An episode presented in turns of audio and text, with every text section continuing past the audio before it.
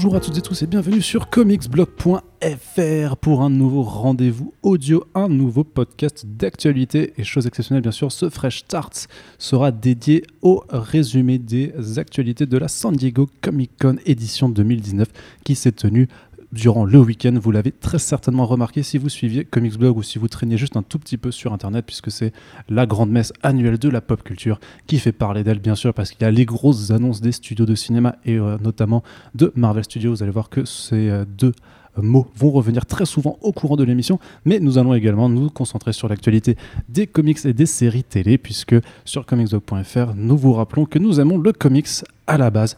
Et pour cette émission particulière, euh, j'ai le plaisir de recevoir Corentin, bien entendu. Pourquoi, Oh, ouais. pourquoi ne le recevrais-je Bah pas Et pourquoi n'aurais-je pas de plaisir à le recevoir? Mais je ne sais pas. Mais je- Il n'y a pas de raison, voilà, il y a puisque voilà, je, raison, en je- fait. je suis- je ne suis plaisir que, je ne suis que plaisir à entendre ta voix euh, dans ce micro. Et nous avons également Océane. Bonjour Océane. Salut Arnaud, comment vas-tu? Ça va très bien, merci. Euh, nous enregistrons dans un endroit un peu spécial puisque nous sommes à l'Archipel, le cinéma Sur le terre-terre. où euh, travaille à Corentin. Donc voilà, si vous voulez soutenir un ciné indépendant bien sympathique, vous pouvez vous rendre au euh, boulevard de Strasbourg pour aller voir quelques très bons films euh, comme, comme qu'est-ce qui se passe en ce moment? En ce Mid-90s. moment. Par exemple, en Ou ce même moment. Yves, Ou même Yves. ou même le dernier Frédéric Weisman qui est un des plus grands documentaristes de l'histoire américaine du Mais cinéma. voilà, Océane travaille pour l'archipel euh, de- Pas depuis du peu. Depuis Tu peu. nous avais pas dit que tu faisais de la communication pour l'archipel, Océane. voilà. C'est un peu secret même pour je- moi, voilà. puisque ce soir. Très bien. Euh, donc euh, voilà, soutenez l'archipel. euh, Merci Arnaud. Soutenez le cinéma indépendant, mais bien sûr soutenez va faire un Comic- crowdfunding aussi. sou- soutenez Comics, sou- soutenez Comics Blog d'abord hein, quand même. ouais. On n'est pas fou non plus. L'archipel en redressement judiciaire, sachez-le. Et c'était une, une information. Non mais c'est dur. C'était une Pendant ce information. temps-là, on te parle de Startup Nation. C'était donc une information Hein qui nous tenait à cœur, Corentin. Mais oui, Arrête mais le de net- chaque clic sur Netflix. Arrête. Ne commence pas. On va donc commencer par la partie comics. Une partie comics qui sera plutôt courte, hein, puisque euh, habituellement donc, euh, les news comics sont plus prépondérantes à la New York Comic Con, euh, qui est quand même la, convention historique. Et la SDCC, c'est quand même plus généralement le tour de faire les annonces du côté de l'entertainment, du côté du cinéma, de la télévision et surtout des services de streaming. hein. on va y revenir juste après. Mais d'abord, hein, parlons un peu de papier, avec une édition qui s'est trouvée assez maigre du point de vue des comics, puisqu'en fait, seul Marvel a véritablement joué le jeu. En effet, les autres éditeurs, et notamment DC Comics, qu'on pointe là dans le viseur bien bien euh, avec nos petits yeux qui se recroquevillent comme ça, euh, a décidé en fait de faire comme très souvent en fait de faire des annonces pendant la semaine d'avant, ce qui est un petit peu normal puisque les sollicitations pour euh, l'automne arrivent. Mais en général, ils arrivaient quand même à se garder quelques annonces pour leur panel. Et là, non, le vide absolu. Donc on a retenu une seule annonce pour DC Comics réellement importante, c'est l'annonce du nouveau projet de Tom King et de Mitch Garrett, donc le fantastique duo à qui l'on doit Sheriff of Babylon et Mister Miracle, deux chefs-d'œuvre s'il en est. Il faut dire qu'on a été bien content d'avoir cette annonce, puisqu'en fait, DC euh, ne souhaitait pas le faire euh, au cours de la San Diego Comic Con. Mais comme il y a eu euh, une très bonne nouvelle qui est arrivée du côté des Eisner Awards, donc on va, on va en reparler juste après, en fait, DC a décidé de lâcher la chose. Mais ce qui veut dire que si Tom King n'avait pas gagné aux Eisner Awards, en fait, on aurait juste, juste rien eu à se mettre sous la dent. Alors, du coup, ce projet, qu'est-ce que c'est? C'est Strange Adventures. Et donc, ça va être un récit sur Adam Strange qui avait déjà un petit peu été teasé dans Heroes in Crisis euh, du même Tom King. Et donc, euh, Corentin, euh, que Oui. penses-tu de ce projet un peu de, de l'annonce de, de faire vivre donc, des aventures à Adam Strange? Est-ce que tu peux un peu nous présenter vite fait le personnage quand même pour ceux qui ne le Le connaîtraient personnage pas? d'Adam Strange bien, C'est un archéologue de Oui. DC Comics inspiré par les, les Space Adventurers que sont euh, Buck Rogers, mais surtout John Carter en fait, puisque c'est exactement le, le principe du héros terrien qui se retrouve sur une civilisation étrangère, la civilisation de Ran, ce qui évoquera beaucoup de choses aux fans de la guerre Ran-Tanagar. Voilà. Euh, et qui, oui, tombe amoureux euh, d'une euh, d'une femme, enfin d'une d'une locale en fait, et euh, décrit comme ça une sorte, enfin ce qu'on ce qu'on imagine, puisque c'est Tom King qui va euh, qui va s'en occuper, on imagine que ça va traiter justement du fait d'être un étranger sur une terre étrangère. Euh, un petit peu comme lui a pu l'être euh, quand il était justement à Bagdad en mission pour la CIA. C'est un peu marrant que tu, dis, que tu dises le- vraiment le terme d'étranger en terre étrangère, puisque euh, Tom King avait- a, a dit en fait que ça allait pas parler de dépression, d'anxiété, ouais. comme euh, pouvait l'être Mister Miracle, que ça allait plus se focaliser sur des thématiques proches de, de la De politique Donald américaine, Trump, justement, oui, de Donald. Trump. Mais c'est ce que ben, j'en parlais avec The Batman, un, un lecteur qu'on salue d'ailleurs, qui, euh, qui m'expliquait que lui, justement, il en avait un petit peu euh, ras la casquette de ses euh, œuvres très biographiques qui se ressemblent un petit peu toutes, et je suis d'accord avec lui, c'est vrai que Tom King, bon, il a été couronné au Eisner, on va en parler, mais c'est vrai qu'il a une bibliographie qui en fait, où beaucoup de titres se ressemblent en fait. Et moi, je trouve qu'à part Mister Miracle, quelques arcs de Batman et euh, Sheriff of Babylon, il n'y a rien qui ressemble plus à un Tom King qu'à un autre Tom King, quoi. Du coup, c'est cool de voir qu'il veut attaquer un peu la politique frontale, puisqu'il avait dit à une époque, euh, notamment pour Mister Miracle, qu'il était, il sentait pas en fait la légitimité pour parler politique, qui c'était pas son boulot en tant qu'auteur de comics. Donc là, euh, à voir, on a l'impression, parce qu'il y a aussi Evan Shiner, du coup, tu, tu ne l'as pas Oui, mentionné. Pardon, Evan Doc Shiner. euh, Evan Doug Shiner, un excellent dessinateur de. Et enfin, pas que de DC, mais un excellent dessinateur de- en général. Qui est très très bon dans les, dans les titres un peu euh, typés 70s, euh, Voilà, justement, Silver que- Age. C'est ce que j'allais noter, puisqu'en fait, du coup, Adam Strange, donc un personnage qui date justement de cette époque un peu plus shiny, clinquante du cosmique, avec des monstres violets et compagnie, a mis une couverture en ligne. et en fait, Mitch Gerrard a repris en fait sa typo. Enfin, les deux sont accordés évidemment. T'as une version où en fait, tu vois justement le côté un peu clinquant, ensoleillé. euh, Très naïf, très candide, très euh, iconique euh, d'une certaine époque. Et à gauche, tu vois justement plus une image très désacralisée, déstructurée, très politique justement, où on voit en fait que son affiche a été, a taguée, il est qualifié d'un de meurtrier de guerre, on lui dit rentre chez toi étranger, etc. Donc oui, évidemment, c'est assez facile de voir vers où il va aller. Euh, on se souvient que dans les dernières pages de Mister Miracle, ils annonçaient qu'il y aurait une suite euh, proto-symbolique, Spirituelle, voilà, c'est ouais. ça, spirituelle, euh, qui du coup, bah voilà, je pense, va encore péter les Eisner l'année prochaine, hein, évidemment.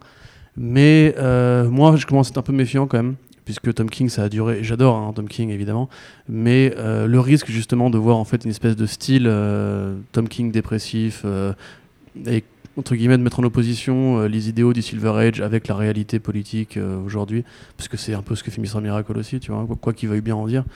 Euh, J'espère que ce sera pas juste un remake de Mr. Miracle avec Adam Strange, mais qu'il y aura vraiment un, sen- un sens de, du renouveau et que justement le, Ivan Shiner va amener un peu de truc à ce, ce trio magnifique. C'est effectivement ce que l'on peut souhaiter, d'autant plus que les détails n'ont pas encore été annoncés. On sait, on sait que ça sortira en 2020, du coup, donc Oui. on a encore pas mal de temps avant de la voir venir. Mais effectivement, il ne faudrait pas que ce soit juste une simple redite euh, de Mister Miracle, aussi bonne puisse être la maxi-série. Et d'ailleurs, on suppose que ce sera une, une maxi-série euh, également. Hmm. Très bien. Et justement, puisqu'on parlait des Eisner Awards, c'est un peu le moment de revenir dessus. Donc justement, Tom King qui a été euh, couronné une fois de plus aux Eisner Awards. Ah, parce que c'est un king. Bah, effectivement, bah, c'est, Et euh, voilà. Mais je crois qu'il Wow. Merci, merci. il, il en a eu euh, facilement 5 ou 6. En tout cas, enfin, il avait au moins 6 nominations. Il a eu euh, plusieurs victoires puisque son travail sur Mister Miracle avec Mitch Gerrard a été récompensé. Mais il a eu également juste l'Eisner Award du meilleur scénariste pour, euh, bah, pour à peu près l'ensemble de sa carrière, sauf Heroes in Mm. Crisis, lol. Ouais. Euh, il a eu, Il a eu la meilleure short story pour, pour euh, le son tra- histoire avec Swamp Thing, sur Swamp Thing avec Fabok. il Je a suis eu pas aussi. forcément d'accord avec ça d'ailleurs, mais. Ouais, elle était bien cette histoire quand même. Ouais. Euh, Il en, a, Bon. il en a eu un autre pour en Du fait coup, juste pour ouais. la, la réédition de, de l'album euh, The Vision donc euh, puisqu'il n'avait pas eu en fait Mhm. de, de victoire là-dessus c'était une bonne façon de, de rattraper la chose et je crois que c'est à peu près Bah oui, voilà, après Tout, meilleur fait- scénariste, comme tu disais, mais aussi pour Batman, Heroes in Crisis, qui est intégré dedans, mais on Ah, si, que c'est un même quoi. Bah, Ouais. Il est intégré dedans, mais euh, bon, c'est sûrement pas ça qui a primé, on va Non. dire. Euh, c'est très bien, il n'y a pas de... Euh, oui, puis voilà, c'est déjà pas mal. Après, on a euh, quelques petits... euh, je sais que toi, par exemple, t'aimes bien Jen Bartel. Ouais, bah, elle fait des super euh, covers. Elle ouais, fait des, fait, très très euh, covers, très. euh, bon, enfin, j'aime pas dire girly quoi, mais c'est un peu dans un style comme ça, très coloré, très très doux. Et Mhm. notamment, mais de toute façon, c'est, c'est, je veux dire, ses talents de, de dessinatrice, illustratrice et même de designer en fait ont été gravement, enfin, mis en avant puisqu'elle a, elle a, elle a signé des, euh, des sneakers euh, Thanos et Captain Marvel, donc Oui, avec, euh, fait, avec Adidas quoi. Donc euh, c'est vraiment une artiste qui est très très très en vogue en ce moment. brasse du blé. ouais.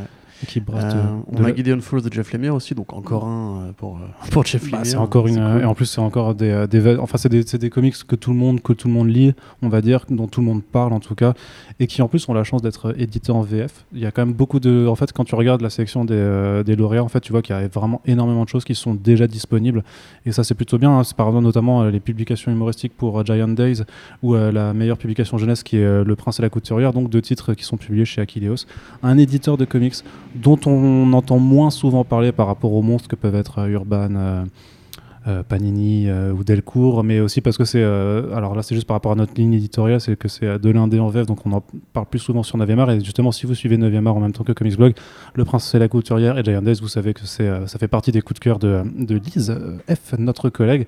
Et donc voilà, encore une preuve de plus que de toute façon, Akilo, c'est un éditeur qui, euh, bah, qui euh, met pas euh, 30 albums par mois, mais qui choisit en tout cas de très très bons titres. Sachant que Le Prince et la couturière, je crois que ça a aussi gagné euh, au FIPD de, de cette année, donc euh, vraiment. Mhm. S'il fallait vous dire de lire quelque chose, euh, vous savez savez vers quoi vous tournez. Tu voulais Et dire quelque chose encore Cocorico, euh, Oui, bien sûr. Pénélope Bagieux euh, pour les culottés. Oui. Euh, je, je sais plus quel, je crois que c'était CNews, C'est CNews, ouais. une française Oui. euh, a Mais gagné. beaucoup de sites ont dit ça. Et c'est ouais. l'habitude de dire euh, un noir ou une femme ou une lesbienne.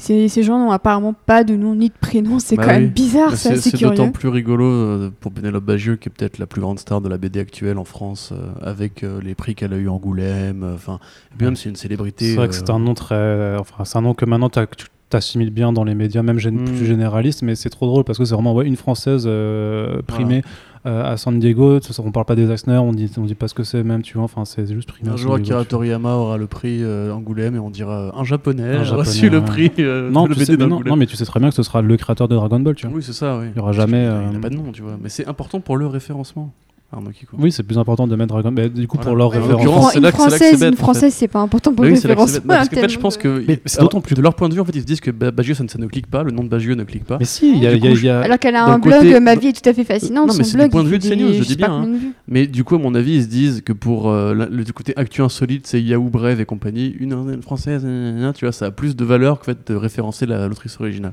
C'est un peu comme euh, Flo- Florida Man où euh, c'est suivi à chaque fois des pires des anecdotes de, de gens qui vivent en Floride et qui sont complètement cons. Je vous conseille vraiment de chercher dans la barre Google, Google euh, Florida Man. Je pense que vous allez, vous allez beaucoup rire pendant un certain nombre Merci, d'heures. merci pour ce conseil de rien. D'autant plus que les, les culottés, elle- elle va être adaptée en série animée. Euh, et donc il y, a y y suffisamment en fait de- d'actualité autour de son nom pour que des médias généralistes été- puissent la, la nommer. hein. Ça a été présenté à Annecy, me semble, Oui. les premières images de culotté d'ailleurs.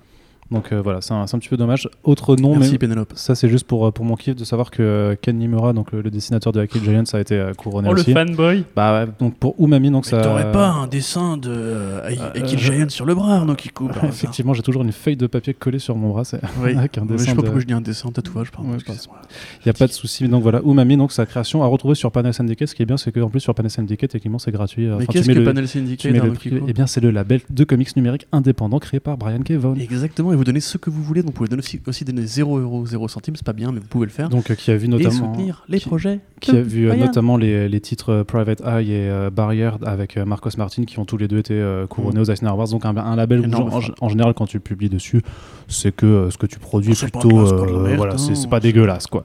Donc voilà, on peut noter encore quelques autres, quelques autres noms juste que je voulais mettre en avant comme Dustin Nguyen quand même fantastique artiste euh, qui a été couro- qui a été primé pour son travail de, sur Descender notamment et sur Ascender la nouvelle série qu'il fait avec qui? Eh bien avec Jeff Lemire puisque on ne parle que de lui.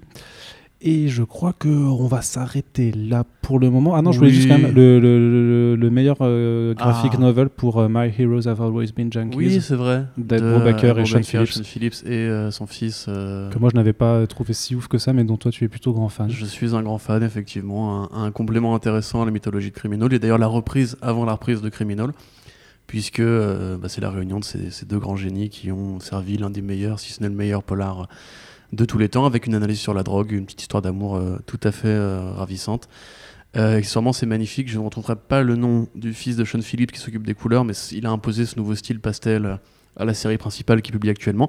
Et d'ailleurs, je suis très déçu parce que je n'ai pas réussi à trouver Bad Weekend, le dernier OGN de, Criminal, très récemment. Si vous l'avez, euh, enfin, s'il y a un libraire après près de chez vous là ou vous voulez commander un TPB sur internet, allez-y. Euh, puisque euh, l'actuelle série Criminal, qui n'a pas été récompensée pendant ce euh, Pour l'instant. Eisner, à part avec, euh, avec My Heroes, euh, ça reste quand même l'un des meilleurs titres actuels chez Image. Et le titre, notamment cet album, est disponible hein, aussi depuis euh, quelques mois Mais chez quoi. Delcourt, puisque Delcourt a publié euh, quasiment tous les travaux d'Ed Brubaker et Sean Phillips. Vrai. Donc on vous rappelle voilà, que beaucoup des titres qui ont été récompensés sont déjà disponibles en VF et ça c'est quand même plutôt cool parce que ça vous donne plein d'idées de comics de qualité à lire si vous n'avez pas le temps d'apprendre l'anglais. Et sinon vous pourriez le faire quand même, bande de feignasses, c'est l'été, euh, prenez des cours. J'avoue, franchement, en prenez l'anglais. l'anglais- l'anglais des comics en plus c'est pas non plus l'anglais le plus difficile à maîtriser. Anyway, euh, on continue juste du coup avec un dernier tour sur euh, le- les, les annonces de comics puisque Oh je vous le disais, je vous le disais avant. plus. Ah, écoute, je vous le disais avant, Marvel, c'est un peu les seuls qui ont véritablement joué le jeu. Ils ont fait pas mal d'annonces euh, aussi pendant la semaine, avec notamment, euh, je sais pas, genre une mini-série Contagion par Ed Bresson, dont personne n'en aura rien à foutre. Euh, avis personnel, bien entendu, hein, vous avez le droit de dire que vous, vous en avez quelque chose à foutre de voir les héros de New York contaminés par une forme de vie sentiente qui aspire l'énergie et les connaissances des gens. Moi, j'en ai quelque chose à foutre. Ouais, peu- ah oui, c'est clair que. assez, assez insolent. C'est vrai que toi, quand Marvel Crunton, t'en as vraiment quelque chose J'adore. plus intéressant. Par contre, tu vois, t'avais avais, l'annonce de Amazing Spider-Man Full Circle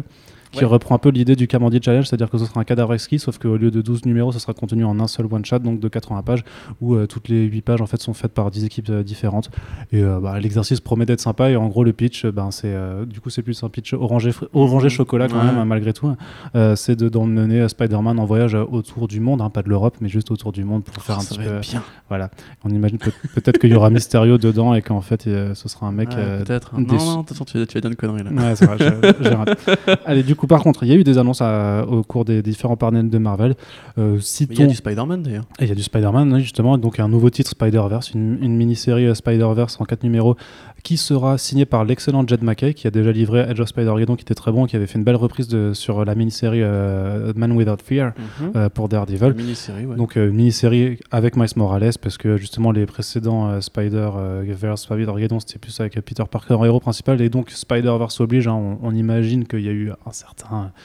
euh, une retombée du, du succès du film d'animation sorti euh, en décembre dernier. Donc on propose une série Spider-Verse et euh, du coup aussi un titre spin-off de la série The Amazing Spider-Man de Nick Spencer qui sera consacré à, une à- à- rouquine. à Mary Jane Qui et qui s'appellera donc The Amazing Mary Jane en toute simplicité et ça par contre ça je pense que ça va être pourri à, à ce fuck quoi j'ai l'impression que c'est Ah ah, pour moi c'est de la Je pense qu'il va nous, il va nous rester de très belles covers par contre. Je trouve Oui. que certaines sont vraiment très sympas. Bon, peut-être passer avec Deadpool où c'est vraiment euh, super facile.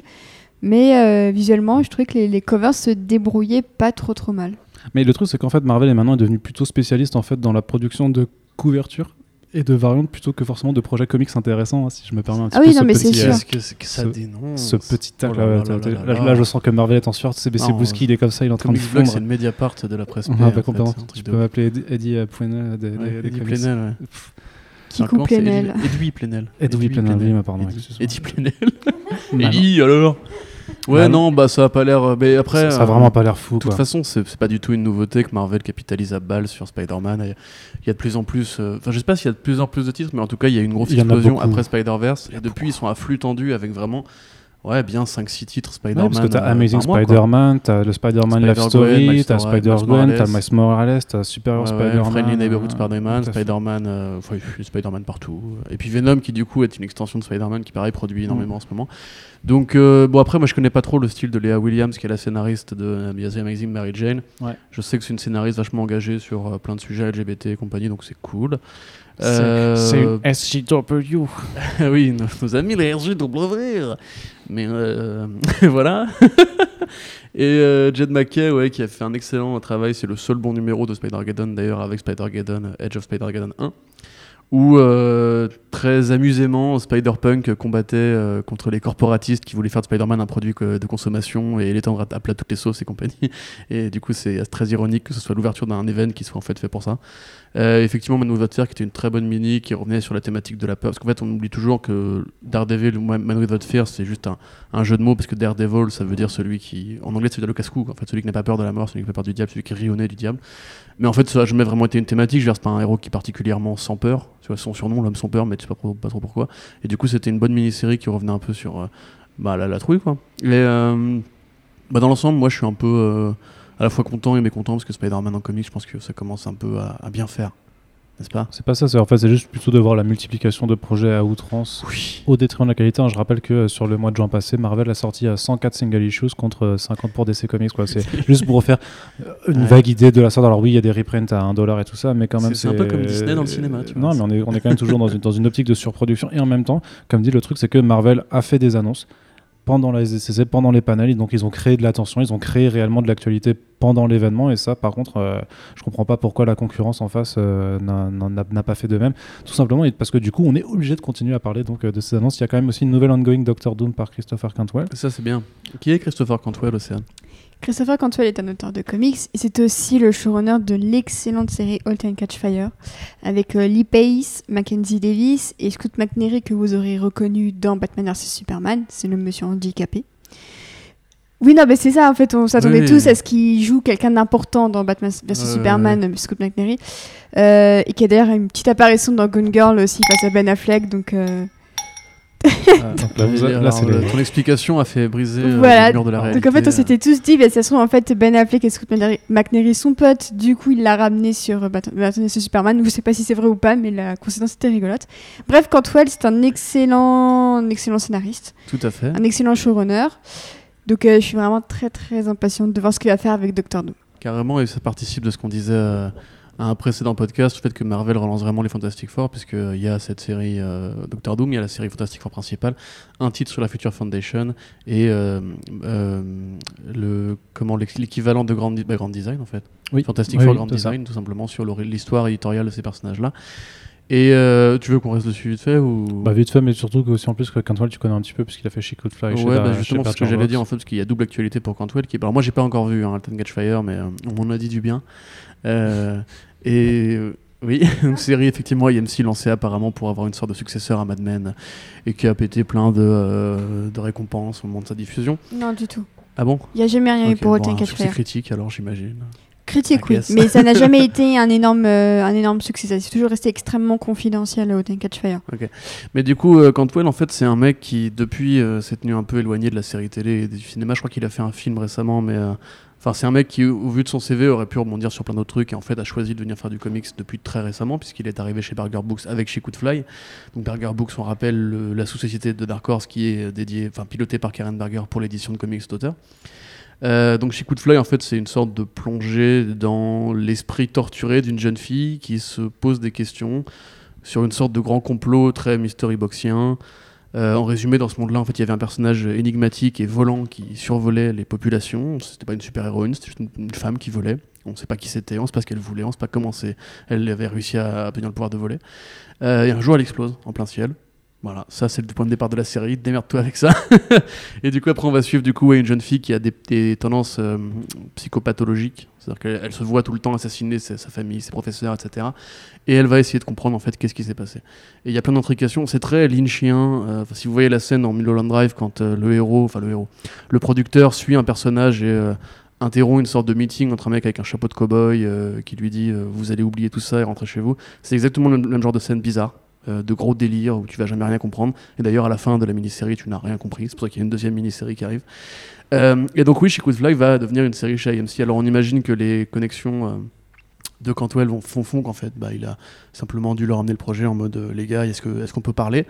Vu qu'il leur a fait gagner de la thune avec Elton Fire, je pense qu'il n'y a pas de raison que ça ne se matérialise pas, surtout que maintenant, AMC a une case de libre puisque Preacher s'arrête. Euh, et du coup, c'est cool parce qu'en plus, du coup, Cantwell, on en parlait aussi pour The Mask, c'est lui qui va ramener la série The Mask avec cette analogie euh, anti-Trump euh, où en fait Big Ed, le héros de The Mask, devient un, candidat à la, politique de la ville. Euh, et qui aussi fait une série sur le consumérisme avec un artiste spécialiste de l'adaptation des romans de H.P. Lovecraft en BD, qui s'appellera Everything, et qui sera une sorte de bazar des horreurs, enfin Little Shop of Horrors, je sais pas comment ça se traduit en français, de Stephen King, mais en version comics. Petite boutique des horreurs. Ouais, ça doit être ça, ouais, tout à fait. Et donc, du coup, bah, un, un nom qui perce bien et qui arrive chez Marvel, du coup, pour en plus un personnage très important. Euh, je pense que ça va, ça va tout tuer. Le problème, c'est qu'il y a Salvador Larocca au dessin. C'est ça. Et que Salvador Larocca, bah, il est temps que, euh, que quelqu'un prenne euh, sa retraite. Non, non, on, ne souhaite pas la, on ne souhaite pas la mort des gens Non, non, non, en podcast mieux que ce que tu Ça, ça ne se fait pas. Qui- C'est un client qui passait dans mon, dans mon dos, là. Par contre, si quelqu'un pouvait effectivement lui péter les doigts pour qu'il puisse, euh, pour qu'il ne puisse plus dessiner, le monde s'en porterait bien. Alors c'est vrai qu'il y a des gens qui, euh, sont fans apparemment de Salvador Larocca, mais il y a qu'à voir hein, quand même ses derniers travaux euh, sur Uncanny X-Men pour, euh, se persuader euh, sans grande difficulté que euh, c'est un artiste qui effectivement mériterait peut-être de prendre la retraite. euh, aux grandes dames des fans des années 90, mais ne vous inquiétez pas, nous ne jugeons personne. Si vous êtes fan de Salvador Larocca, vous pouvez euh, relancer le hashtag Corentin d'émission puisque ses propos sur Salvador Larocca sont absolument insoutenables. Non, mais c'est Hein, n'importe quoi. On, peut le dire. ça y est, je démissionne, voilà, salut. Ben voilà. Eh bien, c'est une bonne chose de faite et on poursuit du coup. On, a parlé, on, parlait, Extrêmement sereine pour notre avenir. on, on parlait brièvement de chez Coldplay en série télé, on reviendra à la partie télé après, mais il y a encore deux, trois autres choses que je voulais voir avec toi, euh, Corentin, euh, sur, Alors, euh, sur, Marvel. Bah, première chose, c'est euh, pareil, tu vois, c'est toujours dans ce jeu de, de l'announcement et de, de, de, le- de- de créer un peu d'actualité, c'est les teasers de Marvel. Alors Marvel est devenu quand même très très fort là-dedans. Ah, Dans le fait de, de balancer juste des teasers avec zéro annonce, zéro équipe créative, truc, mais on balance un mot, genre euh, Marvel euh, fait un panel et puis t'as CBC Bouski qui arrive qui fait Hey, I've got something for you guys. Et, euh, et il annonce juste un mot et du coup ça suffit à créer. ouais, après ça c'est pas spécifique à Cebulski. Cette technique en fait de communication de Non, Marvel. non, c'est c'est- pas spécifique à Marvel, mais ils sont très très friands là-dedans. Ouais, ouais, et c'est bah, con parce que ça leur réussit au final, parce que ça marche. Bah, je, je pense que ça marcherait même s'ils faisaient pas ça en fait. C'est cette manie en fait. Je crois que genre une fois il y avait un truc. C'était Ultron Agenda, je crois en fait, où t'avais genre un visuel euh, Ultron Agenda euh, no- novembre 2020, 2019, je sais pas quoi. Et le lendemain en fait, ils ont annoncé le truc. Donc en fait, ça servait vraiment à que dalle. C'était juste pour se faire euh, une news sur Newsarama qui a dû faire 1000 vues. Voilà, c'est leur technique de communication toute pétée et probablement qu'on n'aura même pas à attendre 3 semaines avant qu'ils officialisent le bail. Un, petit, un- un petit peu plus quand même, du coup, parce que les teasers en question, donc c'est euh, une suite à Annihilation Ouais, mais c'est pour novembre dans les deux cas. Donc, Ouais. euh, oui, Donc une suite suite Annihilation, Annihilation effectivement. et, euh, et le retour à l'univers 2099. Donc voilà, Annihilation, le fameux événement enfin, engoncé dans le run des gardiens de et Lanning, euh, pilote, enfin, écrit par, par, Steve, par Keith Giffen, Steve Giffen. oui, Steve. Mais euh, du coup, euh, non, en l'occurrence, on sait rien. On sait juste qu'Annihilus va revenir, que ça se présente comme une suite 13 ans plus tard. J'ai envie de dire, bon, euh, moi je suis pas forcément friand. Enfin, c'est mortel Annihilation. Hein. Mais là, actuellement, je vois pas quel scénariste. A priori, ce serait Donny Cates. Donny Cates, pour le moment, en cosmique, il m'a pas convaincu. Euh, Tu, tu kiffes pas ce qu'il fait sur les J'ai gardiens bien aimé Silver Surfer Black 1, mais euh, les gardiens, non. Je, trouve ça, je trouve ça besogneux et, et puéril.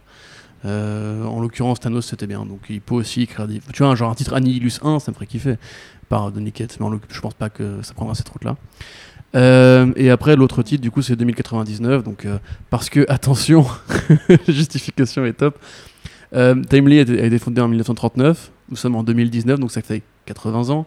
Et si vous prenez 2019 plus 80 ans, ça fait 2099. Et voilà, ça suffit à relancer l'univers 2099 qui, encore une fois, on imagine, sera l'occasion d'un nouveau titre Spider-Man, puisque pourquoi s'arrêter en si bon chemin? D'autant plus que, euh, bon, on peut le dire maintenant, mais que euh, Miguel euh, était présent dans la scène post-générique de Oui, Spider-Verse, oui, tu vois, oui, donc oui, je me dis, il y a, y a forcément un lien. C'est ce que tu veux dire, Océane Ouais, c'est ce que je voulais Voilà. dire. Doublé par Oscar Isaac. Voilà, par Oscar Isaac. Interesting person. Euh, du coup, voilà, enfin, moi, dans les deux cas, euh, qu'est-ce que tu peux pas t'emballer avec juste ces trucs-là et je trouve que le, le processus éditorial de dire, hey, on est à un point d'équidistance temporelle entre la fondation de Timely et l'année 2099, donc ouais. Euh, Bon là les gars, bon, je- vous pouvez juste dire il revient parce que c'est cool, il n'y a pas forcément besoin de, Mm. de trouver une sorte de point d'accroche cosmique. Ouais, euh, c'est sûr. et du coup non, j'en ai rien à foutre. Ouais, ça, ça, je- ça, je, je pensais que ce genre de choses n'allait pas Non mais là, forcément. on se- euh, euh, alors à ma décharge, pour ceux qui se posent des questions, je sors d'une journée de travail assez longue et je suis très fatigué, donc euh, voilà, tout va bien. Mais ça ne t'empêche pas d'être agréable envers Marvel en général. C'est vrai, euh, Marvel, ouais. je t'aime. En tout cas, je Mhm. suis très très impatient de voir ce que. Enfin, je pense que je serai plus là, mais euh, en 2099, du coup, euh, quand, quand Marvel. Se... Enfin, Oh, j'ai- tellement hâte de voir ce que fera Marvel On en va inventer les corps 2099. bioniques d'ici là, ton cerveau sera dans une cuve et tu contrôleras un robot à distance qui aura ton corps, mais mieux. Je suis pas sûr que ce soit vraiment ce, que l'huma- ce dont l'humanité est en vie, quoi, mais, mais bon, pourquoi pas. Et du coup, dernière annonce, et là pour le coup, c'était une vraie annonce, puisque c'était vraiment un panel entier qui était dédié à ça. C'est donc la suite des plans de Jonathan Hickman sur euh, là les. X-Men, puisque voilà, euh, faire deux mini-séries euh, House of X et Powers of X ne suffira évidemment pas, puisque depuis que Marvel a relancé les X-Men avec. Enfin, relancé. Euh, ils avaient jamais arrêté de publier, mais disons qu'ils ont fait leur euh, opération de relaunch en grande pompe euh, sous l'égide Fresh Start avec les Uncanny X-Men. Souvenez-vous, avec un premier arc en hebdomadaire, avec un numéro d'entrée à 8 dollars, puis des choses comme ça. Voilà, on arrête au 22e numéro parce qu'on fait venir Jonathan Hickman dessus. Et donc, bien sûr, deux mini-séries ne suffisent pas. La relance se poursuivra après avec donc un titre X-Men, effectivement par Jonathan Hickman et Francis Lionel Yu. Mais également donc 4, 5 autres, euh, cinq autres mini-séries qui ont été annoncées, qui reprennent en fait les intitulés de grandes équipes de X-Men avec des compositions. Marauders, Voilà. New Mutants, J'allais, j'allais dire du coup. Donc, euh, je, je l'ai dit ou pas. Non, tu, tu, tu veux les dire, tu veux les dire. Voilà, non, non, mais Ah, même des trucs un peu. Non, mais t'as, t'as Fallen Angels aussi, du coup, Ouais, qui, est, qui- ouais. qui est un peu plus. euh, Avec enfin, c'est euh, surtout- X23 et euh, Cable. Oui, puis avec des équipes créatives, alors qui, qui brassent un peu, euh, un peu le bon et le moins bon. quoi. C'est des, c'est- c'est des auteurs qu'on connaît, des auteurs et des autrices d'ailleurs qu'on euh, qu'on connaît plus ou moins bien sur la chose. Mais moi, ça me fait vachement penser en fait à, à la même opération que Age of Bah oui, X-Men, tu vois. exactement, ouais. C'est la- la- le titre principal et, euh, et on fait six mini-séries à côté. Ah, c'est ça, toujours pour multiplier, multiplier, multiplier les, euh, les séries autour des X-Men. Et je- j'imagine que Hickman a un vrai plan d'ensemble et que ça se. Techniquement, ça doit plus se justifier ou se légitimer euh, d'avoir autant de choses. Et en même temps, ouais, mais, mais qui va pouvoir suivre 6 titres mutants par mois à chaque fois En plus des autres choses qui t'intéressent, en plus des, euh, des autres trucs Marvel, des autres trucs d'essai, de, de l'indé, de, toutes les belles choses qu'il va y avoir. Quoi. Mais ce qui est marrant, c'est quand tu, quand tu mates les sollicitations, en fait, elles précisent toutes euh, dans ce nouveau monde des X-Men. Donc on sent que voilà, il y aura un, gros cliff sur House of X, Powers of X par rapport à une sorte de nouveau monde pour la, la fratrie mutante. T'imagines, il y aura un personnage qui dira un truc genre No More Mutants et ça crée une réalité alternative ou je sais pas quoi, ce serait fou quand même. Ouais, Ça pourrait, ça pourrait être genre ils arrivent dans un nouveau monde, hein, c'est Ouais. possible aussi. Enfin vraiment genre un, un nouvel univers. Mais euh, après voilà, où tu dis genre je, suis- je suis sûr que Hickman a un plan pour que tout ça soit cohérent et canon. Bah, un plan pour que six séries soient canon et convergent toutes dans le même univers, j'ai envie de dire c'est un peu le principe de l'éditorial et l'univers partagé. Voilà, tu fais une trame commune, tu sais où elle va aller, tu dis au scénariste on va, on va à tel endroit, voilà, là Hickman n'a rien inventé par rapport à ça. hein. C'est même normalement le, fondement d'un d'un scénariste de savoir où il va en fait. C'est marrant comment tout le monde se, paluchait sur Hickman en mode genre mais depuis le début tout était prévu. Bah ouais, évidemment Gogol, c'est pareil pour Tom King, euh, c'est prévu depuis le début là où il veut aller, tu vois. Après, bon, en l'occurrence, c'est très bien fait. hein. Je suis pas en train de dire que. Je suis pas en train de minimiser les qualités de Hickman, évidemment, mais euh, par rapport à la question que tu poses, euh, est-ce que euh, tout va trouver une justification? Moi, je pense que non. Très clairement, le titre Fallen Angels, c'est un titre pour croutonner parce qu'il faut quand même placer des, des fans favoris de Comics 23, Psylocke et Cable. Parce que ça va vendre aussi, hein. on n'est pas non plus idiot. Hickman, il est pas idiot non plus. À mon avis, je pense qu'il a dû négocier une part de liberté créative qui lui permet de faire un truc bien propre, carré, cohérent, etc. Mais il avait parlé de nouveaux concepts. Euh, je pense qu'Excalibur en, en- Excalibur en fera partie, par exemple. Mais en l'occurrence, il avait dit de nouvelles idées, de nouveaux personnages, même de nouveaux mutants, en fait, qui vont être créés au fur et à mesure. Pour l'instant, on peine un peu à voir, et ça a quand même l'air d'un début assez. euh, euh, ouais, chausson, tu vois. Genre, on y va, bon, tranquille, on, se dessape, on va dans la douche, on prend un petit bain, et après, on part à l'aventure, tu vois. Là, pour l'instant, c'est encore, on est dans le chalet, tu vois, c'est. Je suis pas forcément sur Sax. Après, Lenny Liu, euh, Hickman, c'est- ça fait rêver, il n'y a, pas- Ouais. y a pas à chier. Euh, mais dans les titres qui ont été présentés, moi, il n'y a, pas forcément grand chose qui me. Bah, J'attends de voir après quel sera le cliff de Sofex et Powers of X qui. Ouais, sachant que les premiers numéros commencent cette semaine à l'heure où vous écoutez ce podcast. Tout à Euh, fait, et oui, c'est ça. en tout cas, à l'heure où, l'on- où on l'enregistre, parce que peut-être que vous les écoutez et qui- qu'on est en 2099 Oui, et que vous retombez voilà. sur des archives trop chelous euh, de, de sites internet de- du Ouais, siècle d'avant. En fait, ça se trouve, depuis Hickman est devenu un robot aussi, qui domine le monde comme Ultron. et voilà. Ça, ça, ça se trouve, on est tous des. Rappelez-vous l'époque où il écrivait des comics pourris. Non, mais ça se trouve, on est, tous, on est tous des cerveaux dans des cuves. Et justement, rappelez-vous l'époque, on avait Oui, c'est des, des corps en chair en os. Une grosse cuve des- pour Hickman parce qu'il a un très gros cerveau. Effectivement. Bref. trois lobes, lui. Voilà. c'est- Donc c'est voilà, c'est le tour des 50 C'était une édition qui était assez mec puisque seul Marvel a réellement joué le jeu. Et donc on va passer sans plus tarder à la partie télévisuelle.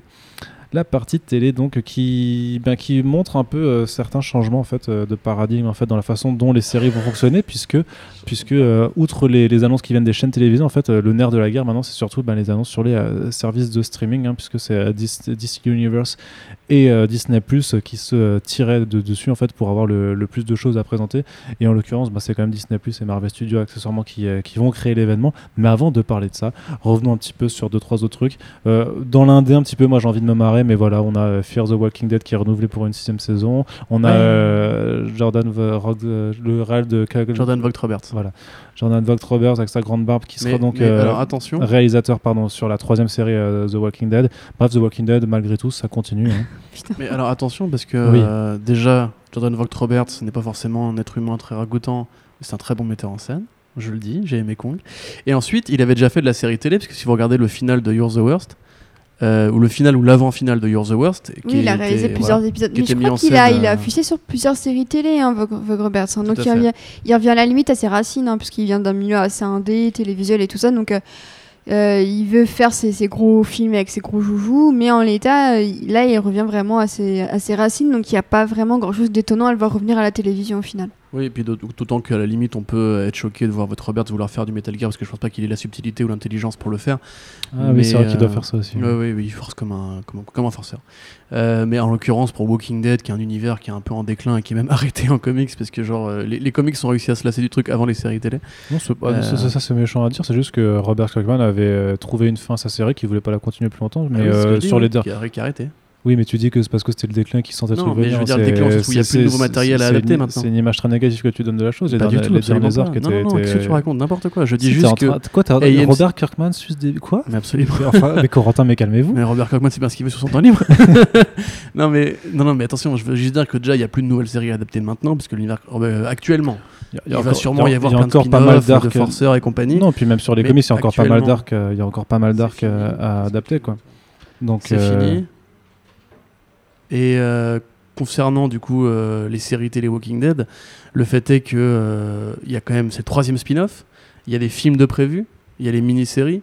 Je veux dire, c'est c'est bon, là, stop. C'est c'est devenu une, une franchise mercantile limite à la Marvel Studios, mais pour la série télé.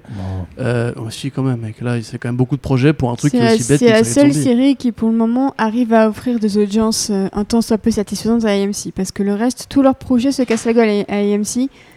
Et pourtant, et pourtant, elles sont quand même en baisse sur The Walking Dead, non? Ah, Je sais Elles, que sont- elles sont en baisse, mais euh, c'est les seules aujourd'hui qui arrivent à, à rester au-delà de une ou deux saisons.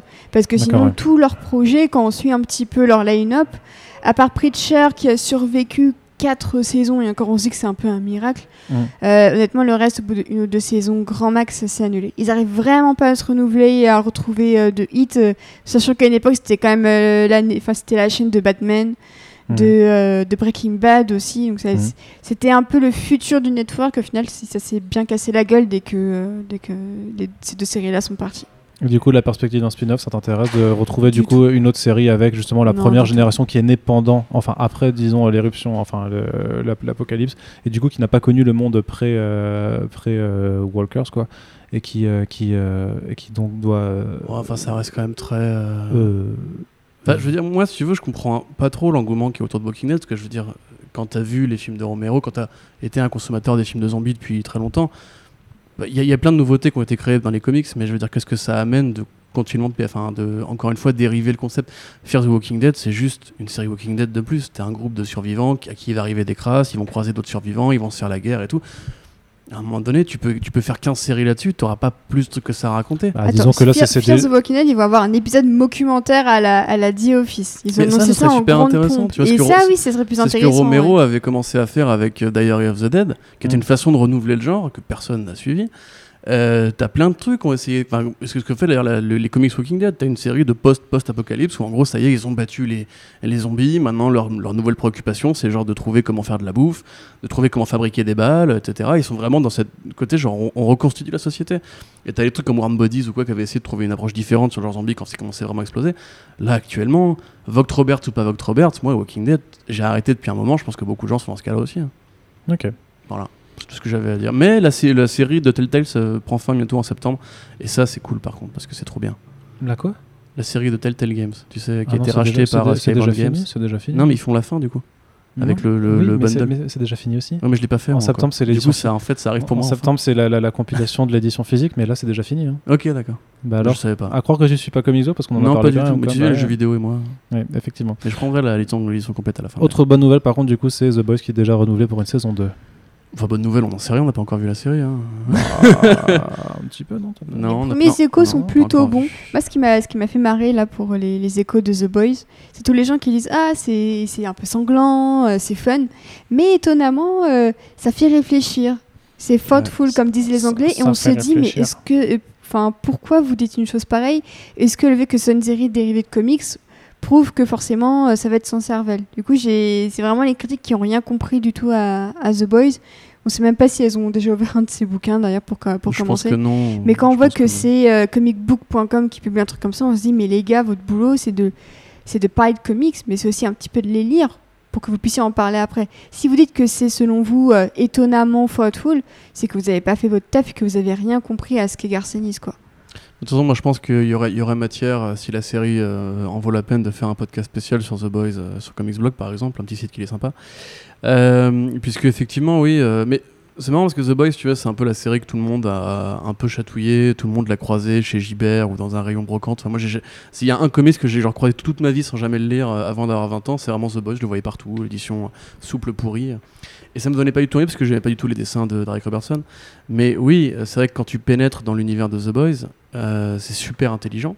Il y a une critique des comics à travers le personnage de The Legend qui va vraiment te décrire l'histoire des personnages de comics, qui va te décrire le fonctionnement du merchandising en comics, qui va te décrire comment en fait le cinéma s'est emparé des comics pour en faire un produit de consommation grand public.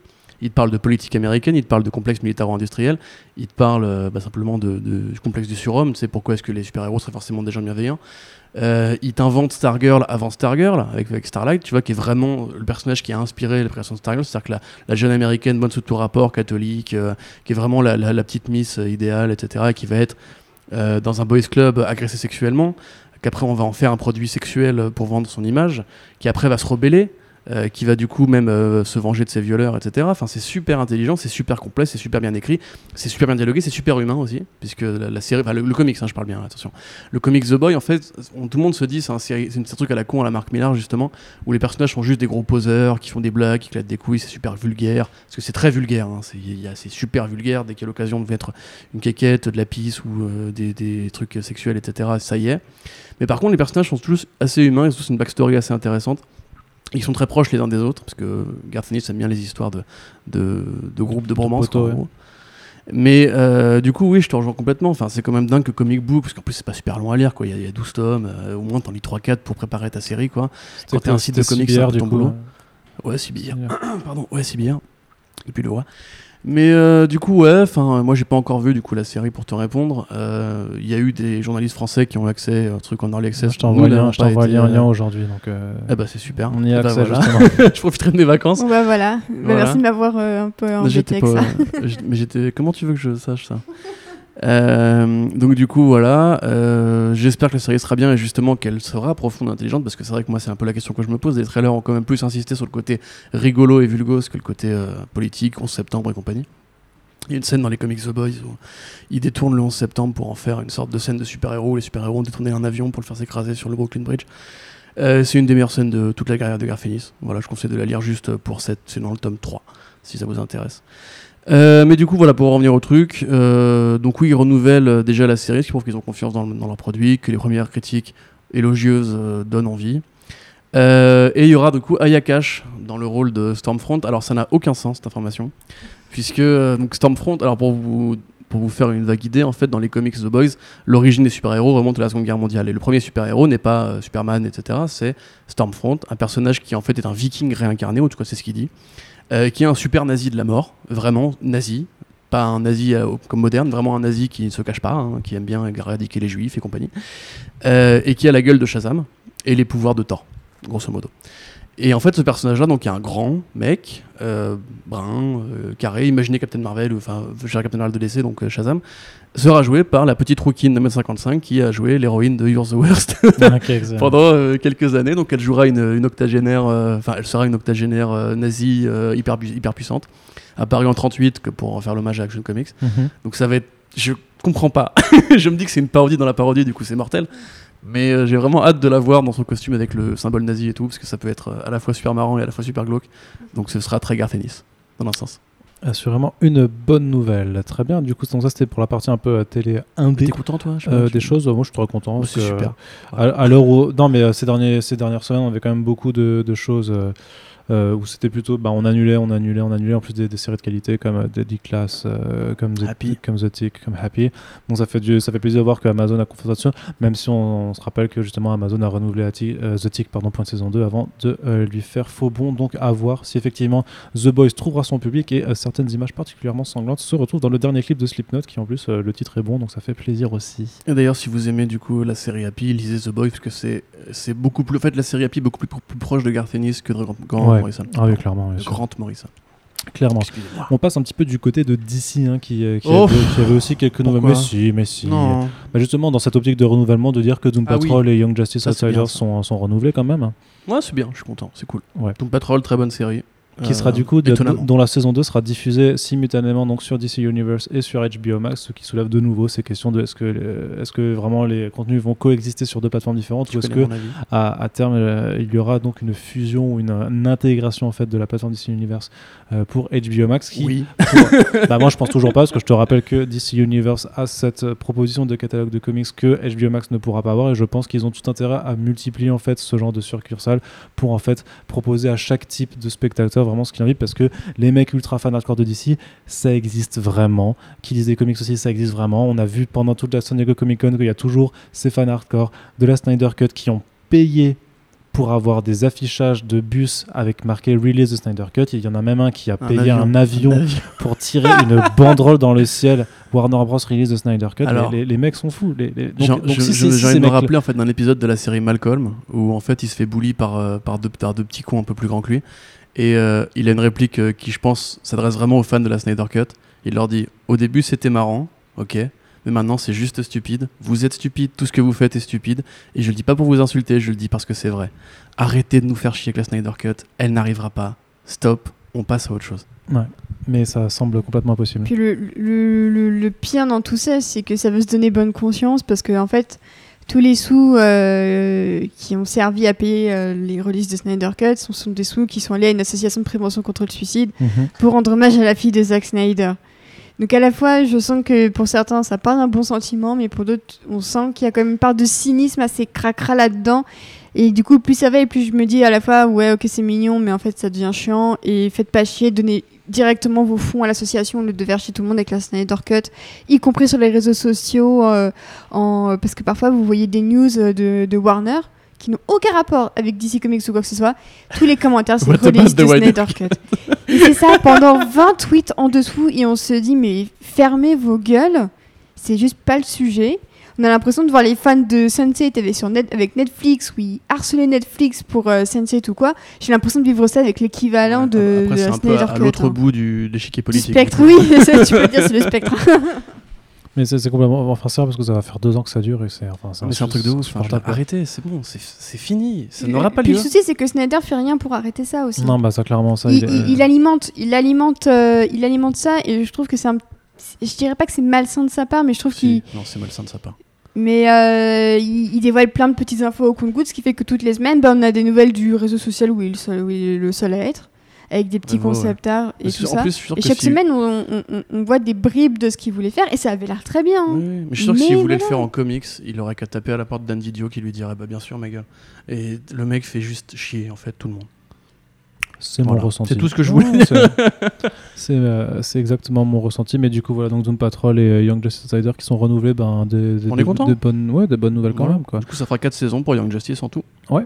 C'est cool. En plus, elle était longue la dernière, euh, parce qu'ils l'ont coupée en deux. euh. Ouais. Non, mais du coup, qui reste quand même une des productions animées qui fait vraiment plaisir à voir, parce que justement, à côté, ils ont annoncé leur prochain film d'animation. Mais bon, voilà, l'animation chez DC en termes de film, c'est pas non plus euh, la méga panacée, on va dire. Mais donc, on en reparlera un petit peu après dans la partie cinéma, parce que ça reste des films, donc euh, je les ai classés dans le cinéma. Mais pour revenir un petit peu sur, euh, du coup, sur, pardon, sur DC, un truc rigolo quand même, c'est les, les, les caméos slash reprises de rôle pour le, la, la CW pour Crisis on Infinite Earth. Moi, ça me faisait marrer quand même.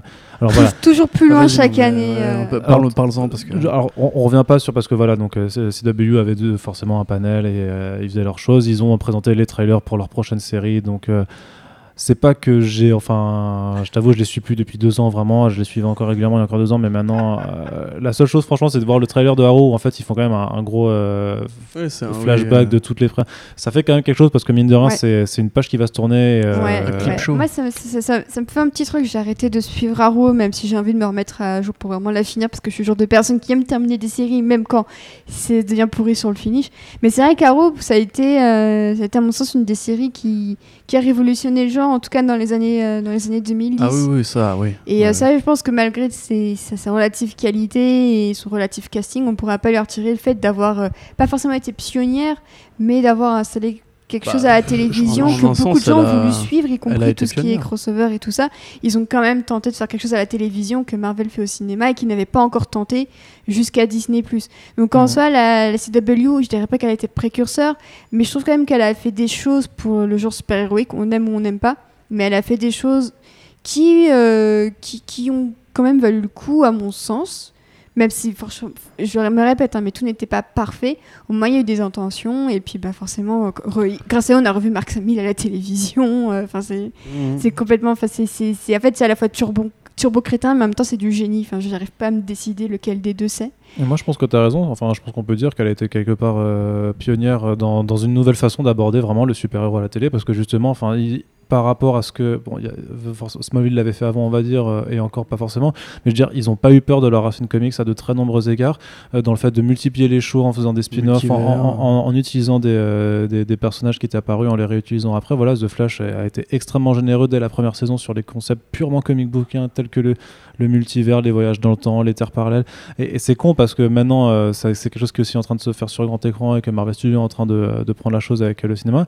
Mais j'ai envie de dire, je pense que la CW, je- moi je, je, rappelle- je sais que si vous m'écoutez depuis euh, 4-5 ans, vous savez que j'ai toujours ce même exemple, c'est que ma soeur, qui ne lit absolument pas de comics, euh, euh, suivait les séries Ah, de, la, faisait de- longtemps. de la CW et avec elle, je pouvais parler de multivers, de timeline, truc, parce qu'elle comprenait avec The Flash ce qui se passait, tu vois. Et c'est con, mais pour le grand public, c'est ouais, ça vulgarise le truc à fond. hein.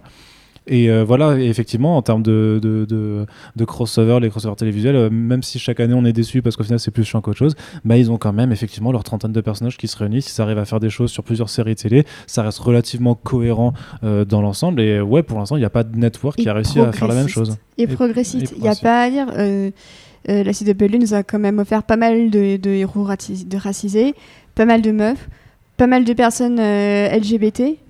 Euh, et euh, je trouve ça vraiment. euh, je trouve que le cinéma devrait en prendre de la graine niveau représentativité. Mhm. Donc Marvel se lance enfin dans, dans le grand bain, on y reviendra. Enfin, ils- Mais ils je ont- trouve que la Warner, je trouve que la CW aussi, dans ce domaine-là, a été assez précurseur de, de pas mal de choses. Et c'est pour ça que bah, je repense à, à, à White Canary. hein. et bah, c'était une des premières fois que je voyais une héroïne bi dans le monde des super-héros à la télévision. Et même si, si, euh, le rendu de son personnage n'était pas parfait, bah, moi ça m'a fait super plaisir de me dire qu'enfin, bah, il y avait des héroïnes sur des chaînes qui sont quand même beaucoup regardées, surtout chez les, je- les jeunes. Et ça qui est important aussi, c'est que c'est regardé majoritairement par des jeunes qui peuvent avoir des, exemples pareils auxquels euh, pour s'identifier un petit peu. Donc après, on verra si Batwoman euh, confirmera ça. J'ai un peu plus ça- d'appréhension, mais bon, on verra. ouais. hein, Il y a, mais, y a euh, l'air d'avoir de gros problèmes d'écriture dans Batwoman en fait, que ça, ça a Bah, l'air c'est un d'être peu très, ça, parce que euh, Mel reste quand même un portrait assez élogieux, euh, parce que je pense qu'il n'y a plus rien à, à dire sur les défauts de la série. Tu disais que tout n'est pas parfait, moi je dirais que rien n'a été parfait en fait, à aucun niveau. à Ah aucun moment. si Franchement, euh, Ah non, saison non, 2 d'Arrow si, avec si. euh, Non, Wilson. la saison 1 était vraiment bien, mais Moi, la saison 1 deux- de The Flash, pour moi, ça, ça- ça- ça reste vraiment cool. C'était une petite série un petit peu feel good. Je trouve qu'il y avait des super fils rouges. Euh, Ouais, ils déjà- avaient ouais, mis plein de concepts super intéressants. Alors, les vilains, t'avais l'impression qu'ils sortaient un petit peu du, de guignol, mais on s'en fout parce que les acteurs sentaient qu'ils prenaient leur pied. Genre, revoir euh, Dominique Purcell et Wentworth Miller euh, en train de jouer Cold et, euh, et son pote. Bah, moi, ça me faisait hurler de rire. C'est tellement con qu'au final, bah, tu, tu te ouais. dis, ouais, tu, tu, tu, tu, tu ne peux qu'adhérer parce qu'ils ont l'air de se faire plaisir. quoi. Et Corentin va dire non, tu ne peux pas cadérer parce que moi je suis Non. blasé. On continue. on-. On continue quand même. Oui, donc du coup, bah, parce que on parlait de ça, mais en fait ce que je voulais dire, c'est que voilà, il y aura euh, Brandon, euh, euh, Brandon House qui, qui reprendra un rôle de Superman. Alors c'est pas le Superman de, de, ses films, mais il fera le Superman de l'univers Kingdom Come. Alors voilà, l'univers Kingdom Come par la CW, on, prend, on, prend, on prend le Ça, recul. non, par contre. on prend le recul qu'on veut, mais sinon, autre news qui, a été, qui était tombée pendant le week-end, et après, ce sera dans la série Batwoman, dans la partie, en tout cas, Batwoman impliquée dans le crossover, c'est que Burt Ward, donc ce qui jouait euh, Robin dans la série Batman des années 60, aux côtés de- du regretté Adam West, donc euh, sera également dedans. On sait pas ce qu'il va faire, je suis pas sûr qu'il remette son costume de Robin, mais ça pourrait être intéressant que s'ils viennent, par exemple, d'une- d'une d'une terre où euh, tous les héros sont vieux machin et qu'ils fassent Ah, je me rappelle l'époque où j'étais Robin machin, enfin bref, mais je, je les trouve quand même toujours très forts. Parce qu'ils ont fait ça un nombre incalculable de fois en fait, mais voilà, même en faisant revenir Ma- Mark Hamill, en faisant, euh, en faisant revenir euh, John Wesley Shipp, euh, le Flash John Wesley original. Shipp, le Flash des années 90, qui reprenait son rôle l'année dernière euh, en tant que Flash euh, des années 90. Euh, Il y avait Dean qui était revenu dans Supergirl aussi. Enfin bref, voilà. Oui, Il, qui joue Jonathan Kent, il Ouais. me semble. Mais puis bon, on avait non, aussi. non, non il, le, jouait le père adoptif de Carol Danvers. Ah oui, Euh, voilà. Machin Danvers, Ouais, et puis bah même c'est bête mais à dire mais Linda Carter elle joue la Oui, présidente oui, oui, dans Linda Supergirl. Donc euh, voilà, enfin, ils ont vraiment toujours eu le chic en fait, juste pour, pour reprendre les acteurs qui ont euh, marqué de la pop culture et euh, les adaptations de, de comics et de super-héros qui bah, de, de décennies avant nous. Et euh, bah, moi, je trouve ça juste très cool quand même, juste dans l'intention, même si effectivement le, le résultat sort toujours pas. Et donc là, je, je- moi j'ai face à moi un Corentin qui, qui me regarde en rigolant pendant que je fais mon assertion, en disant que quand même voilà, il y y a- il y a du bien pour, même si tout n'est pas parfait. Euh, non, il faut- allez, voilà. Parce que C'est- si- c'est si bien, la- c'est super, je suis content. Ok, bon. bien voilà. Eh bien, écoute, euh, on va passer sur la news suivante puisque tu n'as pas envie de commenter et que j'ai pas envie de m'énerver avec toi. Euh, nous allons. Nous allons donc aborder deux trailers donc euh, du côté de DC qui, ont, euh, qui nous ont été présentés puisque quand même on a eu des trailers heureusement parce que sinon on n'avait rien à se mettre du côté de, de Warner DC. Donc première chose, la série animée Harley Quinn. Océane, tu lèves les sourcils, explique-nous pourquoi. Bah, j'ai l'impression que ça veut cocher toutes les cases de la série animée, un peu adulte, mal élevé, vulgaire, tout ça. Euh, on a regardé les images tout à l'heure avec Corentin, et moi pour le moment je, je vois rien de bien intéressant à se mettre sous la dent, même si voir Poison Ivy et Harley Quinn qui semblent assez proches, je me dis est-ce qu'ils vont oser nous faire la, la petite romance euh, Je me dis pourquoi pas? Alors Bah, pourquoi Corentin pas, me qu'en parallèle, se elle- elle- la tête, Elle mais latte les couilles du, du Joker euh, littéralement avec sa batte Voilà, de baseball. donc, donc, Oui, c'est la pourquoi pas nouvelle mode. voilà, en comics on fait pareil aussi. Euh. Mais oui, oui, oui, oui, bah ça. Ça a l'air très New 52 du coup, ça a l'air très Connor Bah, c'est ouais. très très bruyant, très énervé, très ça s'agit dans tous Je, les je- sens. je euh. sais ça. que Harley Quinn est, est devenue une sorte d'icône euh, pour un, un certain genre d'histoire et tant mieux. Enfin, je n'ai pas spécialement besoin de critiquer ça. Après, moi, euh, étonnamment, je reste quand même toujours plus proche de la, la Harley Quinn de Paul Dini. Euh, C'était mieux dans les années 90. non, non, non, gna, absolument pas. Je dis pas que c'était mieux, je dis que c'est ce que moi je préfère. Voilà, tu vois la, la, la nuance. Ah là là. Mais euh, du coup, non, mais même en termes de visuel, ce costume ne me plaît pas. Le fait d'avoir encore une fois voulu coller au putain est- de cheveux, de cheveux du film Suicide Squad, mais je n'ai jamais compris ce besoin de faire une. Harley Quinn, elle a une gueule particulière. Elle n'a pas tombé dans une cube d'acide. Une cube d'acide. Euh, elle n'a pas non plus un mini short et un débardeur ouvert. Après. Voilà, je dis pas elle doit porter ça ou quoi, c'est pas euh, parce qu'après on va me reprocher d'apposer un personnage féminin, etc. Alors que je vais tout le monde me reproche à Batman quand il passe un costume débile. La vérité, c'est juste que moi, en fait, cette Harley Quinn là, je l'ai lu, je l'ai consommé euh, dans Suicide Squad à l'époque de euh, machin. Enfin, c'est le scénariste pourri qui a rien fait ensuite. Et à l'époque aussi de Jimmy Palmiotti et Amanda Conner. Ça ne me parle pas. Et je trouve que la série, malheureusement, tient cette inspiration-là. Alors, oui, comme tu dis, en plus, ça a l'air d'avoir peut-être un manque de personnalité. Euh, Enfin, je, vois, je vois rien, tu veux, de très. euh, cas, c'est pas très, c'est moins méta que, que le premier teaser qui a été diffusé, qui là, elle avait même l'air d'être plus même- drôle, plus même sympa. ce, même tu ce vois. méta était quand même. Tu vois, c'est les cibles faciles qu'on prend, quoi. Tu vois, Ouais, je sais pas, moi ça me faisait marrer quand même. Tu vois, alors que là, j'ai rien trouvé de très très drôle. Je trouvais que justement, Bah, ça, ouais, ça- me faisait mal à la tête. La seule chose qui m'a qui m'a fait vraiment marrer, c'est juste la blague de fin euh, où elle fait Holy shit, Batman, qu'est-ce qu'on peut refaire ça ensemble? Il fait Oui, No. voilà, Et voilà, ça c'est le, le Batman euh, pragma, enfin le qui tire la gueule que Bah, tu vois souvent. moi, tu vois, je, dis pas c'était mieux avant, mais je trouve quand même que en termes d'animation aussi, quand même, il y avait une qualité, il y a une qualité à une rigide, époque. hein. Non, non, non, mais je veux dire, le monde animé de DC Comics, les productions Warner Bros Animation, il y avait une qualité à une époque qu'on trouve pas aujourd'hui. On va probablement parler des films animés qui est annoncé aussi. Euh, je vais être très honnête, moi je les consomme plus ces, ces- ces animés-là aujourd'hui parce que justement, euh, bah, je trouve qu'on a perdu en fait un, un point d'ancrage qui plaisait à la fois aux gamins et aux adultes.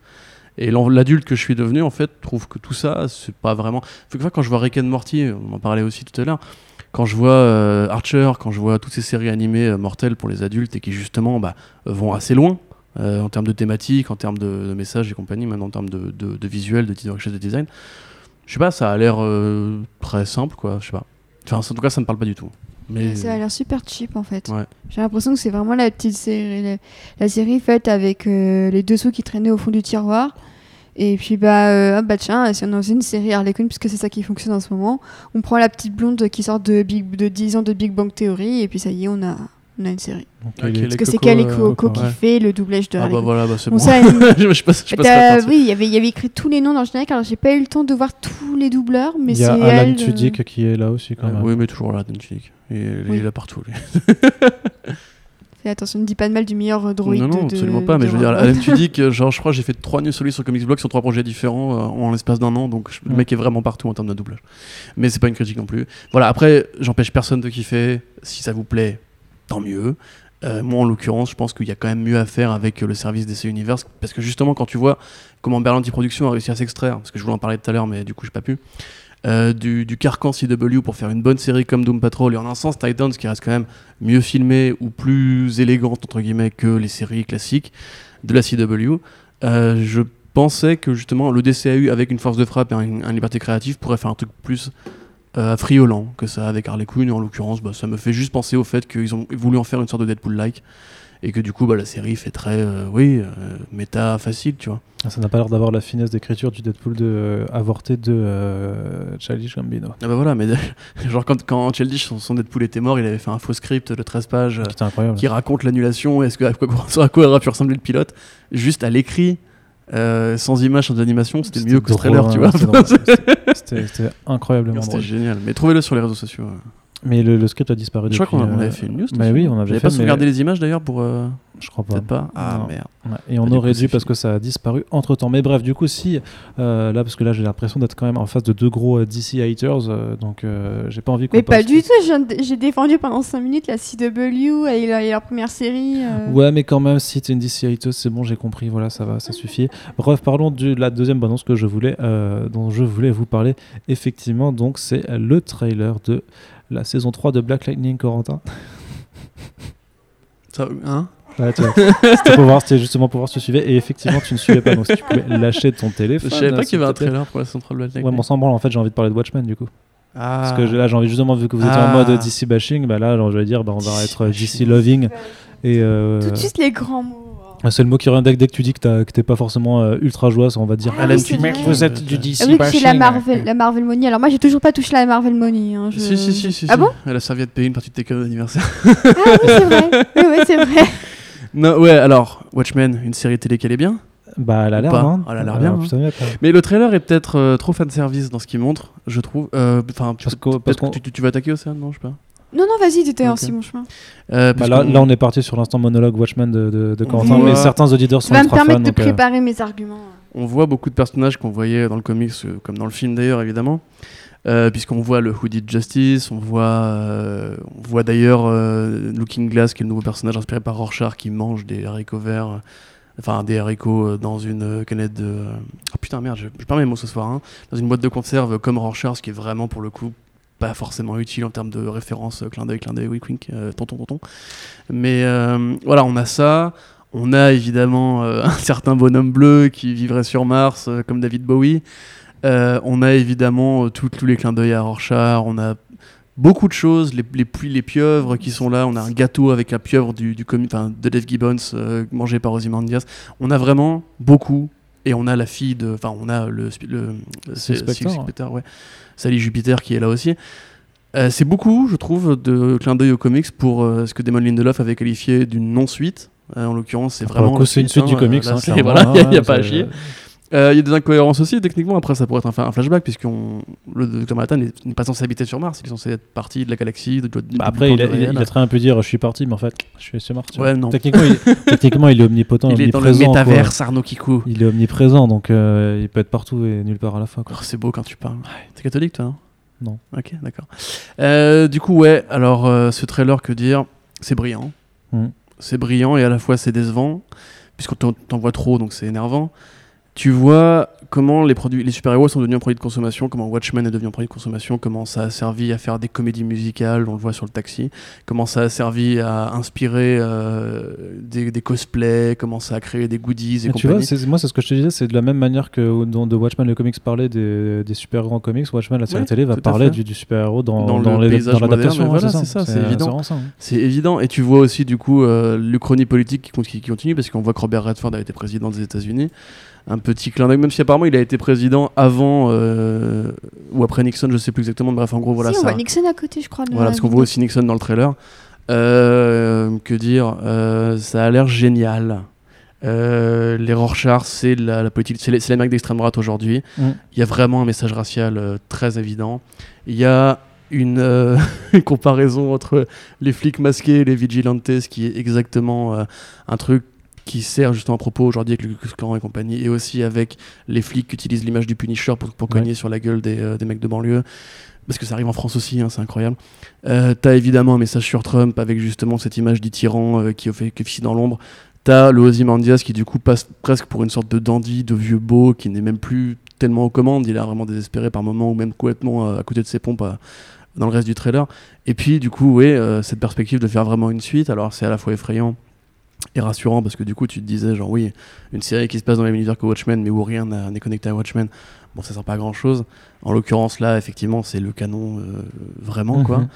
Euh, et puis ouais, t'as ces petites pieuvres qui tombent sur le pare-choc de Regina King, et là tu comprends que c'est un flashback qui réinterprète la façon dont Ozymandias a fait péter euh, New York. Euh, donc il y a plein de trucs super intéressants, visuellement ça a l'air assez ouf, t'as toujours ces plans incroyables avec Looking Glass, t'as toujours une sorte de double jeu sur qui joue Van Johnson, est-ce que lui c'est un héros masqué ou pas? Euh, est-ce que le rôle, ça va juste être de traiter en fait une, opposition entre la police et euh, les Rorschachs euh, du futur? Moi, je sais pas en fait, je sais pas trop parce qu'on peut toujours se poser la question qu'est-ce que tu comprends de tout ça, qu'est-ce que tu analyses de tout ça, mais en fait, l'intrigue en soi, elle est toujours aussi floue. Euh, mais juste voilà, convoquer David Bowie, convoquer vraiment des, hommages mouriens très évidents. Il y a des petits symboles par-ci par-là. On voit qu'il y a un journal qui, parle justement de la politique de Robert Redford dans le trailer, qui est tout peut faire une référence toute petite, tu vois, et qui du coup bah, confirme le côté sous-texte, cher amour justement, des, interstices de Watchmen, où tu avais l'extrait du bouquin d'Olice Mason et tout. Donc tu vois que ça va être très riche quand même, et tu vas pouvoir trouver des sous-textes, des références et tout. moi je pense aussi au drapeau du pirate. Voilà, le drapeau du pirate effectivement de euh, Pirate Jenny et euh, l'Amérique avec, le, avec le, les étoiles circulaires comme pour symboliser le fait que maintenant la, la, la, Terre pense en termes de planète et plus en termes de nation. Mmh. Donc euh, ce qui est totalement faux aujourd'hui. Mais du coup ça pourrait être aussi voilà, une petite, euh, un petit inversement intéressant. Donc il y a plein de trucs à analyser, il y a plein de trucs à trouver. Mais c'est vrai que voilà, voir, voir un plan de, de, Mars avec le docteur Manhattan, avec l'iPhone Mars qui démarre, moi j'étais là genre c'était bien. Et voilà, c'est, je, je pense que ça va tout plier. Euh, je pense que la CW n'a qu'à bien se tenir. Bah je pense que Marvel Studios euh, et Kevin Feige vont se mettre en PLS sous leur bureau en criant Non, une série télé fait mieux que moi depuis 10 ans. Et euh, voilà, je suis content que ça arrive et merci Damon.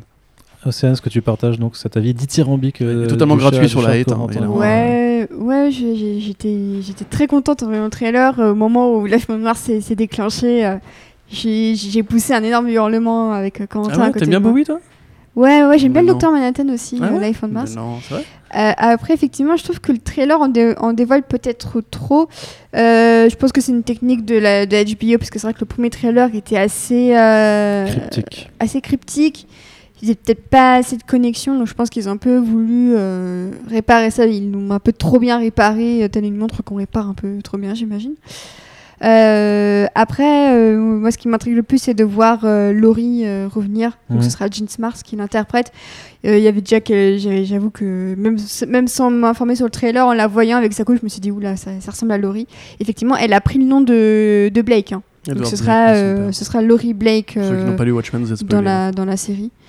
Euh, moi, je suis très contente. Après, j'ai pas envie de trop décrypter le trailer parce que j'aime bien le fait de me faire embarquer par les images sans forcément comprendre tout de suite de quoi il va en retourner. Genre, j'aime voir cette pluie de pieuvre et, et, ne pas forcément savoir à quoi elle correspond.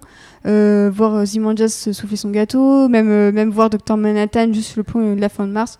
Pour moi, j'ai pas besoin de savoir l'histoire derrière tout ça, je veux juste être porté par les images. Et Puis avec Lindelof, il y a peut-être beaucoup de, fausses, de fausses pistes voilà. aussi. je trouve c'est ça. Donc, je trouve c'est un autre mec bleu. Donc pour le moment, j'essaie de, j'essaie de pas être dans la suranalyse et plutôt de me laisser porter par le, le trip aussi sensoriel que ça a l'air de l'être. Parce que je trouve que c'est, pour l'instant, ça a l'air d'être une série qui joue aussi beaucoup sur le son. Je trouve qu'il y a un son apporté au son de, dans, dans le trailer avec les petits, les, horloges. Oui, la et tout ça. est vachement importante. Je trouve que j'ai l'impression que ça va être une série super musicale aussi. Et, euh, et ça, je pense que ça peut être intéressant aussi. Mais je pense quand même que le premier trailer était plus représentatif de la façon de faire de Lindelof. Là, à mon avis, il faut pas oublier que ce genre de trailer-là, c'est sont destinés au public américain, puisqu'il est lancé en début de Comic Con. Voilà, pour, faire du bruit pendant la Comic Con. Les ricains, eux, ce qu'ils aiment, c'est quand ça pète fort et que tu as du fan service besogneux, justement. Le style de Lindelof, du peu que je le connais, bien sûr, je n'ai vu que. Enfin, j'ai pas tout fini de The Leftovers, mais c'est beaucoup plus euh, lent, c'est beaucoup plus psychologique, c'est c'est un, immense sudoku, tu essaies de comprendre, en fait tu comprends qu'il n'y a, rien à comprendre et que c'est juste un truc très individuel, c'est un voyage très individuel que tu dois faire avec, avec ce qu'il veut te raconter. Euh, je vois pas comme justement un truc à la Snyder qui va péter à la fin, etc. Ça peut, hein, mais à mon avis, ça va être beaucoup plus intelligent que ça. Et quand tu vois justement, en fait, quand tu mets bout à bout toutes les images de Looking Glass, donc le personnage qui a un masque euh, qui reflète la réalité, ce qui est du, coup évidemment un renvoi à Rorschach, et tu sens qu'il l'a fait parce que Rorschach est mort et qu'il lui fallait son Rorschach parce qu'il n'y a rien de plus pertinent en 2019 qu'un Rorschach. Euh, T'as qu'à voir les commentaires sous le, sous le, trailer où tout le monde disait Mais attendez, Rorschach, c'est un mec sympa quand même. Hein. Oui, oui, oui, tout à fait, bien sûr. Oui, oui, bah, il aimait pas les gays, les femmes, euh, les noirs. Euh, il aimait bien tuer des gens, mais c'était un mec adorable. Euh, quand tu vois justement toutes ces images mises bout à bout, en fait, avec euh, les images de la Lune, enfin tu sais, du débarquement sur la Lune, avec les images de la politique, avec en fait cette façon qu'il a justement de continuer à jouer le rôle de vigilante, mais en même temps qu'il a l'air de tout savoir à la fois, tu vois. T'as l'impression que c'est un, c'est un petit peu justement Delon Lindelof qui en fait te présente sa série avec la réflexion en gros, c'est en gros qu'est-ce que toi tu vas en attendre. Et c'est pour ça que je trouve que le trailer en fait fait pas son boulot parce que à mon avis la série va être plus en mode genre pour les fans de Watchmen, c'est genre mais toi en même temps tu crois que tu connais tout etc. Mais regarde ce que c'est devenu Watchmen aujourd'hui, tu vois, c'est-à-dire que c'est exactement ce que je disais à Sullivan, on s'était engueulé à ce sujet-là. Enfin on avait discuté à ce sujet-là et je lui disais que Watchmen est un comic extraordinaire, mais justement, il devait t'apprendre à, à te démerder un peu par toi-même, à renoncer à l'idée de l'homme providentiel et euh, à te méfier des, types de fascisme, euh, à te méfier aussi des peurs politiques euh, qui peuvent être instillées. Aujourd'hui, on voit que ça n'a pas du tout marché. Enfin, le, le peuple n'a jamais eu plus peur aujourd'hui qu'aujourd'hui. Tu vois, genre, quand l'Algérie gagne la Coupe d'Afrique des Nations, t'as des gens qui se barricadent chez eux ou qui ont peur au moindre détonation de pétard dans la rue. Quand tu vois aux États-Unis, la peur a fait, va faire élire des dictateurs, tu vois. Et Rorschach, justement, est considéré comme un héros. C'est quand même un énorme paradoxe, alors que c'est au départ, c'est justement l'allégorie d'un tueur fasciste que tu pourrais aujourd'hui trouver dans une, dans une école. voilà. Et je pense qu'il est important de mettre une vraie piqûre de rappel. Et comme justement le comics le faisait en 85, comme tu disais avec les super-héros, de rappeler aussi que les super-héros ont un message politique à, à apporter, ils sont pas juste des produits de consommation. Euh, donc voilà, je crois que j'ai beaucoup trop parlé à propos de ce trailer. Moi, j'ajouterais juste que l'un de mes plans préférés du trailer, c'est celui justement Laurie et dos à une sorte de tourelle du docteur Manhattan, une sorte de tourelle bleue qui avait d'ailleurs été exposée euh, à la Comic Con. Et rien que ce plan, euh, j'étais en mode Ah putain, Je- pense que c'est une sorte de balise pour essayer de le contacter en vain, tu vois. Genre, à mon avis, Ah, ils ont installé possible, ça ouais. en mode genre, euh, on va essayer de lui, de lui- parler pour qu'il revienne un jour. C'est ça, ouais. Parce que c'est pas comme dans le film, hein, le Dr. Manhattan n'est pas forcément le méchant à la fin de Watchmen. hein. Mm, bah là, du coup, non. Voilà. Pour ceux qui n'ont vu que le film, du coup, qui se posent la question, mais c'est bizarre, c'est quoi ces pieuvres là? Non, mais je, pense- la BD. je pense, je pense quand même qu'effectivement le trailer était plus démonstratif pour un peu rappeler à ceux qui ont vu le film aussi, qui connaissent, tu sais, ceux qui se disent fans de Watchmen mais qui n'ont pas forcément lu la BD, de dire regardez, vous avez quand même vu ça, il y a- a tous ces éléments que vous avez déjà vus et aimés, donc euh, venez, ça va être bien, tu vois.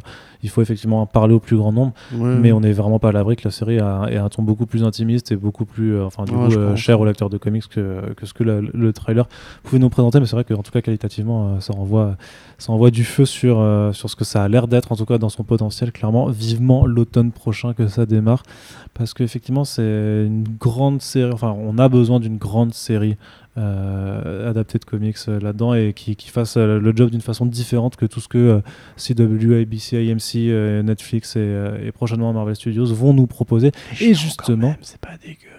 Hein Légion. oui, Legend, non, mais Legend, oui. oui. Non, Legend, oui. Legend, clairement, sur FX, ça, ça, ça fait partie de celles qui ont euh, changé, Et Arrow, hein, c'était game. mortel aussi. Bah, à- Arrow, dans, dans, dans un sens, a, apporté quelque chose à, à l'ensemble. Je veux dire, sans, sans Arrow, il n'y aurait pas de Legion. Parce que sans, ben non, mais sans Arrow, il aurait pas eu. Ben non, mais sans Arrow et toutes les suites, il n'y aurait pas eu de, cette nouvelle démocratisation à fond des séries de, adaptées de comics machin. Et Legion, pour moi, n'aurait pas vu le jour parce qu'ils n'auraient pas osé le faire. Mais si. Ah si, moi je suis Je quitte persuadé. ce podcast. Hein, mais non, mais Je moi, quitte. suis- C'est fini, monsieur. Au revoir. C'est par ricochet, Au mais revoir. moi je suis persuadé que si, si tout le monde, euh, si Arrow et la CW faisaient pas les audiences, que ABC avait pas embrayé avec Agents of Shield et que les chaînes n'avaient pas vu qu'il y avait tous ces gens qui venaient juste pour des adaptations tout. de comics, N'importe eh ben, quoi. Legion n'aurait pas vu fumé un Bah pilon avant de venir. mais non. Mais non, c'est- Légion, c'est juste la Fox qui voulait euh, euh, diversifier son offre avec les X-Men en série télé, d'où aussi The Gifted. Et ils ont commandé à Noah Oleb, qu'il a travaillé avec FX Mais sur avait- Fargo. Et bien sûr que si. Non. Tout le monde allait vers les séries télé, c'est pas pro- Dans ce cas-là, c'est Walking Dead qui arrivait avant. Ils auraient, dû, ils, auraient dû, ils auraient fait juste The Gifted, tu vois, s'il n'y avait pas eu tous ces essors. Mais bien sûr que non. Mais Je sûr. continue. C'était beaucoup Continue plus... le podcast, tu, tu, tu, tu délires. Non, non, moi je pense pas. D'ailleurs, vous avez le droit de dire dans les commentaires Arnaud, hashtag Arnaud a raison, bien entendu, euh, versus le hashtag Corentin d'émission, puisque celui-là reste un grand classique. Mais c'est, j'ai démissionné, je dis dans donc, euh, donc parti, on, va, on va continuer juste sur, les, sur, sur cette actualité euh, télévisuelle du petit écran. Donc avec euh, Marvel, donc on va faire un gros point Marvel Studios puisqu'ils ont effectivement officialisé toutes leurs séries. La première fournée deux séries à venir sur Disney+. Mais d'abord juste une news comme ça, genre une série animée sur euh, un jeune Stanley euh, qui s'appelle The Amazing Stan. Ouais, Et ça a l'air horrible. Tout à fait. C'est un peu glauque euh, T'as comme concept. Ouais, c'est super glauque, je trouve. Pourtant, en plus, c'est- c'est euh, Pow Entertainment donc, euh, qui, pro- qui a la production, donc euh, la boîte euh, que, de, de Stanley, justement, avec euh, ses anciens associés. Mais justement, alors, j'ai pas encore, j'ai pas encore le bail des, dé- enfin, le détail des bails, mais euh, en gros, euh, un, un collègue journaliste m'a dit euh, clairement, euh, vu les noms qui sont rattachés, en fait, ça, ça pue le projet. euh, Enfin, c'est pas. Donc, l'idée, en gros, c'est de, de- présenter un Stanley dans sa jeunesse qui, en étant à l'école ou au collège ou au lycée, slash, avec ses potes, bah, en fait, euh, se retrouve dans des situations où je sais pas, son prof de maths il est moche et du coup ça leur imagine Galactus, tu vois, ou ce genre de choses. Enfin, des trucs comme ça. En gros, comme les situations du quotidien vont l'amener à imaginer en fait les créations, les co-créations qu'il fera par la suite, tu vois. Ouais. Ça, ça, tu me vends pas du rêve du tout. Bah non, non, après, mais après moi, mon avis est biaisé parce que justement, on m'a dit qu'a priori, bah, vu, vu, les gens derrière, ça, ça a l'air d'être vraiment craignos comme, je suis pas persuadé euh, comme truc. Quoi. qui est vraiment Craig Galactus. Bah, et pourtant, non, non, pardon, bah, bah, je voulais pas dire Galactus, mais euh, je, je voulais parler de, enfin, je sais pas, genre euh, Spider-Man, Peter Parker, machin, ouais, parce ouais. que ses aventures, je sais pas, ici, il, il, il avait un pote qui était pauvre. Ouais, voilà, c'est ça. C'est l'étoile et qu'il allait récupérer. C'est ce que je voulais dire. Parler de précarité, à savoir qu'il va peut-être se faire soleil chaque mois, ce serait marrant si j'en faisais un Mais super oui, bien sûr. Après, il a un pote qui devient aveugle, il se dit, eh, mais ça ferait un bon super héros, ça. Non, mais voilà, donc apparemment, Et Après, il essaie d'apprendre le c'est- kung fu à son pote, et ça marche pas. Apparemment, c'est ça, c'est ça le délire, quoi. Donc euh, voilà, ça a Bah, pas l'air il faut- d'être très, motivé euh, par, par des, des, des- des bons sentiments, quoi. Il faut, ouais. il faut préciser aussi que le nom de Stanley a toujours été une marque qui s'est déclinée longtemps avant sa mort. Euh, il avait l'émission Stanley's Real Life Super Heroes. Ouais, mais- euh, oui, bien sûr, mais en plus, c'est bizarre parce que la production dit que oui, euh, les, les mecs leur avaient pitché le projet. mais ça a l'air d'être bien de la merde. Mais c'est un, voilà, c'est, un petit peu. euh, voilà, mon, mon ressenti n'est pas très très bon, donc voilà, on, on verra ce que ça donne, on verra sur quel canal ce sera diffusé aussi, hein, parce qu'il y a rien de concret qui est, à- qui est annoncé. Oui, il y avait le, le- le- la boîte de production qui ont dit qu'ils avaient présenté le projet à Stanley de son vivant et qu'il avait commencé à être impliqué dessus. Le problème étant que ben, voilà, Stanley est parti, donc on ne saura pas euh, pour le moment, ou à moins que des, des révélations Mm. tombent par la, par sera Dans quelle sur mesure il était- télé. dans quelle mesure il était réellement impliqué là-dedans? Est-ce que vraiment. euh, il avait envie de voir son image utilisée de la sorte. Euh, bref, voilà, c'est vraiment pas forcément la chose qui nous intéresse le plus, en tout cas pour la partie télé. Donc, ce que je disais, c'était deux mots qu'on va, dont on va beaucoup parler maintenant dans, dans cette euh, deuxième euh, moitié tiers de podcast, c'est Marvel Studios, puisque justement, euh, changement de, euh, d'opération maintenant pour la phase 4. hein, Marvel Studios ne proposera pas que des films au cinéma, mais maintenant la phase 4, ça va aussi être constitué de séries télé, et justement, bah Non, là, pas de télé. De séries, enfin, de, ouais, de, mais bon, de, dire- de- en fait, apparemment, il faut dire euh, de web séries, series. de, de, de séries euh, streaming, je sais pas comment. Bah, on- web series. de web series, ouais, c'est, Série très bizarre parce que c'est, c'est pas vraiment de la web série non plus Bah, comme on, accès à le entend, quoi. quoi. Ouais, avec les plateformes de streaming, mais parce que voilà, il y a, y a- y a une grosse guerre des, des- des services de streaming qui est en train de se préparer, qui, qui a déjà même commencé, on peut le dire. hein. Et donc, concrétisation des projets qui avaient été annoncés, euh, qui étaient euh, bah, par les médias hollywoodiens, qui sont le Hollywood Reporter, Deadline, Variety, tout ça. Donc, on savait déjà à peu près tout ce qu'il allait avoir. Mais on a euh, eu donc des concrétisations vraiment avec les castings, avec des, euh, des- des interviews qui ont suivi de Kevin Feige pour un peu expliquer euh, tout ce que euh, ces euh, séries seront. Et donc voilà, donc on nous confirme. Alors euh, on va faire un gros topo là-dessus, on va pas revenir sur chacune d'entre elles forcément. Mais donc on a la, donc on a la, série Hawkeye euh, qui a été confirmée dans laquelle Jeremy Renner donc euh, jouera Clint Barton et qui permettra d'introduire, comme on comme on le doutait fortement, euh, donc euh, ah j'ai un, j'ai un- ah, Kate. Bishop. Bishop. Ah, Kate Bishop, pardon, putain, je suis vraiment désolé. Et notamment avec le teaser en plus qui reprend le, et le logo qui reprend vraiment le, le run de, de Matt Fraction et David Ara. Ah, les, les petits visuels, c'est une sorte de mini bande-an- bande-annonce et tout. Et Avec- euh, les visuels sont, sont, sont pas dégueux. Et beaucoup de gens disaient que ce serait bien que ce soit le générique de la série. Et franchement, je ne serais pas contre du tout parce que les couleurs sont top, euh, l'esthétique est top. Et euh, s'ils veulent continuer sur euh, la lancée de feu Netflix avec leur générique stylé, bah, ils pourraient continuer avec ça. Voilà, donc on a aussi euh, donc euh, la, la série Captain America, euh, enfin Falcon et Winter Soldier qui a été présentée avec Anthony Mackie et Sebastian Stan. Fait avoir Qui se sont. bah, moi j'attends toujours qu'ils changent le nom, franchement. c'est mort là, je en pense. surprise. Mais voilà, t'as le bouclier de Captain America qui est présent dedans, donc tu sais très bien quand même de quoi ça va parler. Et. Anthony Mackie a déjà dit qu'il a déjà essayé son costume de Captain America pour la série, donc on imagine que ça fera la transition pour amener Captain America, donc Sam Wilson et Captain America dans le prochain film euh, qui lui sera dédié. D'ailleurs, je serais, euh, enfin, ça- ça- ils feront sûrement un quatrième film Captain America, à mon avis, euh, dans ce sens-là. Sauf qu'il y aura effectivement En phase 5, ouais. un, Ils, un- ils appellent ça Captain Falcon. Et ce sera rigolo Captain pour les Fa- fans de Nintendo. Voilà. de, ouais, c'est ça, de, Super Smash Bros. euh.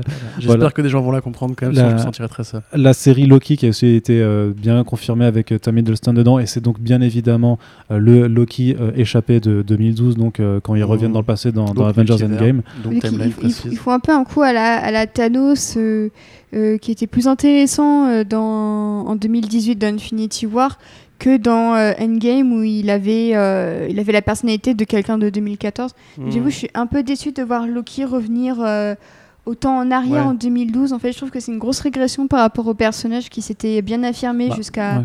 jusqu'au début de Infinity Bah, War. fa- faudra voir ce que ça donne quand même. Donc, faudra mais- voir ce que ça donne, mais je trouve ça dommage de le priver de limite 7 ans de character development, quoi. Ouais, après. euh, Je, je, continue juste après, on euh, revient dessus. Ah, on fait pas point par point Bah non, je voulais faire un point de puis après Ouais, on peut bah, revenir continue, point par point. Non, mais dire que ouais, donc la série WandaVision aussi, on nous l'a présenté avec notamment euh, Théona Paris qui jouera une Monica Rambeau adulte, donc là des- en lien direct avec euh, ben, la, la jeune, euh, la jeune Monica qu'on a vue dans Captain Marvel. Akira Akbar, Et euh, la petite fille du général du même nom.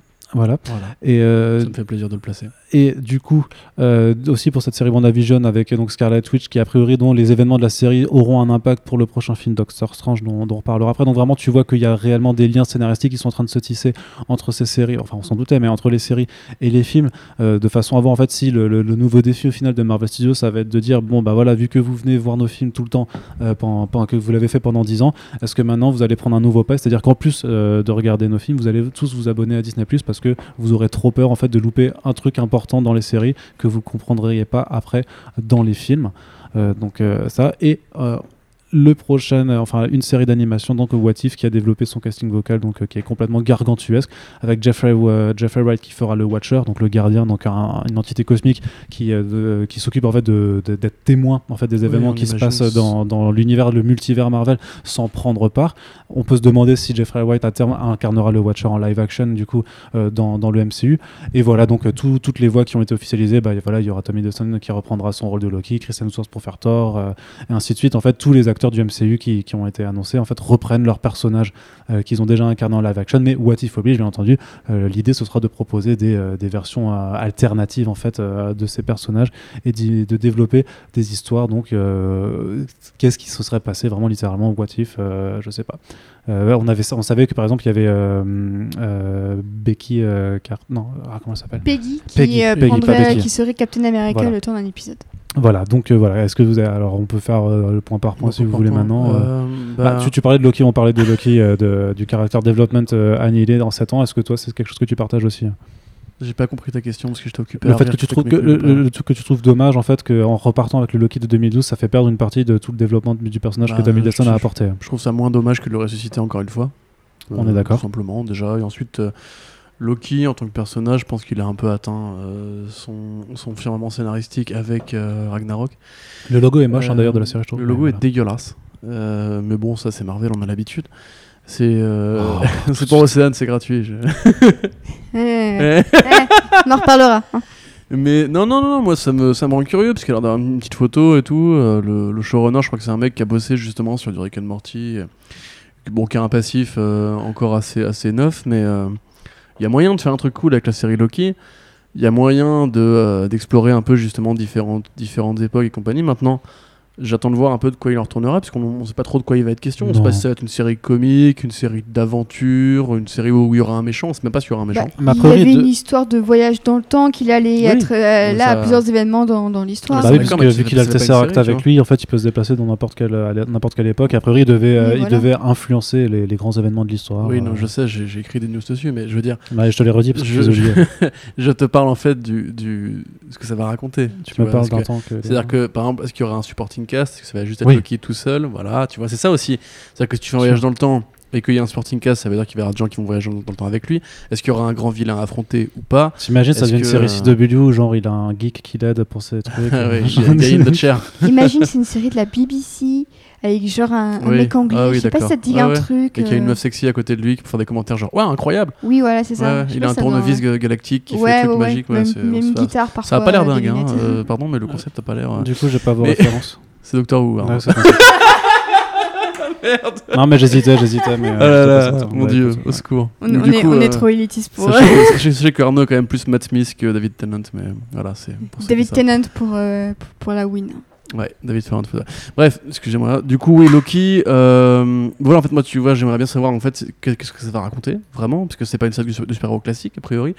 Si c'est une série comique, il faudra quand même qu'il y ait des gens avec qui interagir, parce que ça peut pas juste, juste être scène 1, euh, Loki va dans un bar, scène 2, Loki va dans les croisades, scène 3, Loki va dans le Far West et compagnie.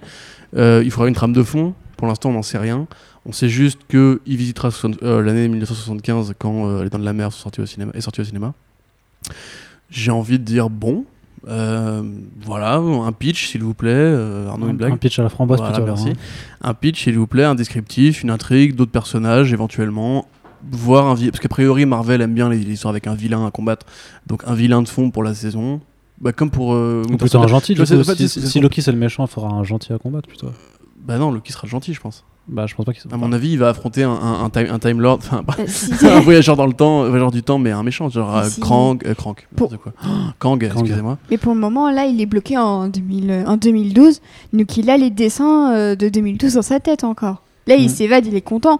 Mais en soi, ça, il n'a pas du tout eu euh, la de suite de développement ouais. qu'il y a eu dans les films Thor et qu'il y a eu même euh, dans, dans Avengers. Il n'a rien eu du tout. Ils vont Mais- lui retirer tout ça. Et ça, ça me fait un peu flipper parce que quand on, a- on voit même à quel point Taika Waititi avait pris un énorme plaisir à écrire son rôle dans, dans Ragnarok, ils vont un petit peu lui retirer tout ça. Et C'est ça, à la limite, qui me pose le plus de soucis par rapport à sa 190e résurrection.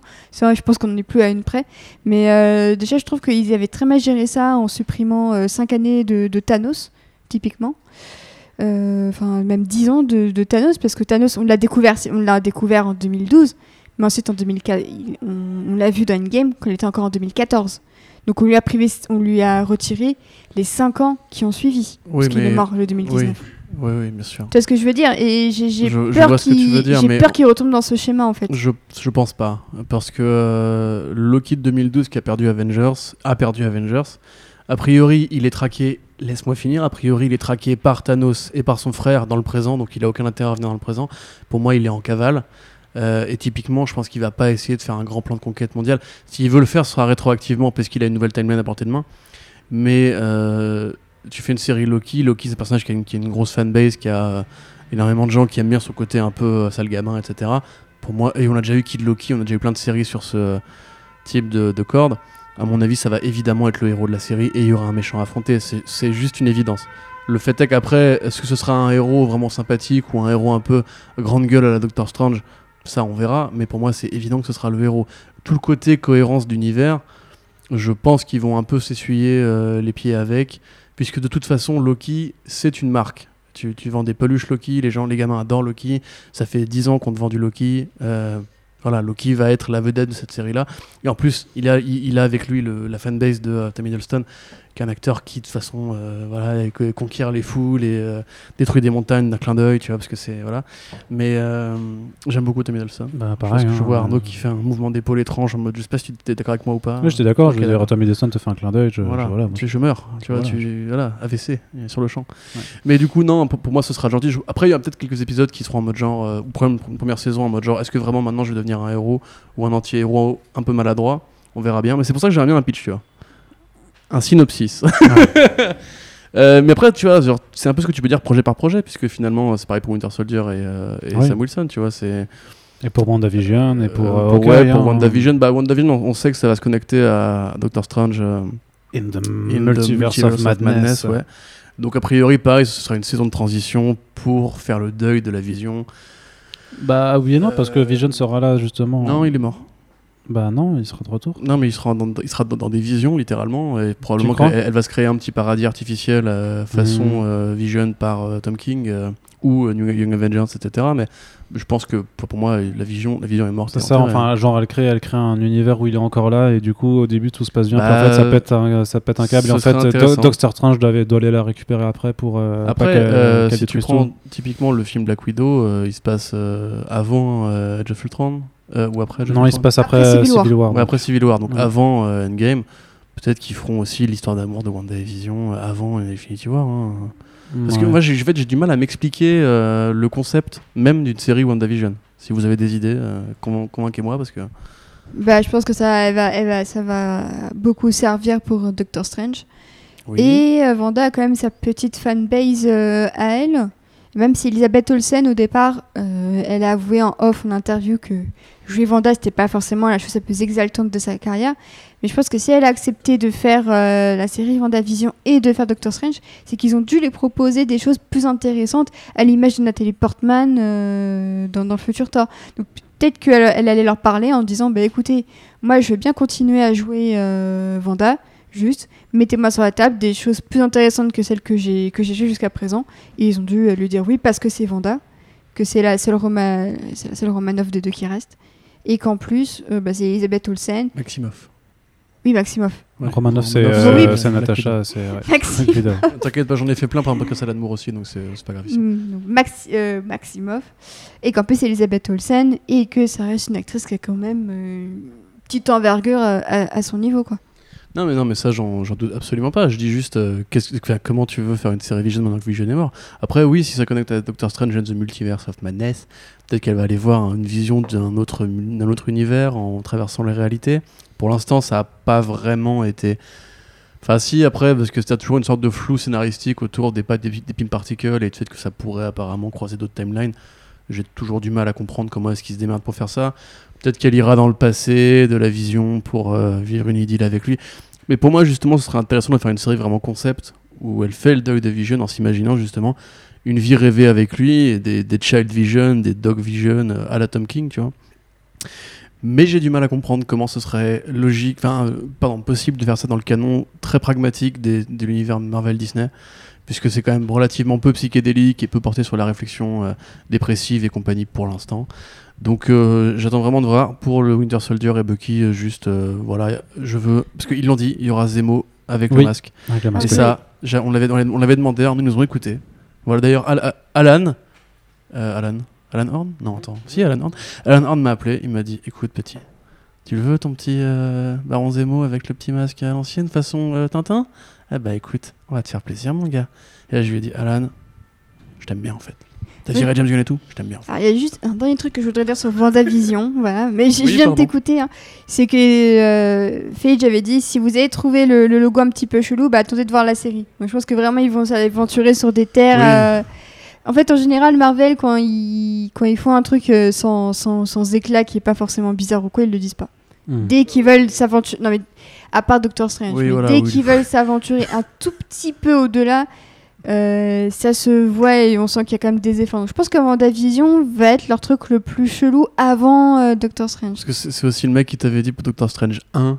Euh, c'est euh, un hommage entre un hommage à Kubrick et à Miyazaki et à David Lynch et en fait euh, faut pas non plus déconner Oui, bon, a- j'aurais bien voulu lire le script de d'Erickson et les concept art, ça vendait un peu plus euh, ça que le film en soi. hein. Mais Entre les bah oui, concept oui, art bien et films, malheureusement, il y, a- y a des mondes entiers qui se piquent, il y a des multivers a- entiers qui y, a- se a- il y a passent. des Kevin Feige entiers qui se passent. hein. C'est Voilà lui le réalisateur de, du MC de toute la saga Marvel. Hein. Faut arrêter de se les conneries. C'est lui qui a le montage final, c'est lui qui regarde sur les scripts. C'est pour ça que c'est si- lui qui gère les réals qui font pas le, leur, leur travail. C'est pour ça que si lui, lui dit euh, si vous avez trouvé le logo chelou, bah, vous allez trouver la série chelou, je me dis bon, j'ai envie de lui accorder le bénéfice du doute. Je pense qu'après Je sais 10 pas, ans et les- tous les milliards qu'ils ont rapportés, ils peuvent quand même se lâcher la bride ça peu. fait combien de temps qu'on dit Et ça, c'est ça, c'est le sentiment global qui ressort, je trouve, du, du panel de Marvel Studios, c'est que t'as l'impression qu'ils veulent commencer à lâcher la bride, les sous-titres de leurs films, euh, les pitchs des séries, on a l'impression qu'ils ont envie de, de lâcher un peu la, la bride, de tester où est-ce où est-ce qu'ils peuvent aller, jusqu'où ils peuvent aller en matière de- Et d'histoire et de visuel. Et créer la nouvelle hype aussi, tu Mais vois. moi je sais Ouais. pas parce que Shang-Chi ça reste le réal euh, Dustin euh, Creighton, je sais pas quoi, Mhm. qui est pas un mec incroyable non plus. euh, Scott Derrickson revient pour Doctor Strange 2 alors que sur Doctor Strange 1 il a pas fait non plus des merveilles. Je sais pas, pour l'instant, moi, la, la- parce qu'on dit ça tout le temps, tu vois, on dit genre, ah, mais ils font tellement d'argent, ils finiront même pas, bien par, par faire des bons films. Mais pour l'instant, moi, j'attends un petit peu de voir le truc. Après, peut-être que les séries vont être l'occasion de péter tout et de faire un truc vraiment différent, etc. Surtout que l'avantage de ces séries, c'est qu'elles sont limitées. C'est comme dit, c'est 6 à 8 épisodes max. euh, C'est une histoire euh, contenu machin. Il n'y a Ouais. pas de deuxième saison ou quoi que ce soit. Ah, Donc, techniquement, euh, Après, t'inquiète que si Loki marche, il y aura, t'auras un Loki saison 2. hein. Je suis pas certain ça, hein, parce Ouais. que ça coûte cher de, les, euh, de, de ces acteurs-là. C'est ça co- c'est 100 millions par, euh, de budget par série à chaque fois, ça, ça coûte de la thune, tu vois. Donc je pense pas qu'on puisse, qu'ils peuvent forcément se permettre de faire, de multiplier les saisons. euh. Et il y aura d'autres personnages qui mériteront d'être, euh, d'avoir quelque chose. Il y aura tous les autres personnages qui vont arriver, parce qu'on on sait très bien que voilà, la phase 4 puis la phase 5 vont permettre d'introduire plein d'autres personnages. Fantastic Four, X-Men, Daredevil, euh, revient, reboot. Voilà ce genre de. Non mais c'est vrai, c'est vrai que Daredevil techniquement dans deux ans ils pourront re- être, il pourra être réutilisé Ouais, donc euh, on n'est pas à l'abri qu'en 2022 il y a une nouvelle frange de héros urbains qui, qui reviennent par exemple tu vois. Après, Donc, bon. je voulais du coup, parce qu'on fait quand même toujours, point- toujours point, point par point, pardon. Euh, la série Hawkeye, alors, Ouais. bon, effectivement, euh, moi j'aime beaucoup le, le volume de Matt Fraction. J'ai l'impression d'être un connard qui n'aime rien sort, je suis désolé. hein. Mais euh, Matt Fraction David Ara, c'est c'est énorme. C'est justement, c'est la preuve aussi qu'il reste des chefs-d'œuvre modernes, tu vois, qui restent vraiment des comics qui sortent aujourd'hui et qui font encore date et, Mhm. et qui inspirent même plein d'autres euh, auteurs et éditeurs à faire des, des clones. Euh, Jeremy Renner dans le rôle de Clint Barton, selon Matt Fraction, je ne le vois pas du tout. Il faudrait Je- que Clint Barton soit sourd et.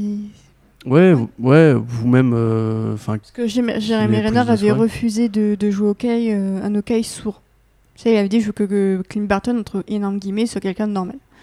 Donc euh, déjà, ouais, ouais. ça montre le peu de, le peu de respect de Rainer euh, pour, euh, pour le vrai Puis- Hawkeye. Puis bon, Hein c'est un Clint Barton qui a une femme des gosses machin, c'est pas du tout le Hawkeye de. Bah de non, Hara, ça n'a absolument rien à voir. Construction, donc, Clint, euh, Clint Barton euh, dans Mass Fraction, c'est c'est David Duchovny dans Californication. C'est un c'est un beau gosse, un peu loser, euh, qui est bon dans un truc, mais qui rate tout à part ça, qui a des relations compliquées avec les femmes, des relations compliquées avec son frère, des relations compliquées avec ses avec son sa meilleure amie slash euh, Avec amour secret slash euh, élève slash ce que tu veux. Kate Bishop qui justement à l'inverse est beaucoup plus intéressante que je- ce que Marvel Studios aurait pu faire euh, avec la fille de Clint Barton par exemple parce qu'on s'est posé la question à une époque. En voilà. Bon, moi j'ai vraiment des grosses questions à me poser par rapport à ça. Je, trouve- enfin, je continue de trouver que Jeremy Renner est un miscast pour Hawkeye parce que justement j'ai lu le volume de euh, Matt Fraction et David Hara Euh, c'est cool de voir qu'ils vont prendre mais Est-ce l'esthétique que mais tu trouves que c'est un miscast en te basant sur d'autres volumes de, de Hawkeye? J'ai pas tant lu de Hawkeye que ça je vais être Mm. très honnête Euh, j'ai j'ai- ouais les séparation dans, dans les Avengers même dans le- l'Avengers Ultimate enfin dans, dans Ultimates en fait euh, où Hawkeye est un euh, un, euh, enfin, un commando quoi un sniper et je pense que c'est là qu'ils sont tirés en fait l'image première de Hawkeye de Avengers mais même ce sniper là en fait faisait quand même beaucoup plus beauf américain c'est très euh, de droite commando guerre du Vietnam et compagnie C'était Chris Pratt en fait. Bah, Chris, ouais, ça aurait pu être Chris Pratt, ouais, effectivement. Mais du coup, non, enfin, je trouve que ça, ça marche pas. J'aurais préféré voir un dessin animé euh, basé sur les designs de la vie d'Ara euh, et sur les épisodes de Matraction, mais au sens strict. Après, la, la question, on pourra toujours me répondre, bah, t'as juste à lire le comics, c'est ça, ce que tu, c'est ça que tu veux. mais du coup, non, tel quel, euh, ça me vend pas du rêve, je sais pas si tu. Toi, t'avais l'air Non, content. moi j'ai envie, j'ai envie de voir Kate, Bi- Kate Bishop. Ouais. Ah, Mais bah, non, mais c'est- forcément. c'est- c'est c'est- c'est débile et Parce tout ça. Et tout servira à son introduction sur le grand écran après, c'est quasiment Ça- certain. Quoi. Pour moi, c'est clairement entre euh, Monica Rambeau, euh, Kate Bishop, euh, tout ça, ça annonce clairement Young Avenger. Je pense que c'est vraiment la décision qui qui- qui- qu'ils ont, qu'ils ont prise. Et pour le moment, la phase 4, c'est une période effectivement de transition, parce qu'elle est assez courte. hein. Elle, Ouais, elle fait, deux ans. elle fait deux ans. On aura, entre guillemets, que deux films euh, en 2021. Euh, 2020. Ouais. Non, non, non, 2021. Parce 2020, que l'année ouais. prochaine, on a Eternals, Black Widow et Shang-Chi déjà. Donc, euh, C'est 2020, Shang-Chi C'est bah, 2020, je Ah non, non, c'est Non, février c'est 2021, pardon. c'est Oui, pardon, 2021. pardon, C'est c'est pardon. deux films par an. Donc on revient à deux Ouais. films par an pour la première fois depuis une éternité euh, chez Marvel. Je trouve que ça va leur faire du bien. Black Widow, Shang-Chi. Eternals et euh, Doctor Strange. Et Thor 4 quand même, donc trois films pour euh, 2021 Et Thor- quand même. 4, ils ont dit 2021 Ouais, Oui. ouais. c'est euh, no- novembre 2021. Donc, euh, Ouais, c'est 2021 qui va être vraiment chargé. et De- les gars- 2020, c'est vraiment la- l'année de transition pour eux. hein. Je pense Ok, ok, ok. pas je, non, je croyais que c'était 2022 avec, avec, avec Guardians 3, pardon. Non, non. Ok, euh, bah du coup, ouais. Ok, et tu vois une actrice pour Kate Bishop? Bah, en fait, j'aurais bizarrement bien vu Catherine Langford, Ah mais ils ont grillé cette carte et en plus, bah, elle va être l'héroïne d'une prochaine série Netflix, donc je pense que son emploi du temps est un tout petit peu occupé. Parce que moi j'aurais bien vu la fille de, euh, du shérif de The Leftovers. Moi, j'aurais vu Mar- Margaret Qualley. Ouais. Ah, tu as pensé oui. aussi Mais oui, j'y ai pensé High aussi. five, mon gars Pardon. Mais franchement, elle aurait grave Margaret swag, Qualley, justement. pour moi, c'est mon, Et, et limite, mon en fait, euh, l'acteur qui joue le, le shérif, justement, Kevin, Ouais. euh, comment il s'appelle? Ah, Justin Theroux. Justin Theroux aurait fait un meilleur Hawkeye, en fait, euh, dans une série Hawkeye. euh, Oui, c'est pas faux. à la, à la Matt Fraction justement voilà mais malheureusement cette série existe dans ma tête mais elle, elle ne verra jamais de jour Et on termine du coup avec What If.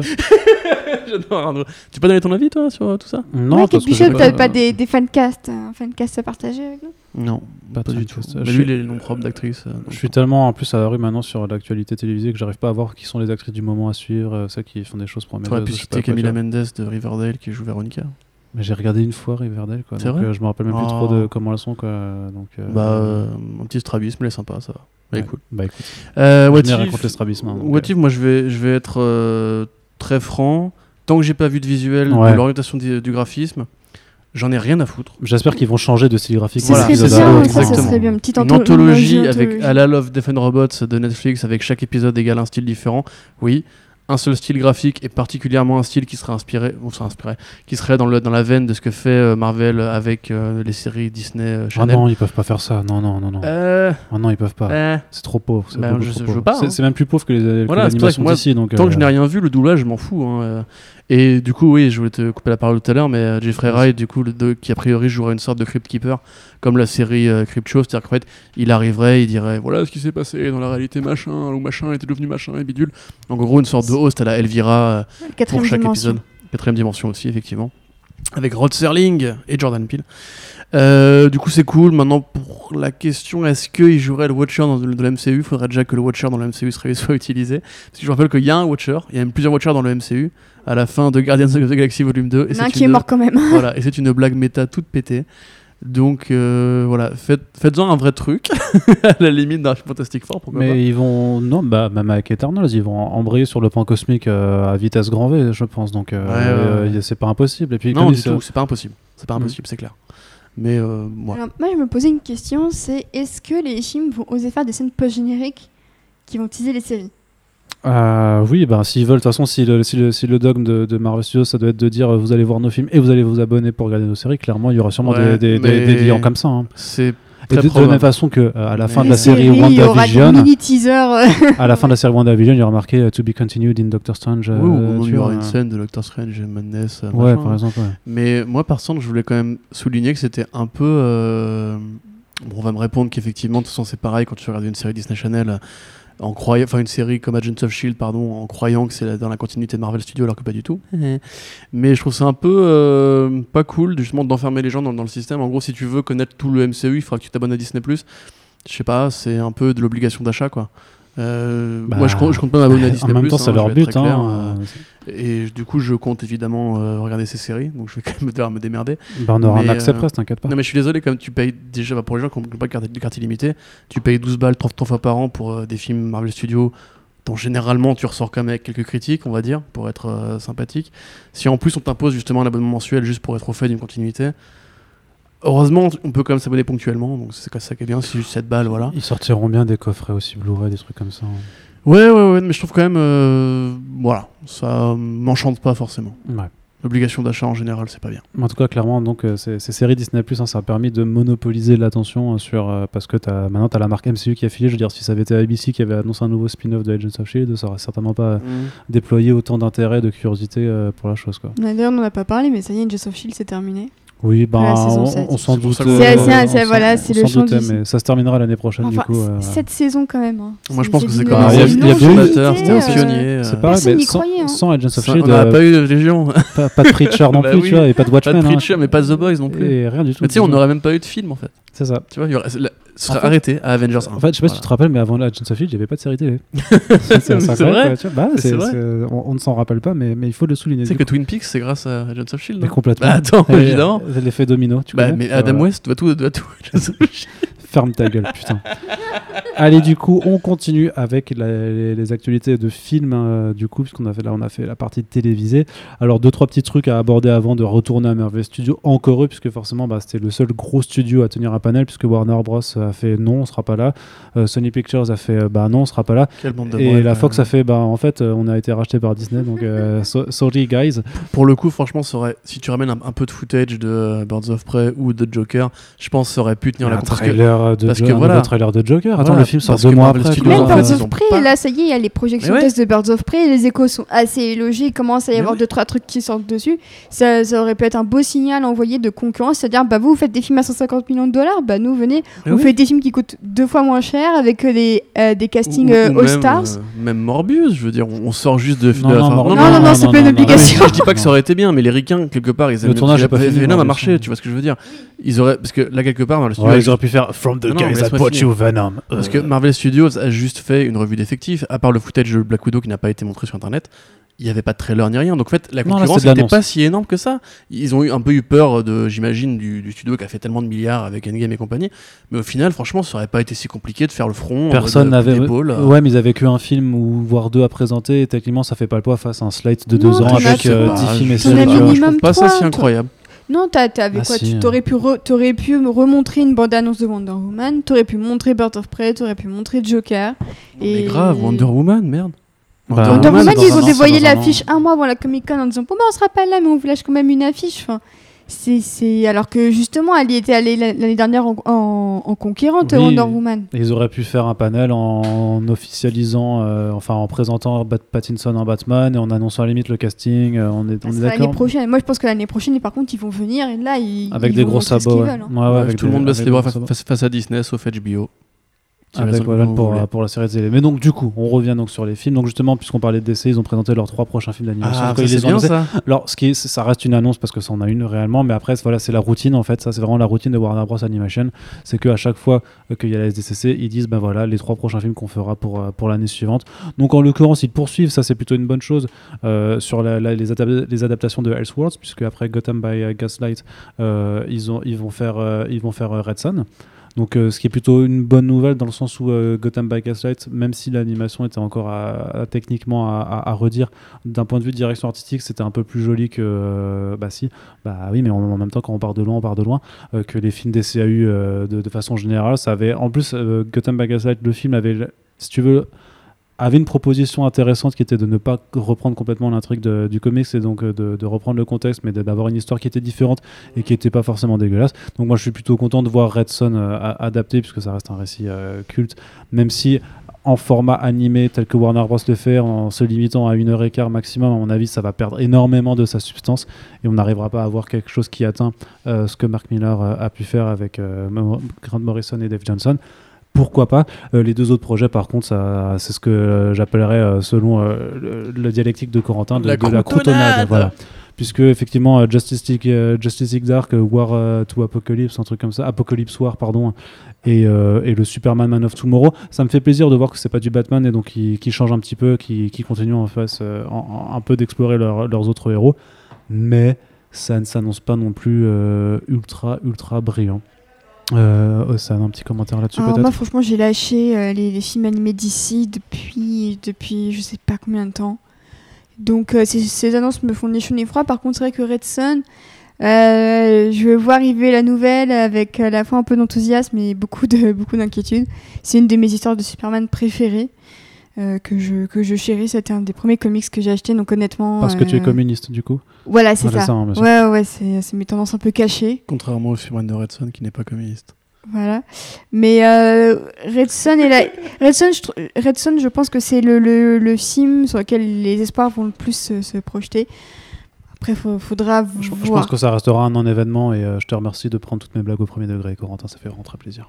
Je suis là pour ça, ma gueule. Ouais, super, T'inquiète. bravo. bravo. High five. Bah, faut, faut, faut, faut voir pour, euh, pour euh, parce que c'est vrai que la plupart du temps, maintenant, les, euh, les, les dessins animés de DC, c'est soit euh, des non-événements, soit des bad buzz.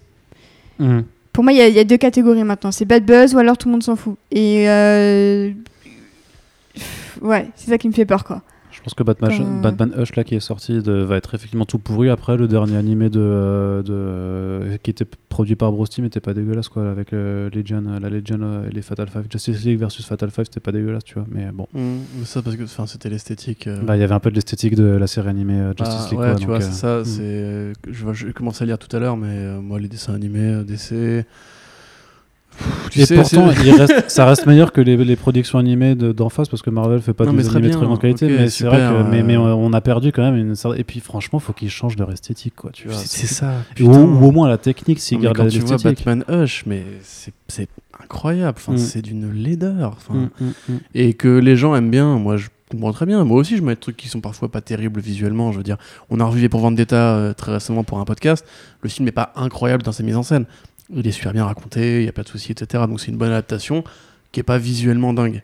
Mais là, en l'occurrence, on parle visuellement dingue. On parle d'un style qui ne s'adapte pas du tout aux histoires qu'il adapte.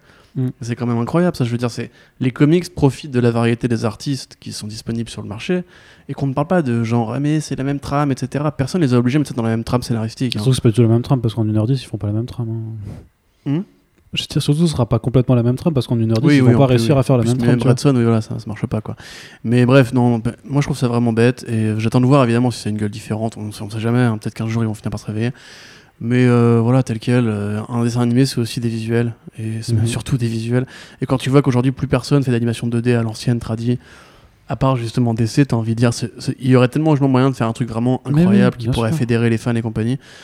Et ils font un truc qui est de l'American manga pas terrible, qui est toujours le même style depuis 10 piges, quoi, sans déconner. Mais moi, ils m'ont gâché euh, mes personnages Vertigo avec leur Justice League Dark pourri, là. Mhm. Du coup, euh, non, ça me fait chier. Voilà. Voilà. Et donc on va continuer Je sur suis cette vraiment mouvance. désolé, hein, mais je suis très content à part ça, sinon dans la vie. Mais euh, là, non. Mais pas forcément. Ouais, c'est vrai que je pense que les gens nous diront putain, vous allez l'air blasé de tout et n'importe quoi. C'est c'est un peu triste. En même temps, c'était pas la, la Bah, plus grande édition de la. STCC qu'on ait connue. hein, faut- Bah, vu que tout le monde déserte, oui, Ouais, voilà. Il, y avait, il y avait sûrement euh, plein de choses. à- S'il y avait eu des comics DC de ouf, j'aurais dit waouh, comics DC de ouf, mais là, Bah, c'est c'est- c'est marrant parce que c'est pas la plus grande édition, mais euh, devant le, le panel de Marvel, donc euh, télé et euh, ci- ciné, bah, ça faisait une éternité que j'avais pas autant pris de plaisir à suivre un panel de Marvel Bah, Studios. disons, disons que l'ambiance avait l'air bien y avait Et en, et en même ambiance- temps, Marvel Studios était absent depuis et, deux ans. Donc et- euh, et voilà. surtout, euh, c'était plus ouvert, c'était plus communicatif avec le public, même, même celui qui ne suit, qui n'était pas dans la salle. Hmm. Euh, Marvel avait communiqué quasiment en temps réel les logos et, et tout ça. Il y avait quasiment pas de footage.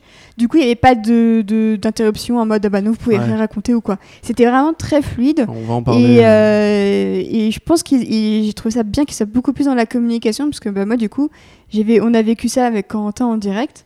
Et À bah, moi, 2h du matin, quand tout le Ouais. monde dormait. Entre et, 2 et euh, 6 heures du matin. Ouais. Pour être Voilà. Tout le monde C'était très long. Et, euh, et c'était un petit peu long parce que c'était quand même une grosse heure et demie. euh, Tu et dormais tout ça, ça. cette heure-ci? Mhm. C'est vrai? Ah bon? Merci Ok. de me couper la Pardon, excuse-moi. Mais euh, com- comparé à pas mal de, de, de panels de mal ces dernières années où c'était toutes les 10 minutes euh, un écran noir parce qu'il y avait les footage et que du coup Ouais. bah, c'était assez frustrant, j'ai trouvé que là moi je me suis retrouvée moins frustrée et euh, plutôt contente des, des annonces données. Donc on va parler de cinéma. Mais en tout cas, euh, je sais que moi j'ai terminé ce panel, bah, j'étais un petit peu contente, voire euphorique. euh. Matez le, le fil Twitter d'Océane. euh, Enfin, pour ceux qui ont Twitter, allez voir son compte. Vous allez voir qu'effectivement, elle était très contente. J'étais un peu bourrée, j'étais Ouais. complètement torchée après mon anniversaire. C'était pire en direct. hein. Mais avant de parler du temps de Marvel Studios, une autre annonce quand même que j'ai envie, Ah, euh, dont j'ai envie de discuter un petit peu et je pense que bon, voilà, le, le seul sera une nouvelle fois de sortie.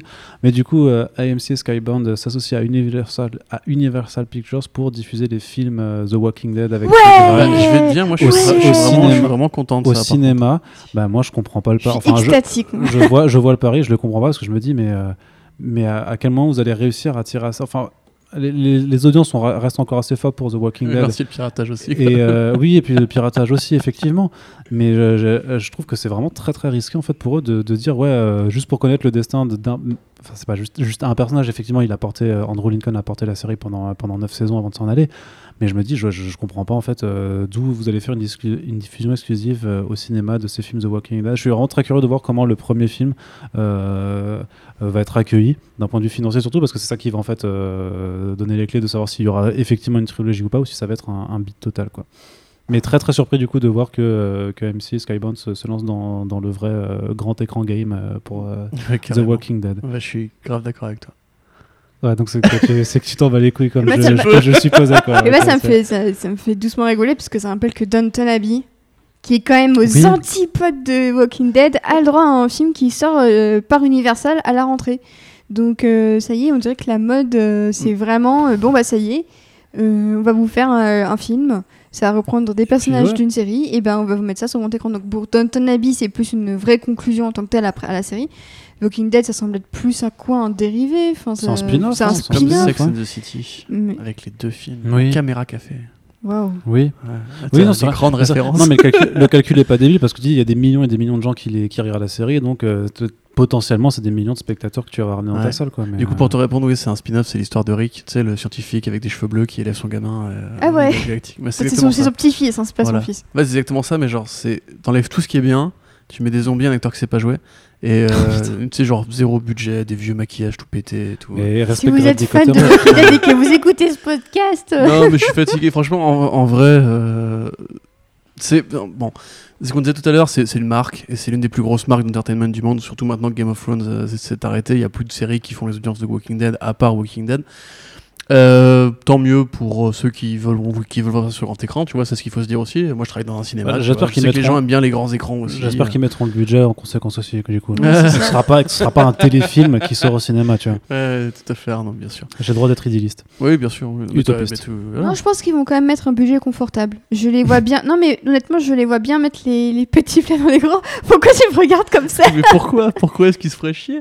Mais T'as parce 10 millions de gens qui kiffent leur série fauchée. c'est la dernière grosse franchise d'AMC. J'en discutais tout à l'heure avec Arnaud pendant que tu faisais je sais pas quoi.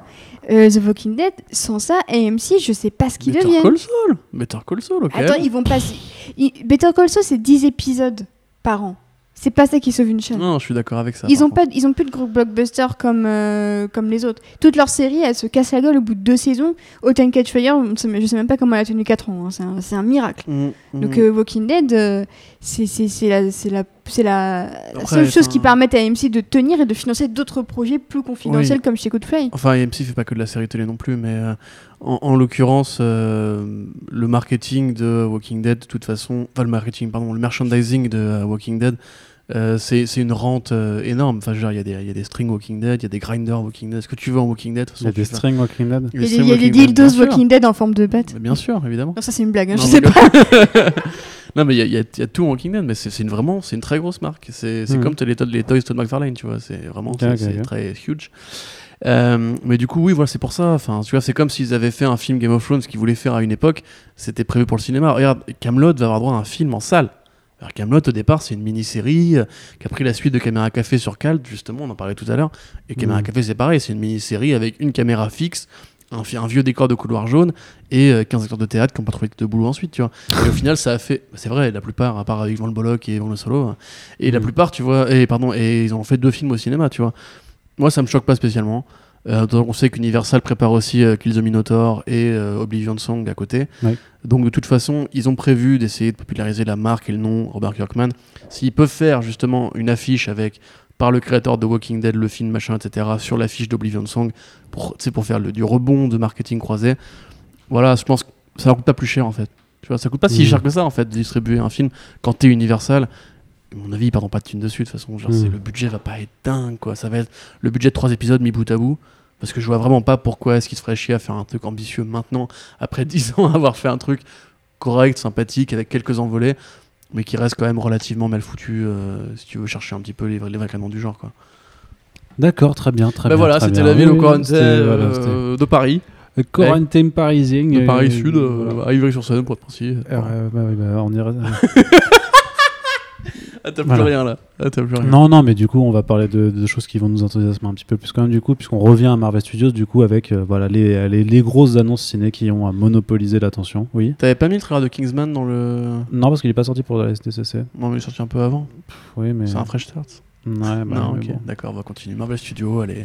D'ailleurs, juste euh, une dernière chose, j'étais assez étonnée de- que Netflix n'était pas venu pour aucune euh, des adaptations. euh. Oui, mais moi. Ils ont juste The Witcher, mais qui est plus adapté de romans, et d'ailleurs même pas Oui. des jeux vidéo, mais des romans. ouais, des romans. Mais en ce qui concerne tout le Millarverse ou quoi, je m'attendais peut-être à deux trois petites choses Mais- euh, mais- balancées. Genre, on sait qu'il y a une série qui. C'est pas Jupiter. Euh, ouais, mais ça a commencé Ça commence tournage seulement, ouais. Jupiter. Mais euh, tu, tu fais bien de mentionner parce que moi, l'autre truc qui m'a interpellé, c'était Lock and Key, par contre, tu vois, par rapport à Netflix. Oui, parce que Gabriel Hernandez. Hernandez avait dit il y aura un truc, mais en fait, il n'y a rien eu. en Rien du tout. Non. Donc c'est Par trop, contre, Snowpiercer. très très bizarre. Oui, alors ça, on va pas en parler forcément. Parce oui, que- non, c'est vrai qu'on peut ne pas en parler. Parce que euh, le TIEP a quand même des, des grosses limites et que là, on est vraiment au plafond de verre du TIEP. Non, mais euh, du, du coup, oui, t'as raison. On peut parler de The Kingsman parce qu'on fera pas de fresh starts euh, Ouais, réguliers bah ouais. cette semaine. Du coup, The Kingsman, du coup, euh, Kingsman The Great Game qui en fait s'appelle euh, juste euh, The Kingsman parce qu'il fallait garder le, le, le nom euh, sur Ouais, et puis c'est aussi l'origine, de façon The Predator, The Ouais, Batman. On en parlait avec Malo l'autre jour, justement, ces côtés, genre quand on a plus d'idées pour, une enfin, pour refaire une relance de franchise, on fait The,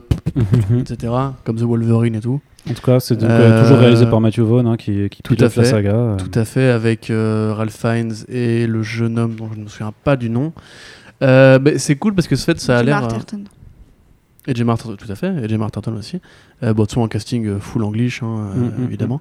C'est cool parce que euh, la franchise Kingsman en comics, donc c'est juste le comic Secret Service et une suite qui n'est pas écrite par Mark Millar et qui n'est même pas publiée chez Image, qui est d'ailleurs assez marrant au niveau des, des droits. Bah, C'est un peu comme Happy euh, qui a pas de deuxième volume en fait. euh, Exactement, tout à fait. Et du coup, en fait, ils ont, ils ont percé le, poussé le délire justement pour faire une sorte de truc à la Archer, mais mélangé avec les films de Roger Moore et une sorte d'esprit vaguement second degré, mais limite trop second degré dans le, dans le second volume, parce que c'était vraiment n'importe quoi. C'est genre la résurrection, oui, elle est possible. La drogue qui te tue te fait, te fait danser avant et te fait bander avant. Il y a plein de trucs trop chelous euh, dans ce, second film. Et là, il y avait vraiment un truc vraiment très premier degré, euh, limite film d'époque, limite film de guerre en fait. Euh, donc c'est assez intriguant parce que ça a l'air d'avoir aucune cohérence avec les films d'avant. Non. Mais du coup, ils, tu sens qu'ils veulent un peu buffer la marque Kingsman pour faire vraiment un truc sérieux et puissant et qui limite aurait des origines plus stylées que le présent. il y avait une série télé aussi qui était en Il y avait une série préparation, télé, ouais, ouais, ouais. Et un Kingsman 3 où euh, Taron euh, reviendra, euh, Taron Egerton reviendra, et notre bon Colin Mm. euh, qui viendra donner de son accent merveilleux pour te rappeler que les manières font de toi un vrai homme, espèce de petit connard. Mais bah, on est content. Euh, moi, juste pour dire, si tu veux, que vraiment, ça m'avait surpris ce côté vraiment ouais, très premier degré. Ouais.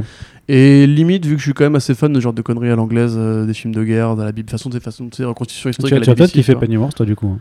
Mais je vais peut-être, ouais, mais les, les retours critiques de Pennyworth. euh, Oh putain, on l'a pas dit ouais. d'ailleurs, c'est dans le même univers que Gotham, du coup. Apparemment, ouais. Ouais. Bizarre, ouais. Croisement des effluves vraiment- euh, Ils avaient, c'est- ils avaient dit que non, mais en fait, si, parce que Ouais, euh, bah finalement. parce que pourquoi pas. bah, ça les arrange bien. Mais après, c'était pas possible en termes de network, parce que c'est Epix qui n'est pas la Fox, c'est que la Oui, Fox qui a les mais droits de- Ouais, Ouais, c'est c'est déjà fait, hein, les crossovers de chaîne à chaîne. CBS et CW l'avaient fait Mm. pour euh, Supergirl. les Ouais, mais parce que ça appartient au même truc, c'est parce que ça appartient tous les deux à Warner Berlanti. Quoi. Mais euh, euh, Ah oui, c'est ouais, Warner qui est propriétaire des deux c'est chaînes. pareil dans les deux cas. Bah, pour Epix, Ah, je tu sais veux pas. dire, oui, non. euh, Bah. Non, c'était NBC et Supergirl à l'époque du premier Non, c'était CBS. C'était CBS. CBS CBS, pas Warner. Bah, si. Aussi. Non. Si. Non, non, non, CBS, c'est Comcast. Are you sure Je about suis that? sûr de moi. Ouais, mais il y a un truc, il y, a un- il y a un truc comme quoi ça, c'était quand même euh, la même maison mère, quoi, au final. Bah oui, à part semble. Berlanti. euh. Oui, non, c'est le même studio, bref, peu importe. Euh, tout ça pour dire que du coup, euh, Kingsman content, Mhm. Pennyworth, on sait pas. A priori, ce serait quand même très bizarre, donc euh, voilà. Et si Ouais. limite ça peut être mieux que Gotham, bah, pourquoi pas hein, Bah, ça sera pas très Ça, difficile ça, forcément. ça, ça, Mais donc je disais, Marvel Studios, on est alors revient, voilà. La Hein phase 4, les Ce films. qui intéresse vraiment les gens. On a parlé des séries, donc maintenant parlons des films là aussi. hein. Pas de grandes surprises On fait ordre au chronologique de sortie. Effectivement, on va faire l'ordre chronologique de sortie. Donc euh, voilà, Black Widow qui sort bien le 1er mai euh, aux États-Unis. Donc nous ce sera sûrement juste euh, fin, euh, fin avril, quoi. Euh, a priori, euh, le, le 29 avril, je dirais. Euh, donc on a euh, confirmé, enfin on savait qu'il y avait Scarlett Johansson, on savait qu'il y avait le, cast était déjà confirmé, David Harbour, Florence Pugh, euh, tout ça. On sait a priori avec un concept art de Andy Park du coup qui sera le- le super vilain.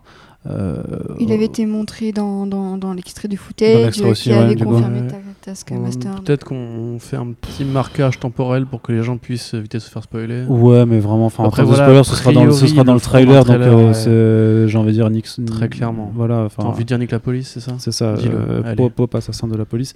Non, mais voilà, donc ce sera le Taskmaster. euh, on ne sait pas encore qui est l'acteur qui a été choisi pour le faire, mais euh, c'est peut-être Ray Winston, du coup, euh, qui, qui sera là.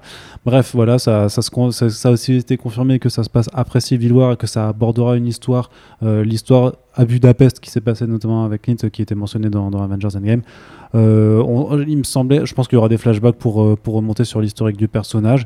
Euh, c'est pas le projet le plus attendu du monde a priori. Je, moi, je, je- enfin, je, je- pense qu'il va du coup, il, avance un petit Moi, peu moi, sous les radars, j'ai l'impression. Je te, je te coupe juste avant que tu reprennes, mais pour moi, ça reste toujours le projet qui a 5 à 7 ans Oui. de retard en fait euh, dans, dans l'échiquier Marvel Studios. Mais c'est pour, ça que j'ai l'impression qu'il est un petit peu sous le radar et que ça ne peut être qu'u- qu'une bonne surprise. C'est justement, t'en attends tellement rien parce qu'il arrive trop tard, parce qu'il raconte une histoire qu'on n'a pas forcément, qui semble pas forcément être la plus intéressante.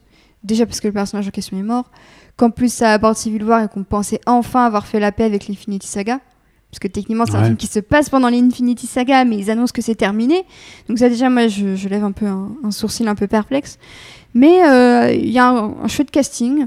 Euh, David Harbour, qu'on qu'on- qu'on avait été à son panel à Londres, à la Comic Con de Londres avec Corentin, il avait l'air assez enthousiaste de, de- surtout de jouer sous la direction de Kate Shortland. C'est vraiment Ouais. ce qui avait l'air de plus l'intéresser.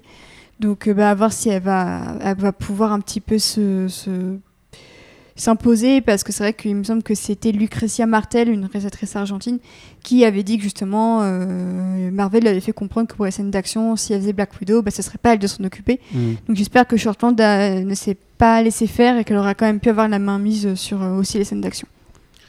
Oui, euh, du coup, juste pour euh, sceller le débat, CBS, c'est juste CBS, c'est indépendant, et c'était en an- une ancienne boîte de Comcast, donc j'avais raison, mais c'est aussi l'une des fondatrices avec Warner en joint venture de la CW. Ah, voilà, c'est pour ça, pour ça voilà, que le avait crossover était possible. ok. Euh, ouais, du coup, Black Widow, bah, comme tu disais, effectivement, euh, Arbor avait l'air vachement enthousiaste. Après, J'ose espérer que c'est sincère parce que c'est aussi un acteur qui peut être corpo quand il faut être corpo, malheureusement. Stranger Things. Oui, Stran- ouais, même Hellboy, hein, il a jamais dit du mal de Hellboy euh, en micro. Ou, il a quand on même l'a dit- jamais dit Si, si, si. ouvertement. il, nous Il a l'a dit- fait, il comprendre. Non, non, hein. il a dit en euh, interview que le film avait de sérieux problèmes. Euh, Si, si, il a quand même dit que. Oui, il avait aussi dit avant euh, que c'était une réécriture mythique, euh, etc. Ouais, mais euh, quand le film est sorti, il était beaucoup moins tendre avec Ouais, le chose. non, mais je dis hein. pas le contraire. Après, voilà, moi j'attends de voir. Euh, je suis d'accord avec toi, Arnaud. Effectivement, le film il a quand même du retard.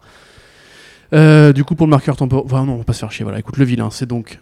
euh, pour ceux qui veulent tic par... Eh ben voilà, pour ceux qui veulent partir maintenant, j'allais dire, mais bon, trop tard, c'est fini. Non, non. Euh, mais non, non, mais vraiment, nous, on nous le reproche constamment de faire des, du spoil comme ça. Donc après, là, en l'occurrence, C'est pas un du spoil, qui c'est mais- Littéralement tout qui circule sur Twitter, le, le, le mec a rendu le, le concept art public. C'était pour que ce soit rendu mais public, je que les suis- gens je savent. ne dis pas le contraire, mais il y a non, aussi mais des gens je, qui je veulent dis pas ça, savoir. je dis ça pour, pas- pour un peu vous dédouaner. En gros, c'est c'est voulu maintenant que ce soit quelque chose de public. Euh, Mm. le, concept, le concept artiste n'aurait pas dévoilé ça si euh, Marvel ne le- ne pas tu- autorisé. Tu verras quand même que Ouais. ça, ça risque quand même d'être une sorte de twist dans le film, puisque Taskmaster, a priori, sera en version civile dans le film, joué par Ote euh, Fangbele, a priori.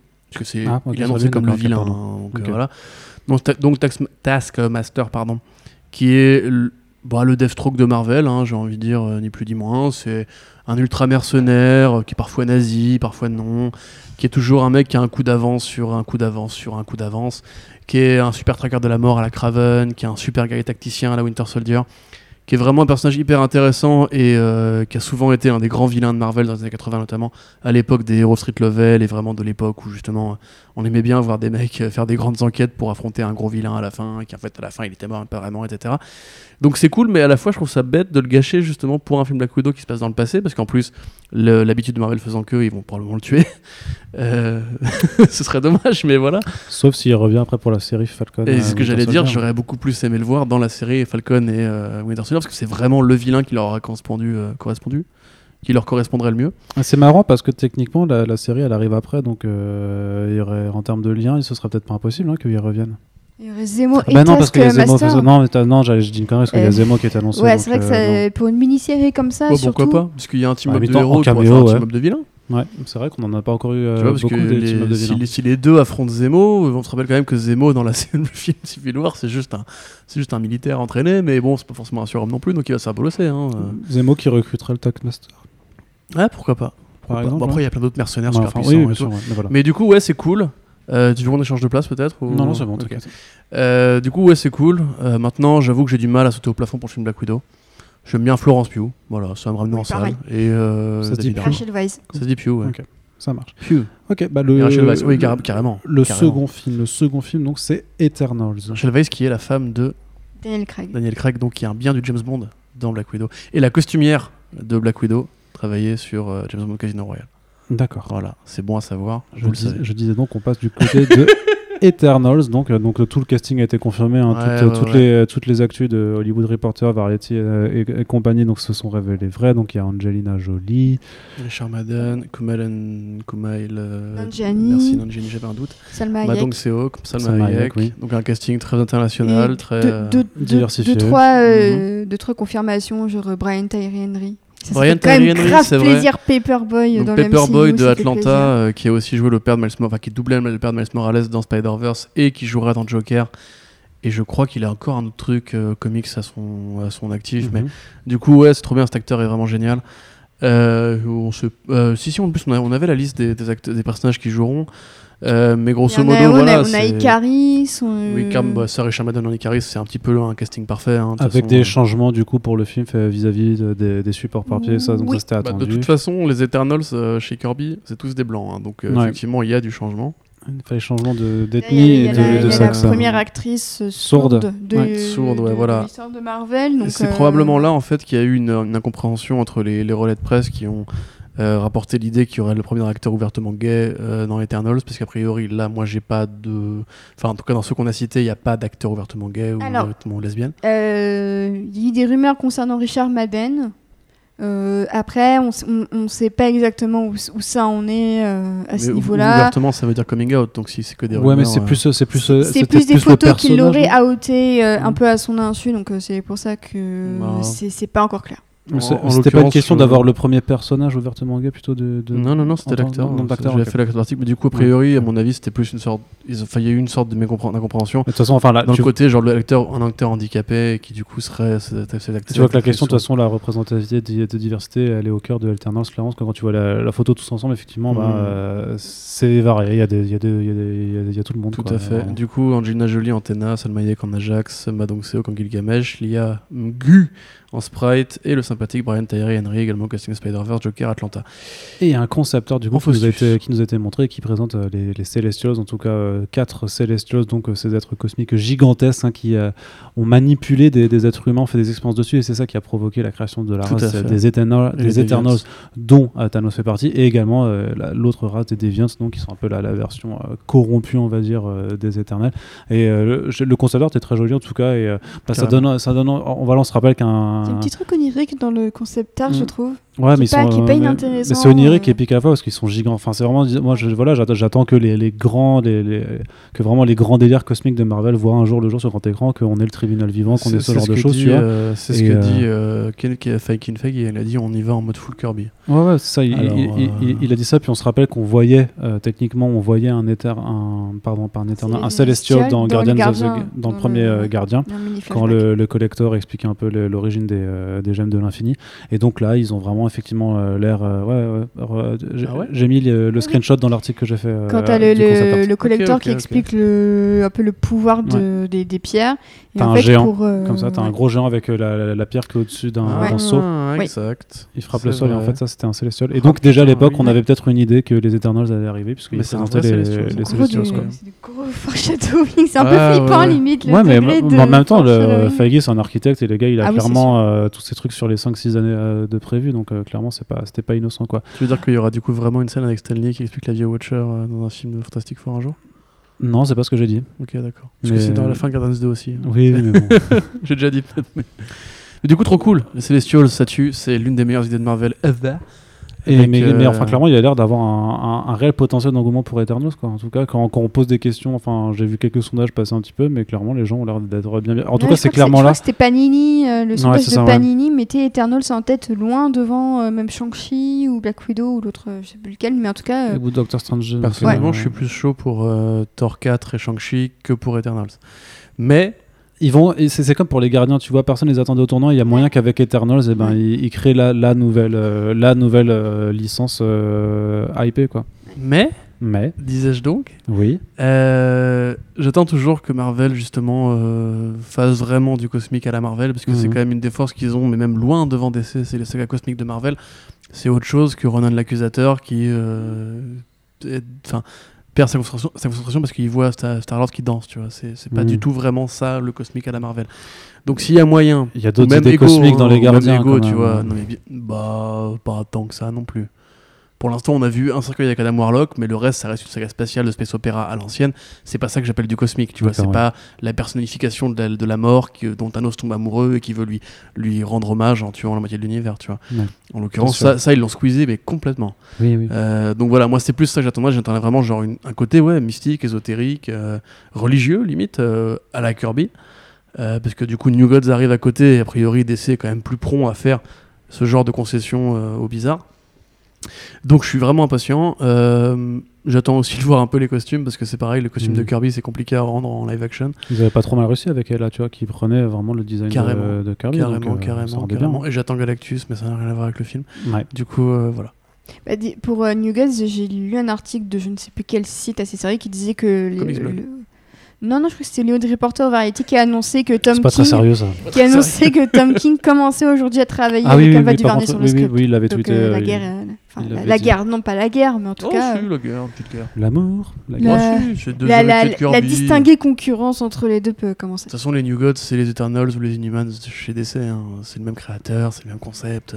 Effectivement. Voilà. Et puisque tu parlais de, de Shang-Chi. Qu'est-ce que je disais alors? Bah, tu, parlais, tu, tu mentionnais Shang-Chi, est-ce que tu disais que tu étais plus hypé dessus Alors dis-moi pourquoi Shang-Chi ça te hype plus Mais Parce que j'aime bien Bruce Lee et euh, les Chinois qui font du kung fu. Voilà, ça, ça te suffit. Ouais, Non, donc, non, euh, sorti en février 2021 dans le même spot que Black Panther avait occupé. Non, mais en la- blague à part, euh, Shang-Chi, bah, tu, justement, tu parles de. Black Panther, effectivement, et tu sens clairement qu'il y a une stratégie marketing pour euh, re- reproduire le succès de Black Panther. Mais euh, J'étais a- persuadé d'ailleurs, on s'est je me suis gouré, mais du coup, euh, j'étais persuadé que Black Panther 2 sortirait du coup à ce spot-là de, de, février 2021 et je Bah, fais pas un du tout. mea culpa Bah là-dessus. tu t'es gouré, t'es ouais. une merde. Ouais, ouais, ça Tu démissionnes, voilà, c'est échoué avec chef. Donc, euh, Shang-Chi, effectivement, il y a une sorte d'envie de reproduire les réussites de Black Panther, comme je le dis à chaque article. C'est-à-dire les décorateurs, les costumiers, etc. Les acteurs. On a quand même euh, un. Et les acteurs aussi qui doivent vraiment être euh, d'origine ou chinois. Ah oui, ou oui, l'authenticité, vraiment, oui, oui, L'authenticité que Ryan Coogler a voulu ça apporter après, ça je pense c'est pour se mettre euh, un public particulier dans la, dans la poche, mais euh, c'est bah, les Chinois, hein, tout simplement.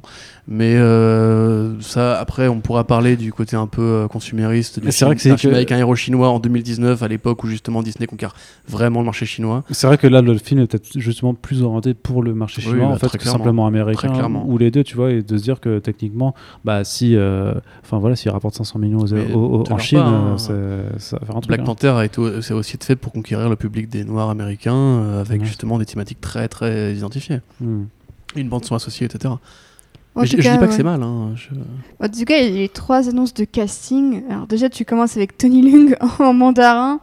En vrai mandarin. En, ouais. v- en- Oui. Voilà, en vrai mandarin, j'étais en mode putain Tony Leung quoi. Waouh. Mm, carrément. Genre, c'est vraiment le. C'est un des derniers acteurs au monde que je verrai jouer un rôle dans, dans le MCU. Après, j'ai peut-être encore trouvé une The Mood for Love euh, dans la tête de Wong Kar Wai, mais euh, je trouve que c'est un de leurs plus gros coups euh, d'éclat niveau, niveau casting. Ouais, Ouais. pour le cinéma RSC, certainement. Après, ils ont quand même eu de très gros acteurs euh, par le Ouais, passé. mais je trouve que Tony Young, c'est quelque chose encore de encore plus plus wow parce que et pourtant ils, ils ont Mm. annoncé Angelina Jolie, enfin ils ont confirmé Angelina Jolie pour Eternals, ils confirment plein de grands noms, mais pour moi c'est vrai que Tony Young peut-être par rapport euh, au, au prestige des films dans lesquels il a joué Ouais, et tout voilà, ça, c'est ça. et c'est limite le plus inattendu. euh, qu'on peut rappeler du coup qui est Tony Leung pour ceux qui ne n'auraient pas une passion Bah, pour le c'est cinéma c'est une hongkongais. légende. Voilà, c'est une légende Voilà. effectivement du cinéma hongkongais. Donc la muse de Wong Kar Wai qu'il a, qu'il a révélé avec Chungking Express. Voilà, si vous ne l'avez pas vu. Parce qu'il paraît qu'apparemment on est des gros nazes qui ne voyons pas les films d'auteur et Ouais, qu'on n'a pas le droit de parler de communauté LGBT si on n'a pas vu les films de Pedro Almodovar. Alors évidemment, j'ai vu les films de Pedro Almodovar et je t'emmerde, mais voilà, peu importe. Euh, du coup, effectivement, il a aussi fait Infernal Affairs, donc euh, le fameux classique. euh, T'es sûr que c'est Wong Kar ça? Non, c'est pas Wong Kar Wai. Non, non, je parle, non. non, je parle de Tony Leung. Ah oui d'accord, Mais excuse-moi. c'est lui qu'on parlait en fait. mais, euh, mais du coup, voilà. Et effectivement, donc il jouera le vrai mandarin. Euh, Rappelez-vous, du coup, pour ceux qui, n'ont- qui ont vu euh, le court-métrage All Hail the King, euh, avec Scoot McNairy, comme quoi tout, tout se recoupe, dans lequel en fait on apprenait que Ben Kingsley n'était- pas le mandarin officiel, qu'en fait le, le vrai mandarin supposé, qui était donc Elrich Killian, s'était inspiré d'un vrai mythe des dix anneaux, les fameuses dix, dix bagues de, euh, bah, du mandarin, pour euh, créer sa fausse secte et pour contrôler les, les États-Unis. Euh, bah, du coup, en fait, il existe vraiment. Mhm. Sauf que ça fait très longtemps qu'on attendait la, la réponse. Est-ce qu'il y aura Iron Man 4 ou pas Iron Man 4 Du coup, bah, a priori, pas Iron Man 4, mais euh, Shang-Chi. Euh, du coup, à la fois, tu te dis que tu vas rester dans un combat chinois contre chinois, euh, ce qui rappelle encore une fois la méthode Marvel Studios, c'est-à-dire en gros un vilain qui Qui évoque quelque le- chose de familier au héros. Et à la fois, tu te rappelles aussi que euh, Shang-Chi est le fils de Fu Manchu, le personnage qui a inspiré à Marvel la création du mandarin. Donc en fait, ça reste relativement incestueux tout ça, et tu sens qu'il y a quand même une envie de draguer un public très particulier parce que c'est quasiment le seul super vilain chinois euh, aussi important de l'univers Marvel. Euh, et du coup, avec effectivement un grand acteur et Simu Liu. euh, dans le rôle de, euh, de Shang-Chi, tu veux peut-être nous parler de Simu Liu, Sam, Alors Simu Liu euh, c'est un acteur Il il qui joue une dans une incroyable. série canadienne qui s'appelle Kings of Convenience, euh, qui a l'air de bien fonctionner, hein, parce qu'il y a quatre saisons euh, au compteur. Et alors, euh, il avait déjà fait part de son envie d'avoir plus de représentativité dans le monde des super-héros. Il y avait un tweet de 2014 où il disait Hey Marvel, c'est cool d'avoir Captain America ou Thor, mais où sont les héros les héros asiatiques. les, où sont les héros asiatiques? Et, euh, et du coup, bah, son tweet était resté un peu sans réponse. Il y a, il y a Fin eu de- un deuxième tweet. Voilà, fin 2018, euh, il dit Bon, Marvel, faut qu'on parle, hashtag Shang-Chi. Et, euh, et j'ai beaucoup aimé sa, réponse parce que déjà, il répond directement à son tweet en disant Holy shit, euh, samedi soir. Et en plus, il cite le tweet en disant euh, Merci d'être revenu vers moi. Et par rapport au premier tweet, euh, Ça fait un bon héros storytelling. asiatique, hein. Il- par rapport au premier tweet, un héros asiatique, il a répondu à son propre tweet en disant LOL. Lol. tu te dis, Ce qui est, croyez voilà, en vos rêves, les gars, allez, allez-y, harceler des gens c'est marrant parce que déjà on sent qu'il maîtrise les outils euh, des réseaux sociaux. Ouais, il a l'air de faire preuve d'humour.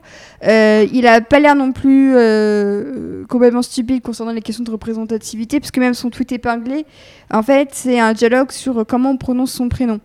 Hmm. Ce qui est un, pas phénomène ce qui est euh, un phénomène assez, assez, assez, récurrent apparemment pour lui. Donc on sent qu'il a, il a l'air engagé. En tout cas, euh, il a la- pas l'air de prendre son, son rôle à la légère. Clairement, il le dit dans ses tweets, bah, ça y est, maintenant, il faut qu'on combatte pour Mhm. qu'on soit représenté.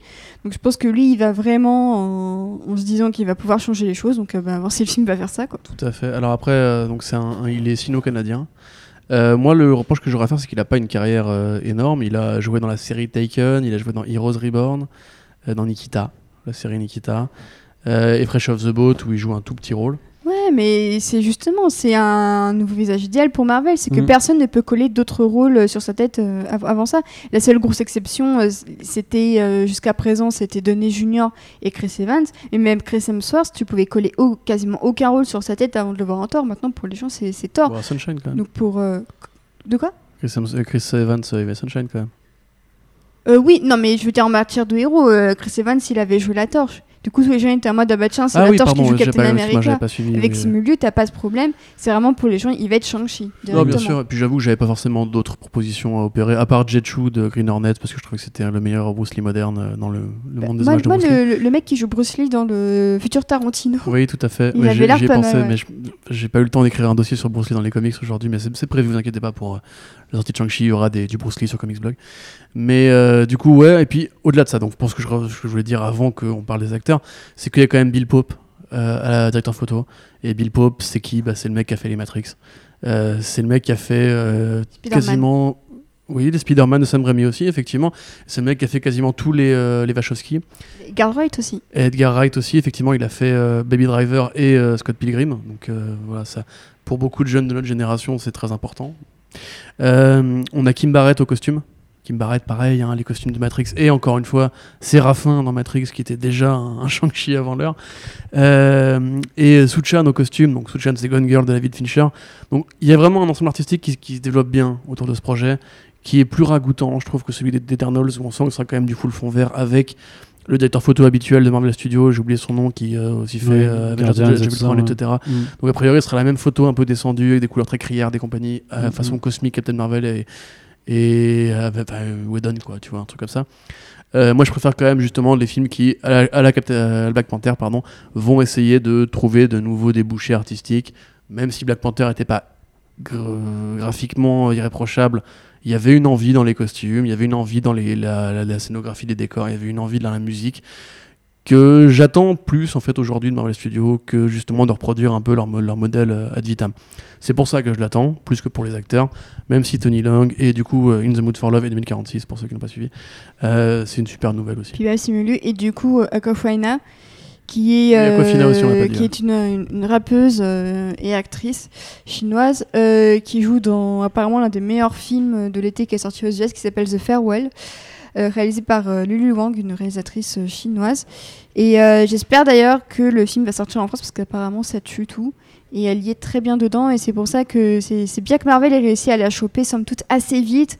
Vraiment, ils battent le fer tant que c'est chaud pour elle parce que clairement, elle commence vraiment Mm. à, à Ouais. bien, Ah, bien doivent être- monter. Ils doivent être capables de signer des gros chèques très Euh, a facilement. priori, aussi, ils hein. auront aussi la caution asiate évidente d'Hollywood. Je vous le donne en mille.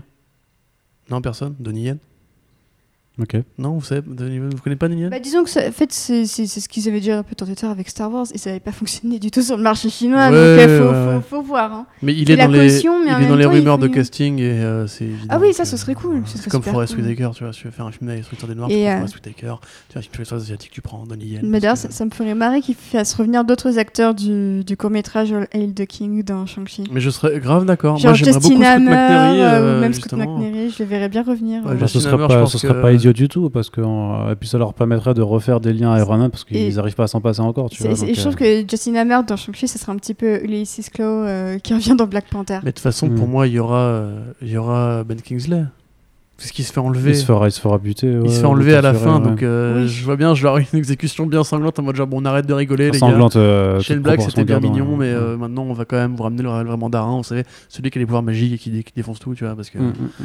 voilà, hein, quand même. Allez, on continue? Oui. Le prochain, pas celui d'après, celui d'après, Doctor Strange et le multivers, Multivers de of la folie. Madness. C'est la euh, folie du multivers. On le disait avant, donc euh, Scarlet Witch a été confirmé dedans, donc il y aura Elizabeth Olsen et a priori donc euh, il y aura des liens entre euh, la série WandaVision et ce film, à supposer qu'effectivement que. Wanda crée, content. un, crée une dimension parallèle qui tourne au cauchemar et que Doctor Strange doit aller la sauver par exemple. Si jamais c'est ça qui se passe, notez-le, vous l'avez entendu la première fois sur comicsblog.fr. Ou alors si le vilain c'est Nightmare, un vilain inspiré par Sandman chez Marvel, Oui, et qu'on a fait des articles dessus, donc vous l'aurez entendu la première fois sur Comics Blog aussi. Dans tous les cas, vous Parce l'aurez qu'a priori, entendu. ce sera plus ça que. Bah, je sais pas, on peut rêver un petit peu. Mais du coup, donc Scott Derrickson est de retour à la réalisation. Là, les acteurs, on les connaît bien. Benedict Cumberbatch pour reprendre Stephen Strange. BD Wong. Euh, Elizabeth Webb et des Wong qui sera là pour faire Wong. voilà. Euh, s'appelle Benedict. et- et- et- Elizabeth euh, Olsen euh, du coup pour faire Scarlet Witch. On ne sait. Voilà, il y a juste le choix du sous-titre du coup qui est. euh, Qui est génial. Je suis con, attends, c'est Benedict Wong, pas BD Wong. BD Wong, c'est Henry Wu dans Jurassic Park et, euh, et, euh, dans Gotham, Oui, euh, oui, Doctor Strange. oui, Euh, de- Doctor Strange. j'ai pas relevé. Mais, Hugo oui. Strange. Mais oui, Hugo Strange, Doctor Strange. Vu- voilà. Mais, tout, mais est lié. mais c'est ton racisme latent, je fais pas Mais je suis désolé, mais attends, BD Wong, Benedict Wong et Doctor Strange. euh, Avec tes sorties sur les Alsaciens, j'ai Pardon, je l'habitude. suis désolé, euh, excusez-moi, ami asiatique. Mais euh, bah, pas super hypé.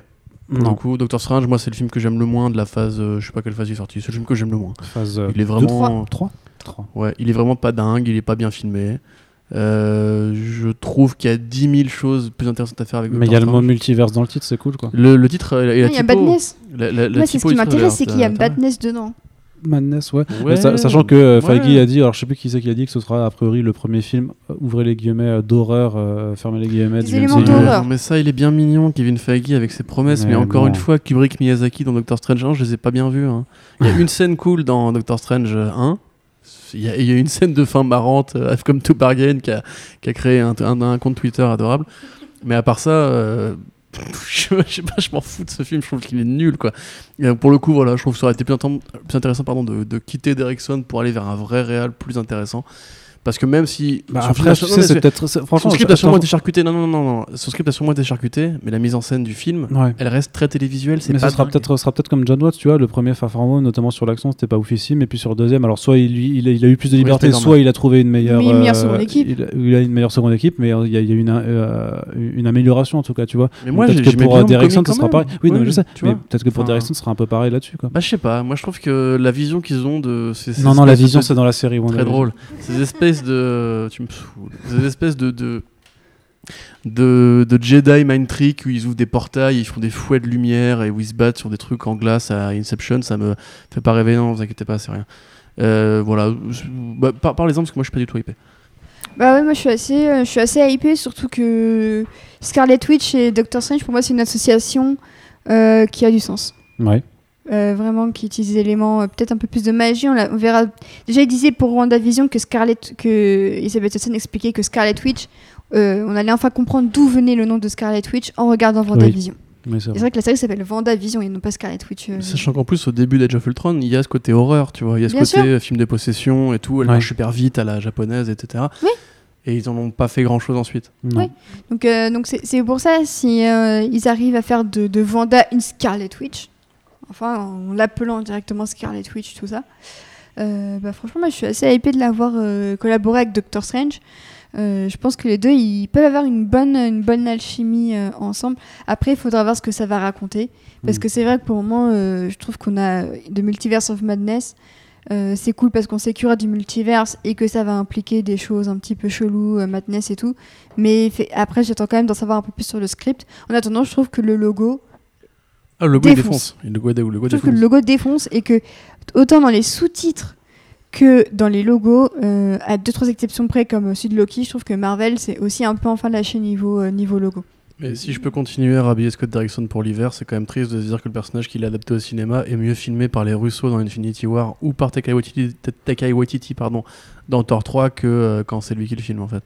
Parce que rappelez-vous que c'était quand même meilleur et vous le savez très bien chez vous. Voilà. Ouais, mais il débutait, il, il débutait dans Doctor Strange, alors que quand tu le vois dans Thor, bah, quand tu le vois ouais, dans, dans Thor 3, bah ouais, là il est un magicien en pleine possession de ses moyens. Ouais, idem idem sûr. dans les, dans les deux Avengers. Non, Donc là, on coup, va euh, voir euh, Derrickson le filmer vraiment au, Voilà, sommet. Donc c'est pour ça. que maintenant qu'ils ont ouvert les vannes de l'imaginaire, ils vont vraiment y aller. Mais C'est ça. Scott Derrickson, même dans les, dans les scènes de dialogue, il était pas dingue quoi. Enfin, c'est pas un bon réal d'horreur. Bah, en même temps, c'était un script de Zach Penn. hein. Qu'est-ce que tu veux faire avec Zach Penn? Mais des, des scènes bien filmées. Bah, Non, mais pas, pas, pas avec lui. C'est pas le problème du, scénariste, euh, du, du, du Bah, ça- bah, si, parfois, Il y en a c'est- comme Arnaud fait des mouvements tout en mode genre, mais arrête d'être méchant comme ça, les gens qui, aiment, qui nous écoutent aiment bien ce genre de film et tout. Mais c'est pas de ma faute, frère. c'est juste toi qui est dur qui aime rien. Je pense juste Non, à pas du tout, je, je l'ai dit, euh, j'attends beaucoup Eternals. Moi, je, Euh, pense, je, pense- je pense au chèque, au chèque que m'a profité Oui, ce c'est week-end. vrai, c'est quoi, vrai. donc, euh, Allez, Kevin, balance un la peu thune, je sympa avec toi. Voilà, et donc du coup, dernier projet euh, de cette phase 4 qui ne donc durera euh, que deux ans. Thor 4. Voilà, Avant qui, dernier qui- projet. Qui, qui- hein T'en as oublié un petit avec un mec noir qui a une casquette. non, mais justement, je voulais c'était mon storytelling. Ah, pardon, euh, excuse-moi. Ouh, je suis désolé, je suis une merde. Mais il est nul. Ah, mais euh, tu- il- je démissionne pour de vrai, C'est vrai, que t'es une merde en fait, euh, vraiment. Oui, euh, je sais, je je, bien. Je te quitte, Et, euh, et du coup, euh, donc voilà, euh, bon, bah, faire euh, dernier wink wink clin d'œil euh, projet. Non, euh, mais c'est le mais dernier non, mais non, mais techniquement en plus non, parce que je disais vraiment le dernier euh, film de la phase 4, c'est vraiment le dernier film de la phase 4 au final. C'est vrai, t'as euh, raison, Donc, je- oui, donc- putain. donc t'es doublement une merde. voilà. Doublement. Je suis triplement une merde. Voilà. Et, euh, et, et, euh, donc voilà Thor euh, Love and Thunder avec Taika. Donc on avait appris euh, deux jours avant que Taika Waititi a re-signé pour, euh, pour un quatrième opus Thor. Euh, on reprend donc euh, une formule a priori qui, a su trouver son public euh, avec Thor Ragnarok. Sauf que là, grosse, grosse nouveauté et coup, de maître vraiment pour, pour ma part hein, de Marvel Studios, c'est de réellement refaire revenir Nathalie Portman pour reprendre son rôle de Jane Foster, mais pas que, puisque justement ça va s'inspirer. Alors faudra très, faudra dire très librement à mon avis euh, du run de Jason Aaron parce qu'on va pas s'inspirer du run de Jason Aaron même ou juste du passage The Mighty Thor euh, en, un seul film. Et donc voilà Jane Foster va être Thor aussi. Elle va porter marteau elle va porter Mjolnir. Lequel? Puisque Mjolnir a été détruit dans, dans Avengers Endgame. Donc ça va encore poser énormément de questions de temporalité etc mais euh, c'est quand même ultra cool de mine de rien parce que le run au final cette idée de, de Thor elle date d'il y a quelques années. C'est pas non plus ultra vieux C'est 2013-2014. c'est ça, ouais. Ouais. Et euh, voilà, donc euh, ben, six ans après, on aura euh, la retranscription cinéma. De, et c'est bien de voir que. Alors, je suis d'accord. Enfin, beaucoup n'aiment pas la, la version de Thor tournée de façon comique, en fait, telle qu'elle a été prise par Taika Waititi, et voudraient que ça s'inspire de grandes sagas plus fantasy, plus à l'ancienne de, de Simonson et tout ça. Mais c'est vachement bien de voir que Marvel Studios puise aussi dans le matériel moderne avec des problématiques et des questionnements qui sont modernes et qui doivent parler aussi au public, parce que c'est très bien les Thor de Simonson mais des BD qui sont sortis il y a 40 ans sont peut-être pas aussi actuels sur certains euh, messages qu'il y a à communiquer et, et sur lesquels Marvel Studios a décidé publiquement de s'engager puisqu'on rappelle quand même que Kevin Feige a dit il va y avoir plus de diversité, il va y avoir plus d'inclusion, il va y avoir plus de ces trucs-là que tous les mecs euh, droitards n'aiment pas, mais désolé, on va vous les mettre. A priori, ça fait à chaque fois plus de plusieurs millions, centaines de millions de dollars, voire du milliard, donc euh, c'est clairement qu'il y a, il y a un appel là-dedans. Donc euh, soyons pragmatiques, hein, si cette thématique fonctionne, c'est que c'est qu'il y a aussi euh, quelque chose derrière, c'est pas seulement juste une question de fric. Bref, euh, je trouve juste ça trop vraiment énorme d'avoir euh, convaincu euh, Nathalie Portman de revenir, sachant que l'expérience sur Thor 2 c'était vraiment euh, c'était ça qui Mm. l'avait fait quitter, et peut-être qu'on pouvait s'en douter aussi un petit peu dans, dans le fait qu'elle avait accepté de, de prêter sa voix, même juste pour une micro réplique dans Endgame, et qu'on réutilise des plans de, de Thor 2 là-dedans.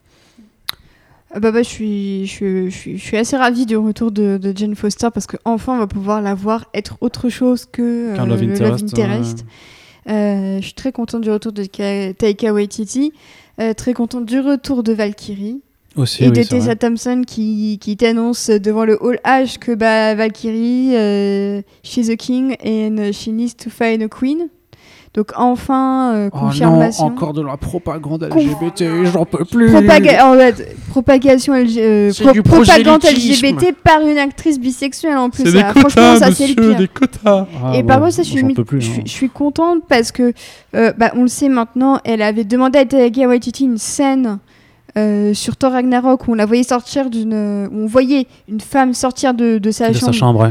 Euh, Il y avait aussi ce petit moment très court euh, où le, le gaydar de, de moi et de beaucoup de gens s'était un peu affolé en disant mais tiens c'est bizarre qu'elle pleure à ce point après la mort de cette, de cette Valkyrie là spécifiquement donc euh, je suis très contente de la confirmation Euh, Bah, si on- voir si c'est euh, concrétisé, que, à moins que ce soit encore du Oui, bait voilà. euh, C'est ça. pour ça. Tu vois, mais- mais euh, je pense que si une actri- après effectivement même Tessa Thompson avait dit pendant la promo oui Valkyrie est bi mais euh, à ce moment-là elle n'avait pas encore vu le film donc elle pouvait pas se douter forcément que ce serait coupé surtout que Taika Waititi avait, avait tourné la scène en, en disant bah, bah, ok moi je suis, je suis, je suis ok pour cette idée et qu'après c'est Disney qui l'avait coupé donc euh, là j'espère que Kevin Feige en disant, euh, en disant euh, Valkyrie c'est notre premier personnage vraiment LGBT avec Icaris euh, j'espère que qu'ils vont euh, être à la hauteur de tout ça Ils ont pas dit avec Icaris. qu'on se comprenne bien. Icaris n'est pas ni bi ni gay pour l'instant, et Richard Madden non plus. C'est probablement, comme je dis tout à l'heure, une erreur de traduction ou de compréhension du news. hein.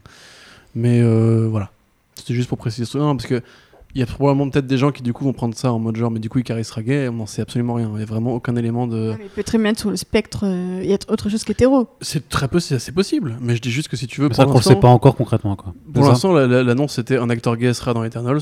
Je l'attends encore personnellement. Tu vois, s'ils ont Mm. pas, ils ont dit ouvertement gay, ça veut dire que l'acteur aura fait son coming out et se déclarera comme gay. Oui, c'est vrai. Quand à la même, Neil Patrick Harris, en- pas à la Richard Madden en mode genre des photos l'auraient outé. Là, c'est pas encore le cas. C'est pour ça que je précise bien. Je dis pas du tout qu'il y aura pas de personnage gay dans euh, Eternals. Probablement que si, mais pour l'instant, on sait pas. Euh, en revanche, effectivement, du coup, oui, euh, Valkyrie sera euh, sera gay dans euh, Eternals. Et j'ai envie de dire tant mieux, puisque Valkyrie dans Eternals. dans oui, pardon, Dans Thor, Dans Thor Love 4. and Thunder. Thor and Thunder. Euh, c'est j'ai plutôt envie de cool dire, comme, euh, comme sous-titre. Tant mieux, puisque je me souviens justement quand elle avait dit que la scène avait été tournée, t'avais eu nos sympathiques euh, éleveurs de chefs du Midwest qui nous avaient quand même rappelé que au moment où euh, leur tonton et leur tata euh, ont fait enfin pardon, leurs parents ont fait l'amour, euh, ils ont quand même été une femme et un homme et donc c'était pas forcément contre nature. T'as envie aussi de leur répondre que l'amour ça prend toutes les formes que tu veux et que dans les comics Marvel il y a des gays aussi et que si c'est pour nous emmerder avec leurs convictions pourries ils peuvent aussi bien relire Mein Kampf et arrêter de nous faire chier en allant au cinéma. Et comme tu disais, on a gagné de toute façon, les films font un milliard, vous avez perdu, restez chez vous.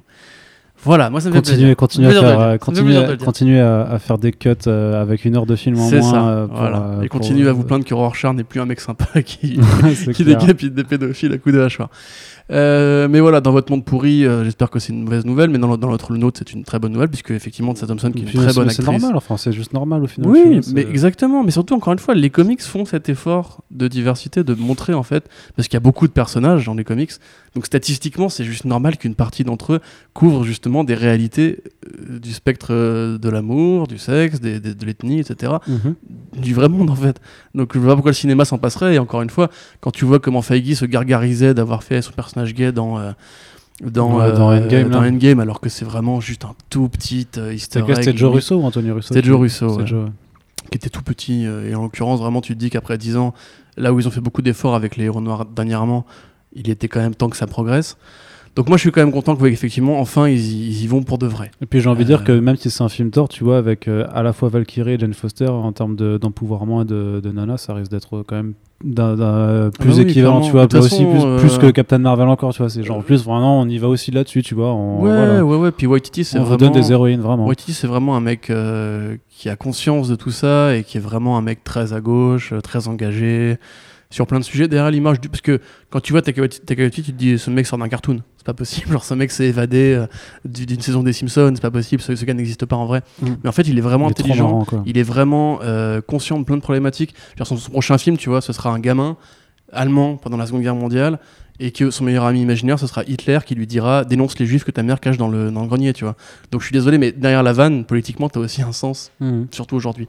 Même pour, pour Akira, il s'était engagé à avoir un casting qui respecte, euh, Oui. qui respecte les, les origines asiatiques de tous les personnages. Et du coup, petite transition, mais ça met Akira Ouais. en pause. Ouais. Est-ce qu'il va avoir le temps de faire Akira avant d'enchaîner avec Thor's Love euh, and Non. Thunder Non, il a, il a C'est pas possible. Est-ce que du coup, il va euh, peut faire son James Gunn et euh, il aura le temps de faire tout ce qu'il veut parce qu'on va lui donner le temps de faire tout ce qu'il veut? Ça, j'en doute un peu plus. À mon avis, euh, ce- je pense que c'est. Warner va trouver un autre réalisateur entre À mon avis, Warner va pas l'attendre. d'essayer de faire Akira. Ça fait 10 ans qu'ils essayent, ils n'y arrivent pas du tout. Ils, arrê- ils arrêteront pas d'essayer Ils sont, ils sont en plein casting. hein. parce qu'ils Il y sont. a combien sont- de réals qui sont passés dessus? Je sais pas, mais en tout cas, ils sont en plein casting. Je pense, pense- qu'ils vont pas lâcher, mais juste, euh, ils sont un peu dans Non, la ils sont plus, ils sont plus dans une logique Shadow de dire plus ça rate, plus ça a de chance que ça marche, tu vois. Donc ils Mais vont ouais, continuer mais de chercher les des, adaptations des manga Hollywood, faire, ça marche pas. Hein. Faut qu'ils Mais plus ça rate, plus ça a de chance que ça marche. Donc, Ouais, forcément, à un ouais. moment, il va y avoir une épiphanie, quelqu'un qui va réellement savoir faire le truc. Ah, et écoute, je sais, je sais pas. En attendant, ça se trouve, Jordan Vogt Roberts, il va faire un truc de ouf de, mais c'est pas de l'animation, du... enfin, c'est pas du- de l'adaptation de manga. Ah, mais Vogt dire, Robert avec- sur Akira, mais moi je me pends. C'est. Non, pas- je, je repense à Metal Gear du coup, mais c'est pas du manga. Mais euh, du coup, ouais, euh, pour, euh, pour Thor. Voilà, le problème c'est que tu peux te poser la question est-ce que Waititi a justement le, le recul nécessaire pour faire un truc qui rend hommage à la lignée de Jane Foster? Après, il est aussi possible que, enfin, pardon, à l'arc James Foster en, en tant que Thor, il est aussi possible qu'il ne fasse couvrir les vannes. C'est-à-dire qu'en gros, il y ait bien une relance de Thor au cinéma. Que de la même façon que en fait euh, la série euh, Falcon Winter Soldier c'est là pour introduire le nouveau Captain America et que Thor Oui. 4 sera là pour introduire le nouveau Thor. Enfin, Pourquoi pas Thor, Après, je vois pas Nathalie Portman forcément s'engager dans un truc de très long terme avec Marvel. Moi, j'ai plus Tessa Thompson dans une série télé. Bah ouais. Par rapport à Nathalie Portman. Puis Tessa Thompson, elle est un peu habituée des, des séries télé. hein. Elle est dans Mm. Westworld, c'est dans Westworld depuis la saison 1. Donc, euh, Et puis ils font, ils font du forcing en comics avec Valkyrie aussi. D'ailleurs, ils, ont ouais. introduit une version de Tessa Thompson de Valkyrie dans les comics. Et ils vont pas se priver du multivers Asgard, enfin, du multivers, des royaumes asgardiens tout de suite. Donc je pense qu'il y aura un, un follow-up. Après, voilà, il y a eu beaucoup de nos lecteurs qui ont dit euh, Oh, euh, encore du comic avec Thor. Oui, moi aussi, je, suis, je regrette un peu, justement, en tant que fan du rôle du de Jason Aaron, qu'il n'y ait pas cette approche premier degré, fantasy. euh, Mais ça dans le viendra, quoi, cinéma. ça, ça viendra un autre jour. bah, je pense pas vraiment. À mon avis, Non. ils vont, ils, vont, ils vont lâcher l'affaire. Bah pas avec ce Thor là, mais euh, d'ici je sais pas 20 ans. Ah, en tout ça, cas, le, le Thor conventionnel de Jason Aaron, à mon avis, Non. ne sera jamais traité comme il est traité en, en comics. Mais à la fois, Ragnarok, c'est quand même pour moi un des meilleurs films de Marvel ces dernières années, parce que c'est une comédie qui est vraiment faite pour être une Une comédie, comédie. qui a quand même des belles scènes d'action, on peut se le dire, euh, qui est quand même une très bonne vilaine. Je veux dire, euh, Et là. Kate Blanchett en est là euh, tous les jours, hein, tu vois, et puis son costume justement, euh, il était top, qui est visuellement inté- intéressant, qui a vraiment des idées, qui a une sorte de suivi de ce que, faisait James Gunn avec les costumes pratiques et les couleurs, tu vois, typiquement Jeff Goldblum dans, dans Ragnarok, ça tue. Euh, du coup, moi, je suis content de voir que ce mec va continuer à travailler chez Marvel, en fait. Et que, justement, parce que c'est vraiment des unis des potes dans la vraie vie, tu vois. Hemsworth et Waititi, c'est vraiment genre, c'est des bros, c'est l'Australie, c'est Nouvelle-Zélande, ils se font des high five tout le temps. C'est marrant. C'est les gens océaniques avec leur humour bizarre. Mais euh, du coup, ouais, je suis content quand même. Et quitte à continuer à Saga de Thor, je préfère que ce soit avec un mec où Hemsworth a confiance, qui peut amener un peu de bizarre et de nouveauté, justement à la James Gunn, tant que James Gunn n'est pas là, en fait. Et ouais, franchement, pour le coup, le, le symbole de Waititi qui file le marteau à Nathalie Portman euh, en se mettant à genoux et le soulève en mode genre, bon, moi je suis revenu, les gars, c'est quand même plutôt cool. Et tu te dis quand même qu'ils ont une surpuissance incroyable, quoi. Ouais. Genre, les mecs arrivent à, à redconner leurs propres erreurs de production, c'est-à-dire qu'ils avaient réussi à écurer Portman. qui était resté avec George Lucas pour faire Star Wars 2 et 3 alors que euh, euh, ils arrivent en mode journal c'était barré non non t'inquiète elle est toujours là elle est jamais partie et tu te dis non mais arrêtez mais en même temps elle est quand même là tu vois donc t'es content Non, mais franchement j'imagine très, bien fort. le costume et tout et j'ai vraiment super hâte quand même. Oui, non, pareil. Voilà, et donc on va terminer avec la, dernière annonce qui est aussi la preuve que Marvel Studios peut encore surprendre, même si effectivement toujours les, bruits et, les, articles des, médias spécialisés font que généralement quand ils font une annonce, on est déjà au courant de beaucoup de choses. Et donc c'est donc un reboot de Blade. En tout cas, on nous a dit, euh, on nous a présenté euh, le nouveau euh, Blade, qui est donc euh, cet acteur dont là j'ai un trou de mémoire immédiat. Machallah, Ali. Voilà, machin là, qui, qui Two jouait dans, times- qui, qui jouait Two dans- times Academy Award Ouais. winner, comme le dit Phage. Il, il, il était tout heureux. euh, please uh, welcome the two uh, time Academy donc Award winner. qui, qui avait joué dans Luke Cage euh, a priori si Cottonmouth. c'est ça qui faisait Cottonmouth donc dans la dans la vu Et donc, première et donc le euh, Aaron dans Into the Spider-Verse, donc comme Brian Tyree Henry. euh. voilà donc on- il reste dans la grande famille Marvel apparemment c'est lui qui les a contactés pour jouer pour jouer il, a eu son, Blade quand il a eu son Oscar pour Green Book, ensuite il a contacté Marvel en disant bah écoutez j'aimerais bien jouer Blade. Ils ont dit bon bah ok. et donc euh, ben surprise parce que ça du coup personne ne s'y attendait ça n'avait pas fuité donc ça a été vraiment un, un vrai moment de, de, de révélation euh, Mais sur, on, sur mais ce on- on panel, sent que Feige était fier quand même de genre Bah, tu euh, ça n'a mais pas tu fuité ouais, mais tu m'étonnes, mais c'est ouf quoi. C'est, mais c'est ça, c'est pour ça. Enfin, c'est con parce que même si tous les autres on savait des choses et qu'il y avait des confirmations, des officiations, c'est là où tu te dis vraiment. Ok, ils sont encore capables de créer de la surprise. Ils sont vraiment, et c'est là que vraiment tu te dis, euh, en tant que fan de pop culture, et t'arrives de nouveau à te dire, euh, ouais, en fait, la super-héros fatigue euh, n'est pas n'est pas là. Enfin, l'excitement peut revenir au bout de trois trucs, et il suffit qu'ils renouvellent ça pour là, genre la D23, parce que normalement ils doivent tenir un panel aussi pour la D23. Euh, J'imagine qu'ils vont présenter d'autres choses, et euh, Bah, genre ouais, surprenez-nous, tu vois. et, Fa- euh, avait terminé en disant bah écoutez on n'a pas le temps de vous parler Oui, des oui, Gardiens bah 3, voilà. on n'a pas eu le temps de vous parler de Black Panther 2, de Captain ni de Marvel Captain 2. Marvel 2, on n'a pas eu le temps de vous parler des 4 Fantastiques, on n'a pas eu le temps de vous parler de Mutants. Ouais, c'est ça. Donc, euh, et là, effectivement, c'est clair que. Mais tu vois, enfin, mais ils sont à un tel niveau, tu vois, que pour moi, Kevin Feige, il peut juste dire prout, les gens commencent à s'enflammer, tu vois. C'est, euh, ils ont plus besoin de rien faire. ils dire. veux vraiment dire qu'il assez- enflamme ses paix? Non, mais c'est pas dire, il fait, ouais, on n'a pas eu le temps de vous parler de prout, et, euh, et les gars font, ouais, trop bien. Qu'est-ce que c'est Non, mais on en- s'en branle, c'est En trop plus, moi je trouve que Blade et avec cet acteur-là, c'est vraiment une, bonne- une bonne façon de renouveler le truc. C'est-à-dire qu'au Mais du moment coup, où en c'est- fait, tu dis que quand même tu peux tirer un parallèle avec Shang-Chi qui du coup inspire Black Panther quelque part, tu peux dire que Eternals, bon bah ça évoque Captain Marvel. Tu peux dire que euh, euh, Captain Marvel, euh, que pardon, les suites qui sont déjà annoncées, voilà, etc., etc. Mais Blade, c'est vraiment une belle surprise parce que c'est Mhm. un hommage à- au premier héros Marvel du cinéma. Premier Moderne, ouais. Non, c'était pas style, Mhm. c'était Spawn. Ferme ta gueule. C'est bon, j'étais là avant toi. Et euh, typiquement c'est l'autre guillemets, parce que c'est quand même des années qu'il parle avec Wesley Snipes. Et Wesley Snipes dit toujours, euh, ouais, on, Blade, c'est pas le premier film de Marvel Studios, justement Euh, de avant Marvel de- Studios, 94 Marvel Studios, 95. Quand c'est c'était pas, encore ce Marvel C'est- Studios, c'est mais c'était déjà un Mais Marvel surtout, c'est la première Ouais. trilogie avant Spider-Man qui a autant euh, marqué les gens, qui est devenu un truc culte et où personne savait que c'était un super-héros au départ. Hein. Ouais, il y avait juste bah le logo Marvel au début, mais tu disais, mais qui c'est qui Blade en comics? Parce que personne lisait Blade en comics. C'est, c'est le film qui a rendu Blade populaire, hein, Mhm. comics Blade. euh, Bon. Mais euh, voilà, ça fait des années que Snipes, euh, dès qu'il est sorti de prison, il a dit euh, Marvel Studios, il faut qu'on parle. Euh, et il disait toujours, Eh, un truc de prévu. Et Feige disait, ouais, c'est prévu, un jour, on verra bien. Et en même temps, tu disais, bon, Snipes qui reviendrait dans la continuité actuelle, ça posera des problèmes de cohérence. Que tu dirais quand même qu'en 98, s'il y avait déjà les vampires, etc., probablement que les Vengeurs auraient été au courant. Bah, ils auraient juste rebooté pour le, juste voilà. pour le, le côté métacasting, tu vois. Mais du coup, de toute façon, je pense qu'il sera dedans. Enfin, je ne vais, pas- faire un comparatif raciste bête, mais tu vois, à mon avis, ils feront une sorte de shaft. C'est-à-dire que du coup, tu auras un côté genre, le mentor de Blade sera Wesley Snipes pour le côté méta, tu vois. Ah ouais? Ah, je pense. Je Ok. pense il- il fera- Mais Snipes reste producteur dessus. hein. C'est lui qui a les droits de, de Blade euh, au cinéma, donc de toute façon, il. Il peut juste adouber euh, machin Rally Non, et puis non, voilà. hein. putain, il a un ego de ouf, euh, Snipes. Il va forcément vouloir être dedans. D'a- D'ailleurs, j'ai lu un article assez rigolo sur Snipes. En fait, dans le 3, me semble-t-il, euh, il y a un moment où il y a des CGI sur ses yeux qui s'ouvrent. Parce Oui. qu'en fait, c'est sur le tournage, j'avais refusé d'ouvrir ses yeux pour une scène où il se réveillait. Et je trouve que j'étais mort de rire en voyant ça. Je voulais juste partager avec vous cette trouvaille qui Mais Ouais, ouais, mais ouais, t'as raison, parce qu'il y, avait- y un article sur le tournage de Blade Trinity où euh, ils expliquaient qu'en fait Snipes était vraiment engueulé avec David Goyer, qu'il supportait pas sa mise en scène et qu'en fait il voulait limite pas sortir de sa caravane en mode genre non, non mais je tomberai pas avec ce connard, etc. Il refusait de dire des répliques compagnie. Enfin, c'est vraiment c'était un truc très compliqué parce que c'est un mec qui a vraiment un gros ego et il était producteur sur les films. Mhm. Donc il avait un droit de regard, tu vois, donc il a fait ce qu'il a, ce qu'il a voulu.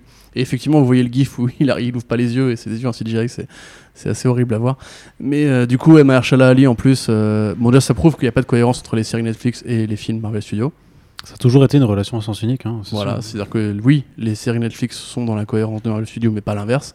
C'est pour ça que Daredevil et le Kingpin ne sont pas canons dans le New York de Spider-Man. Euh, maintenant, par rapport à ça, il y a que des bonnes nouvelles, je trouve. J'aimerais juste savoir si c'est une série ou un film. Ouais. Parce que je serais limite chaud pour une série de 6 heures avec Mahershala Ali qui découpe des gueules. Euh, et puis c'est surtout vraiment. ça- la question de la ratification, quoi. PG sorti, Ah non, R, sera- machin. Faut- bah, Bah, il faudrait, vampire, mais mec, du coup, ce euh, sera le premier euh, truc rated R de Tout vraiment de Marvel. Eh mais euh, voilà, tu Bah oui, mais ça reste Disney, ça reste, ça reste toujours Disney ça, derrière. vois, ça aurait été marrant qu'ils aient voilà. Morbius par exemple là. Ça aurait été le, mo- le bon moment parce que Blade et Morbius ça a une petite. Mais euh, clairement, peut-être que ce sera la réponse rated R au Morbius PG sorti. hein. Ouais, peut-être. Et dans le sens, dans le sens, il pourrait de nouveau prendre une belle occasion pour niquer le game, dans le sens que bah, de faire ce que les autres n'ont pas osé faire, alors que putain, ils avaient toutes les clients. hein. J'ai vu un tweet passer aujourd'hui disant c'est dommage que Sony et Marvel aient vraiment pas tout l'univers partagé parce que j'aurais payé cher pour voir Mahershala Ali euh, découper la gueule de Morbius en Jared Ah, bah, Leto. ouais, bah. Et j'étais, euh, oui, plaisir coupable, mais oui, ça aurait été drôle de, de voir ça. Ap- hein. Après, un acteur comme Mahershala Ali, euh, je, je pense qu'ils vont plus jouer l'option film et qu'ils vont le glisser un petit peu dans la phase 5, un peu comme euh, euh, glisser euh, Spider-Man. Euh, Homecoming, ils l'avaient glissé à la va-vite dès qu'ils avaient récupéré les droits, bah, ils, ils avaient jarté un film et ils l'avaient mis à la place. Est-ce qu'il apparaîtrait pas dans le Multiverse of Madness? Oh, je- non, je pense pas. C'est censé C'est- être un film d'horreur, je je sais pas C'est quoi. très non street level, Non, hein. Blade. C'est Ouais. pas les mecs qui te balancent des, bandes- des boules d'énergie, etc. hein. C'est d'ailleurs c'est ça que- pour ça que moi une série à la limite aurait du sens en, au- dans le terme de genre. On fait une série avec Mahershala Ali qui n'est pas la série Luke Cage. Du coup, on vous prouve bien que tu vois en mode méta réponse. Mais à côté, tu aurais aussi le côté euh, en faire un film parce qu'effectivement c'est Mahershala Ali et que c'est devenu simplement le plus grand acteur. euh, euh, c'est triste de dire le plus grand acteur noir, mais bon malheureusement il, il a fait aussi des films de revendication, hein, beaucoup même. Donc forcément, tu es obligé de rappeler que ce mec a un poids politique et symbolique très important. C'est un des premiers acteurs musulmans du MCU. C'est pas, pas rien dans le contexte Ouais, actuel ouais. aux États-Unis. En attendant de voir Kamala Khan, Ouais. Bah, on a pour Captain Marvel 2, voilà, du coup, on a, Carrément, hâte de- ouais. on a Mahershala Ali qui joue Blade. Et c'est Mm. pour ça que ça aurait du sens de faire un film avec. Maintenant, le problème, c'est que on sait qu'ils ont, parce qu'on pourra en parler aussi, ils n'ont pas de crossover de prévu. Parce que Pas moi, je me disais 4, non. que. Techniquement, je trouve que Doctor Strange avec Vanda, c'est une sorte de mini crossover un peu à, à la Thor et Hulk. Ouais, c'est un peu ça. leur Mais- équivalent. Mais, ça- mais ça reste pas un vrai Mais- crossover. Il n'y a, pas de film choral, quoi. Dans, dans Thor 4, il se peut qu'encore que Hulk soit là. hein. Enfin, pourquoi pas, tu vois. Euh, Je sais pas, moi je trouve que ça, le Torka ça pose aussi des questions par rapport à son ou- ou sort avec les Gardiens de la Galaxie. Voilà, ou les. Guardians, tu vois. De toute façon, voilà, maintenant ils assument le côté team-up fédéré, mais comme, comme, Bah, il euh, faut, de toute façon, comme- ça, comme ça- Nick ça fait Fury- venir les, ça fait venir les gens en plus. comme quoi. Nick Fury dans la scène post-générique de Far From Home sans, sans trop en dire. Mais ils assument l'idée que ça y est, maintenant les gens ont compris les règles, ils comprennent les Il codes. n'y a, il y a plus besoin de s'en tenir à un film solo, c'est-à-dire que c'est un film juste solo. Forcément, il faut faire venir d'autres Mais personnages. ce que je voulais dire, c'est que la propriété Blade sera compliquée à placer si un jour ils refont un Avengers, parce que c'est vraiment juste un Bah, mec qui lance oui. des shurikens et qui a des katanas. Donc, bon, après, tu me diras, Black Widow, euh, c'est un peu pareil, mais euh, je le vois mal se mélanger. Tu vois, c'est plus un héros, il faudrait créer une, une ligne street autour de lui, tu vois, quitte à faire après du Daredevil, du Moon Knight et compagnie à New York. Je le vois mal en- ac- actuellement, si tu veux, correspondre au grand plan de- d'ensemble de, Marvel. Hmm. Voilà, mais sinon, je suis content quand même. Ouais, mais je pense que c'était une très belle façon, en tout cas, pour eux de, conclure le panel. euh, Et Ah ouais, juste, pour avoir une surprise, tu vois. Mais, mais je te jure qu'en voilà. plus, tu sais, il a ces- cette putain de casquette qu'il a à chaque fois qu'il fait une présentation de panel. La casquette Marvel, c'est bien corpo avec son costume pourri euh, monoco- monochromatique. Quand il a dit, il y a un truc que vous avez pas entendu et que ta mère Shala qui arrive et qui met sa casquette Blade, tu dis, oh là, il est fort. Ah non, Non, l'enfoiré, il, il est, non, il est balèze. Thing, c'est Steve Jobs, mais pour le cinéma. Exact, Ouais, non, mais exactement. clairement, faut, euh, on ne peut que quand même euh, respecter euh, ce qu'il a réussi à faire et ce qu'il est en train de faire, parce qu'on a vu, ouais, on n'est pas au bout de, de nos surprises. Et c'est clair que voilà, je suis désolé, mais euh, Kevin Feige qui, qui dit juste euh, Mutants en panel, ça suffit à créer, euh, voilà, à créer Un article sur Comics Blog, quoi, ouais, ou, effectivement. ou un article sur Comics Blog, effectivement. C'est dire le niveau de puissance de ce mec, tu vois. Il, a, il arrive à provoquer des articles sur Comics Blog, mais où va le monde? Euh, Parce que Do- Donald Trump, par exemple, n'arrive pas à le faire, tu vois. Euh, J'en ai jamais eu d'article Enfin, si, euh, sur Comics Blog. Tu sais, lui, il fait un tweet, t'as des débats dans la, dans ah, remarque, en plus, on a déjà parlé de lui, mais indi- indirectement avec Mark Hamill qui reprenait ses, ses tweets ou je sais pas quoi. C'est-à-dire que Donald Trump est un peu le Kevin Feige de la politique. Peut-être, je sais pas. non, non, je pense pas qu'on ira jusque là. Anyway, donc voilà, c'était voilà, on a on a fini de faire le tour de toutes ces annonces. Hein, Fini- ben, mine de rien, c'était long évidemment puisque euh, même si c'était une petite édition, euh, on avait beaucoup de choses à dire. Donc en fait, heureusement en fait que tous les autres euh, studios se sont se soient montrés absents parce que sinon on y sera encore pendant une heure supplémentaire. Et on espère, en tout cas, enfin je sais pas vous votre ressenti du coup pour la DCC malgré tout, c'était quand même satisfaisant, je pense? Moi, j'ai passé un bon moment à suivre certains panels et même ceux hors comics. Oui, j'ai oui, il y trouvé avait il y que, plein d'autres choses. que ça restait plutôt, plutôt sympa. Donc, euh, c'était moins catastrophique que l'an dernier, très clairement pour moi. Bah, moi, je dis quand même, heureusement que Marvel Studios a fait le taf. Ouais. Parce que euh, s'ils avaient- s'ils étaient pas là, franchement, ça aurait quand même été relativement Ben, pauvre. Quoi. Je, je l'avais dit dans un podcast, hein, j'avais peur qu'on se fasse vraiment chier. Quoi. Parce Ouais, qu'à la, à la base, moi je crois qu'ils faisaient juste la D23. Donc s'ils avaient, Même euh, si DC Comics avait été là, tu vois, mais bon, DC, effectivement, c'était plus New York. New York, là, maintenant. Ouais. Mais du coup, ouais, je trouve quand même un peu bête que. Enfin, bête, triste, que tous les studios baissent les armes devant Disney, parce que Disney pèse 40% du marché du cinéma aujourd'hui. Mm. Et. euh, c'est des belles annonces. Il y a un sentiment de fête, de famille qui, qui marche bien. Et la marque et est tellement faut- puissante et- que voilà. Et, je te coupe deux secondes, mais il faut juste dire qu'ils avaient manqué pendant deux ans de suite euh, le truc, donc il Ouais, y avait ouais, quand même ce- ces Non, retrouvailles avec le public. pas là où je voulais hein. en venir, c'est que Marvel Studios a fait le taf très clairement, mais je pense que si tu voulais faire une- un contre-pouvoir qui aurait été efficace, il y avait vraiment moyen de s'imposer. Il y avait vraiment moyen de s'imposer. Et à la fois, ce que me disait Océane en dehors de ce podcast, c'est que rappelle-toi l'année dernière quand y avait le trailer de Godzilla euh, King of Monsters et qui justement avait imposé ce côté genre mais les vrais, les vrais blockbusters qui sont pas des- du Disney, ça existe aussi, etc. En fait, le film était nul à chier. Donc à la fois, il faut aussi se méfier des effets d'annonce. Et finalement, là, tu te dis que peut-être qu'ils vont un peu, chacun de leur côté, se retrancher, préparer leurs armes, s'affûter pour la guerre qui arrive. Et voilà, c'est pas plus mal. Une guerre de l'entertainment dont nous serons forcément les témoins pour euh, les prochaines années à venir sur comicsblog.fr. Et donc, c'est la fin de ce podcast Fresh Start spécial SDCC Partir en 2000 vacances, c'est bon. 2019.